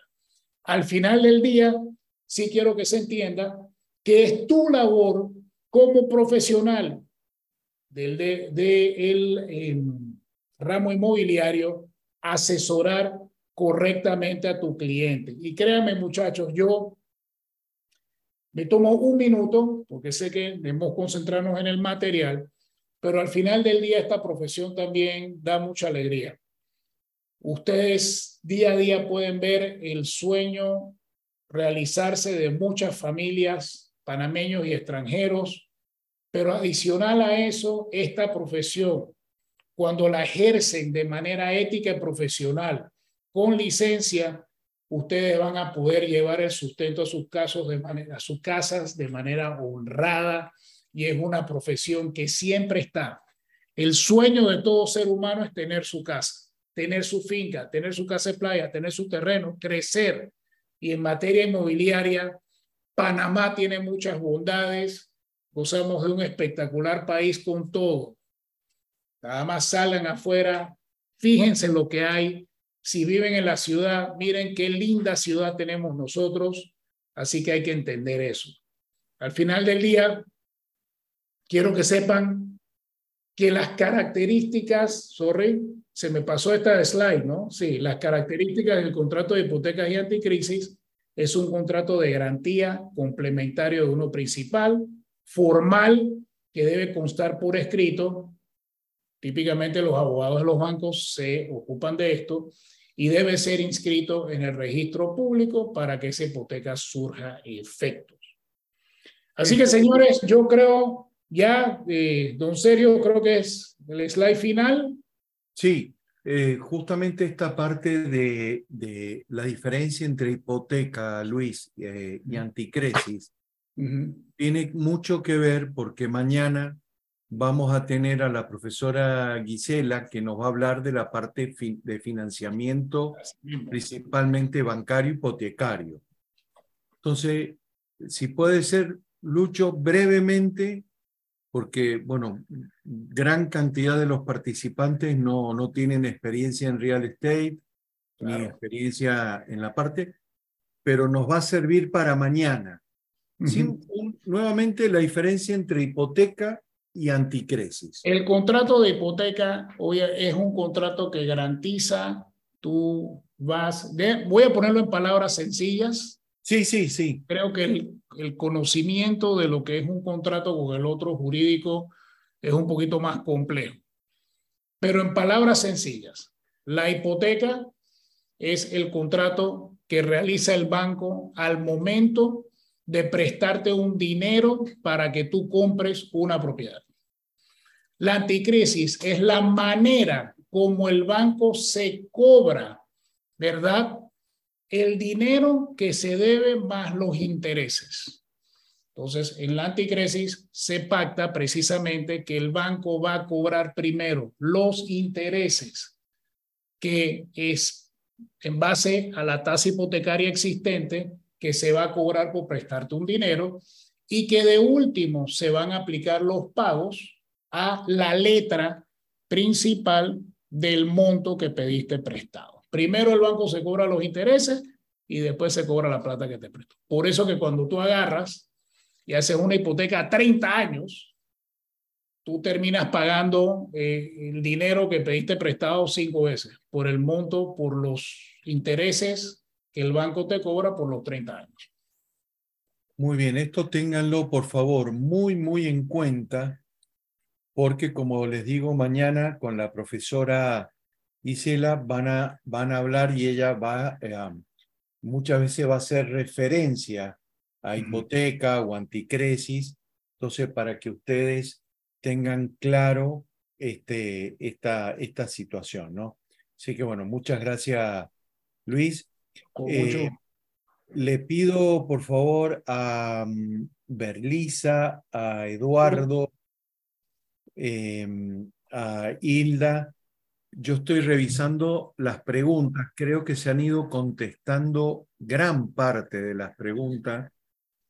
Eh, por eso estoy revisando. No sé, Berlisa o Eduardo, si hay algún tema que les gustaría. Aquí dice Melanie una consulta con respecto, sorry. Sí, sí, sí, adelante, adelante, sí. Con respecto al material, los profesores han realizado eh, presentaciones resumidas del manual, nos recomiendan estudiar los, los resumen, las presentaciones o el material. Mi consulta va relacionada a que si los profesores han realizado una recopilación de la información que vendría en el examen y es mejor estudiar las presentaciones. Yo no me sé en particular cómo son los formatos de los otros profesores, pero si tú agarras mi presentación y detallas las cosas que yo he resaltado, ¿verdad? Te van a ayudar como guía a eh, la materia que viene para el examen. Así que enfócate en lo que está resaltado eh, y por ahí va el tema de las preguntas del examen. Muy bien. A ver, em, Eduardo, Berliza. Bueno, yo, eh, yo quería agregar pues que como dice mi compañera Berlisa, esto tiene que ver bien lo del temario, enfocarse en eso y bueno, usar la plataforma y empezar también con el simulador y esto y practicar lo más que puedan. Yo creo que es una excelente herramienta que los va a ayudar a todos a sentirse mucho más cómodos porque te va a decir cuáles son las preguntas que tienes bien y cuáles son las que tienes mal y lo puedes usar cuantas veces quieras. Muy bien. Mi recomendación muy personal es que eh, sí, le den una repasada a los PowerPoint y cualquier resumen que proporcionen los profesores, pero que eh, estudien el material del manual a conciencia. Se te mutió, Berli, ¿eh? Se te mutió. Sí, estudien el material a conciencia, eh, saquen apuntes en relación a lo que dice el temario, ¿no? De todas maneras, yo del curso anterior tenemos unos cuatro o cinco estudiantes a los que ya les hemos firmado el poder para tramitar su licencia, que han estado haciendo el examen, que pasaron, eh, hicieron el curso hace aproximadamente un mes y medio y ya han pasado su examen. Yo voy a contactar por lo menos a dos de ellos para que el día de la clausura entren y hablen unos cinco minutos cada uno, Sergio, si, si nos los permite, para que les den algunos tips, ya que ellos están fresquitos. Yo hice mi examen en el año 2005, imagínense, o sea, los tips que le pueda dar yo ya están anacrónicos. Pero estas son personas que acaban de pasar el examen, acaban de hacer este mismo curso que están haciendo ustedes y les voy a pedir a dos de ellos que nos hagan el favor de entrar dos o tres de ellos el, el, último día para que ellos le digan a ustedes más o menos cuál fue su experiencia en el estudio, cuáles fueron las cosas a las que más atención le prestaron, etcétera. Yo creo que eso va a ser de mucho beneficio para ustedes. Ahí Luis Manuel tiene una pregunta, me parece. Luis Manuel. Ahí, puede levantar la mano. Sí, buenas. Este, es que he escuchado varias veces sobre algo, un simulador. Yo ayer lamentablemente no pude asistir a la clase, entonces no sé si es algo que pasaron ayer me gustaría que de repente lo pasaran, no sé si al WhatsApp o acá, para poder... Manuel, lo del simulador está en la plataforma Eduacovir. ¿Usted tiene acceso a la plataforma? Supongo que sí, porque supongo que debo tener acceso. Cuando usted entre a la plataforma Eduacovir, eso es de, de, las primeras cosas que le van a salir después de ver el temario, de completar la encuesta. Y el simulador no es otra cosa que un ensayo de examen que le proporciona la plataforma y usted lo puede hacer todas las veces que usted quiera. De todas formas, el señor Tertucio ha pasado varias veces en el grupo de WhatsApp el tutorial de cómo se utiliza y todo lo podemos pasar nuevamente para que usted lo pueda ver, ver, ver el tutorial y entonces pueda acceder. ¿Perdón?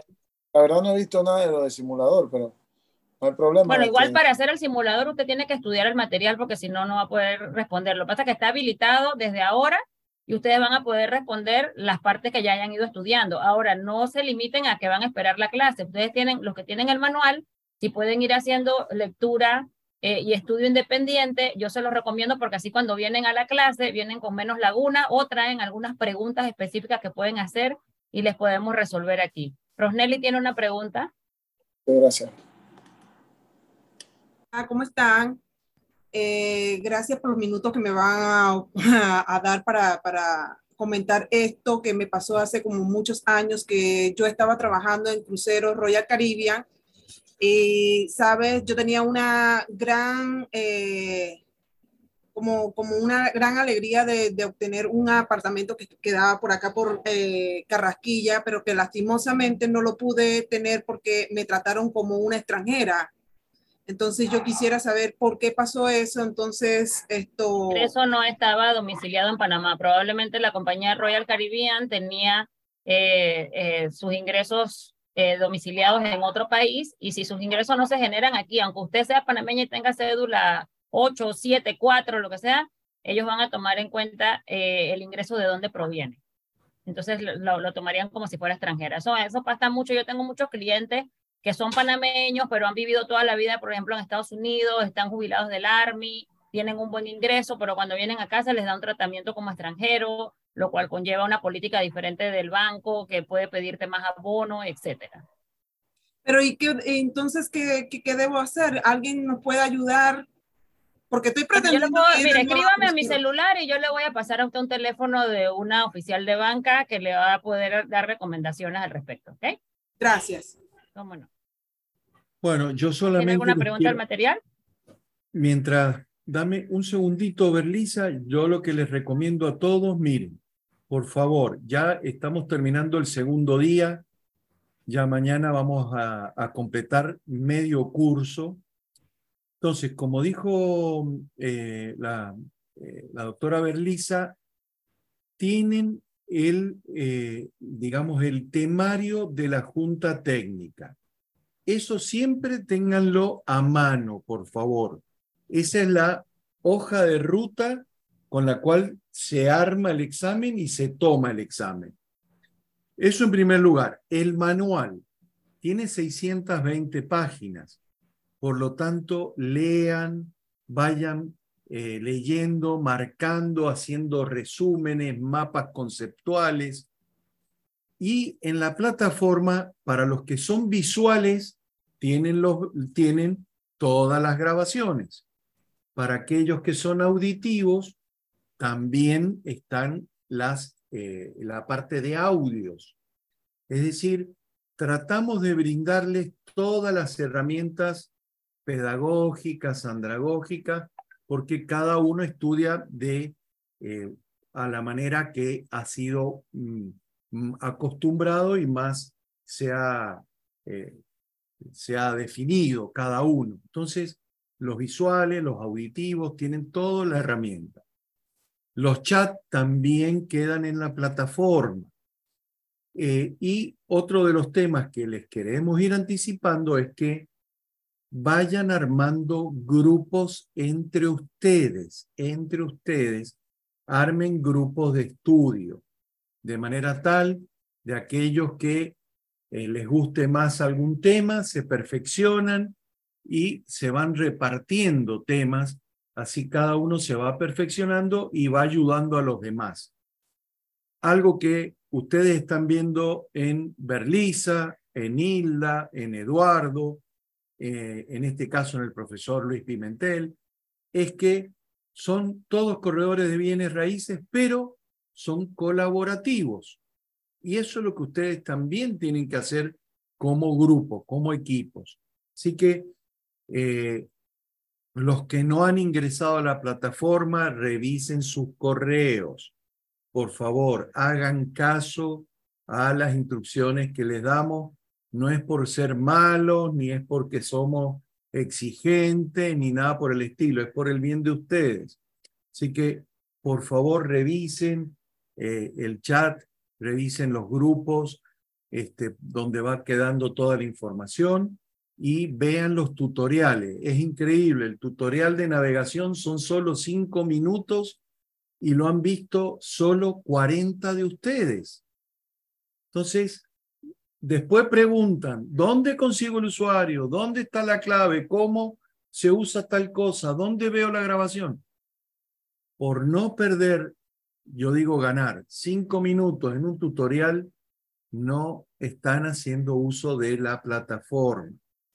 Berlisa, si Dios quiere, va a conseguir la asistencia de estas personas que ya se han eh, logrado eh, aprobar y van a ver que el consejo es usen la plataforma, vean 10 veces los videos que les cuestan, escuchen 10 veces los audios de los temas que les cuestan.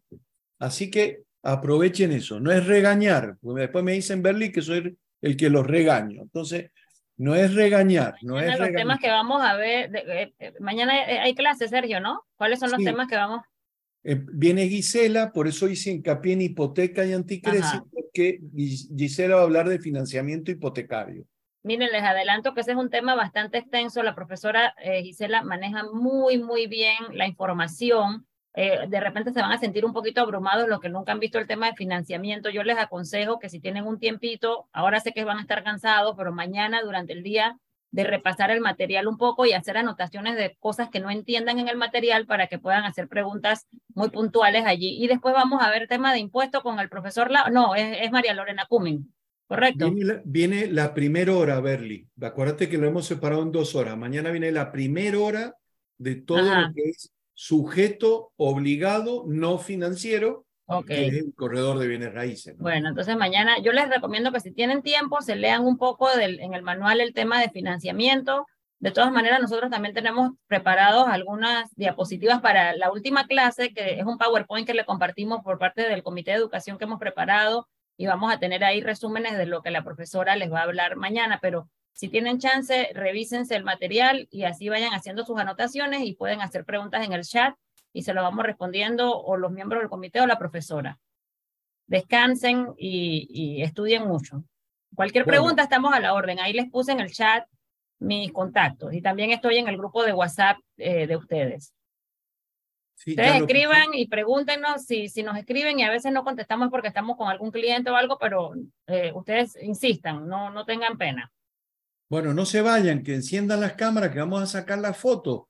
A ver, Luis o Berlisa, Eduardo, a ver, a, ver, ¿quién le vamos a pedir que nos, este, que cuenten, que hagan la, la cuenta regresiva?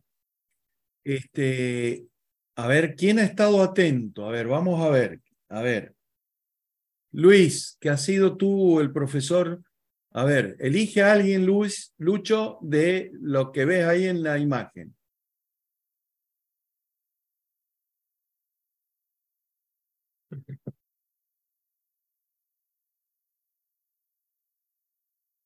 Estás, muteado, Lucho, estás muteado, estás muteado. Perfecto. A ver, Rox Nelly Alvarado Canto, la primera que me sale aquí. es, creo que habló en el tema de los cruceros, así que eh, creo que le vamos a dar la oportunidad entonces. Rox, ¿puedes habilitar tu micrófono? ¿Qué, ¿Qué gesto hacemos a la cámara? Ayer fue este. Ahora, ¿cuál quieres que hagamos, Rox? Doble. Las dos manos. A dos manos. Bueno, bueno, dirige usted, o dirige usted, esto vamos a tener que sacar dos fotos hasta ahora, así que dirige usted, por favor. Eh, motiva a sus compañeros a poner las manos y a sacar la foto y cuente hasta tres. Vamos, vamos, Rox. Ok, a la cuenta de tres, uno, dos y tres. Muevan las manitos. Dale, Rox, que faltan ahí. No vemos todas las manos. Vamos, Rox, vamos, vamos. A ver, vamos. A la cuenta de tres. Uno, dos y tres. Muy bien.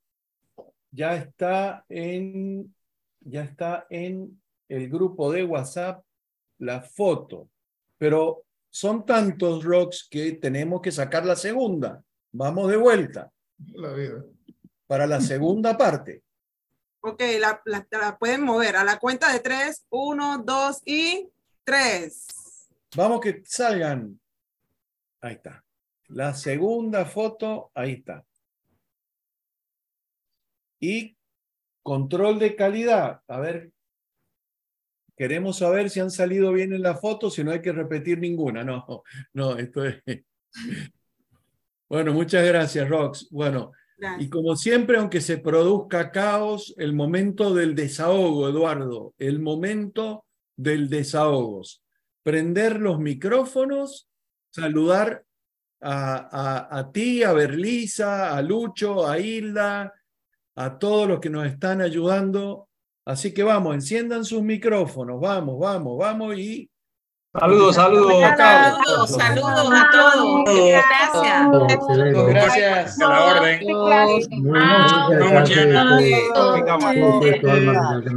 Duermo bien, Eduardo. Hasta mañana. Descansen. Hasta mañana. Hasta mañana. Saludos. Gracias.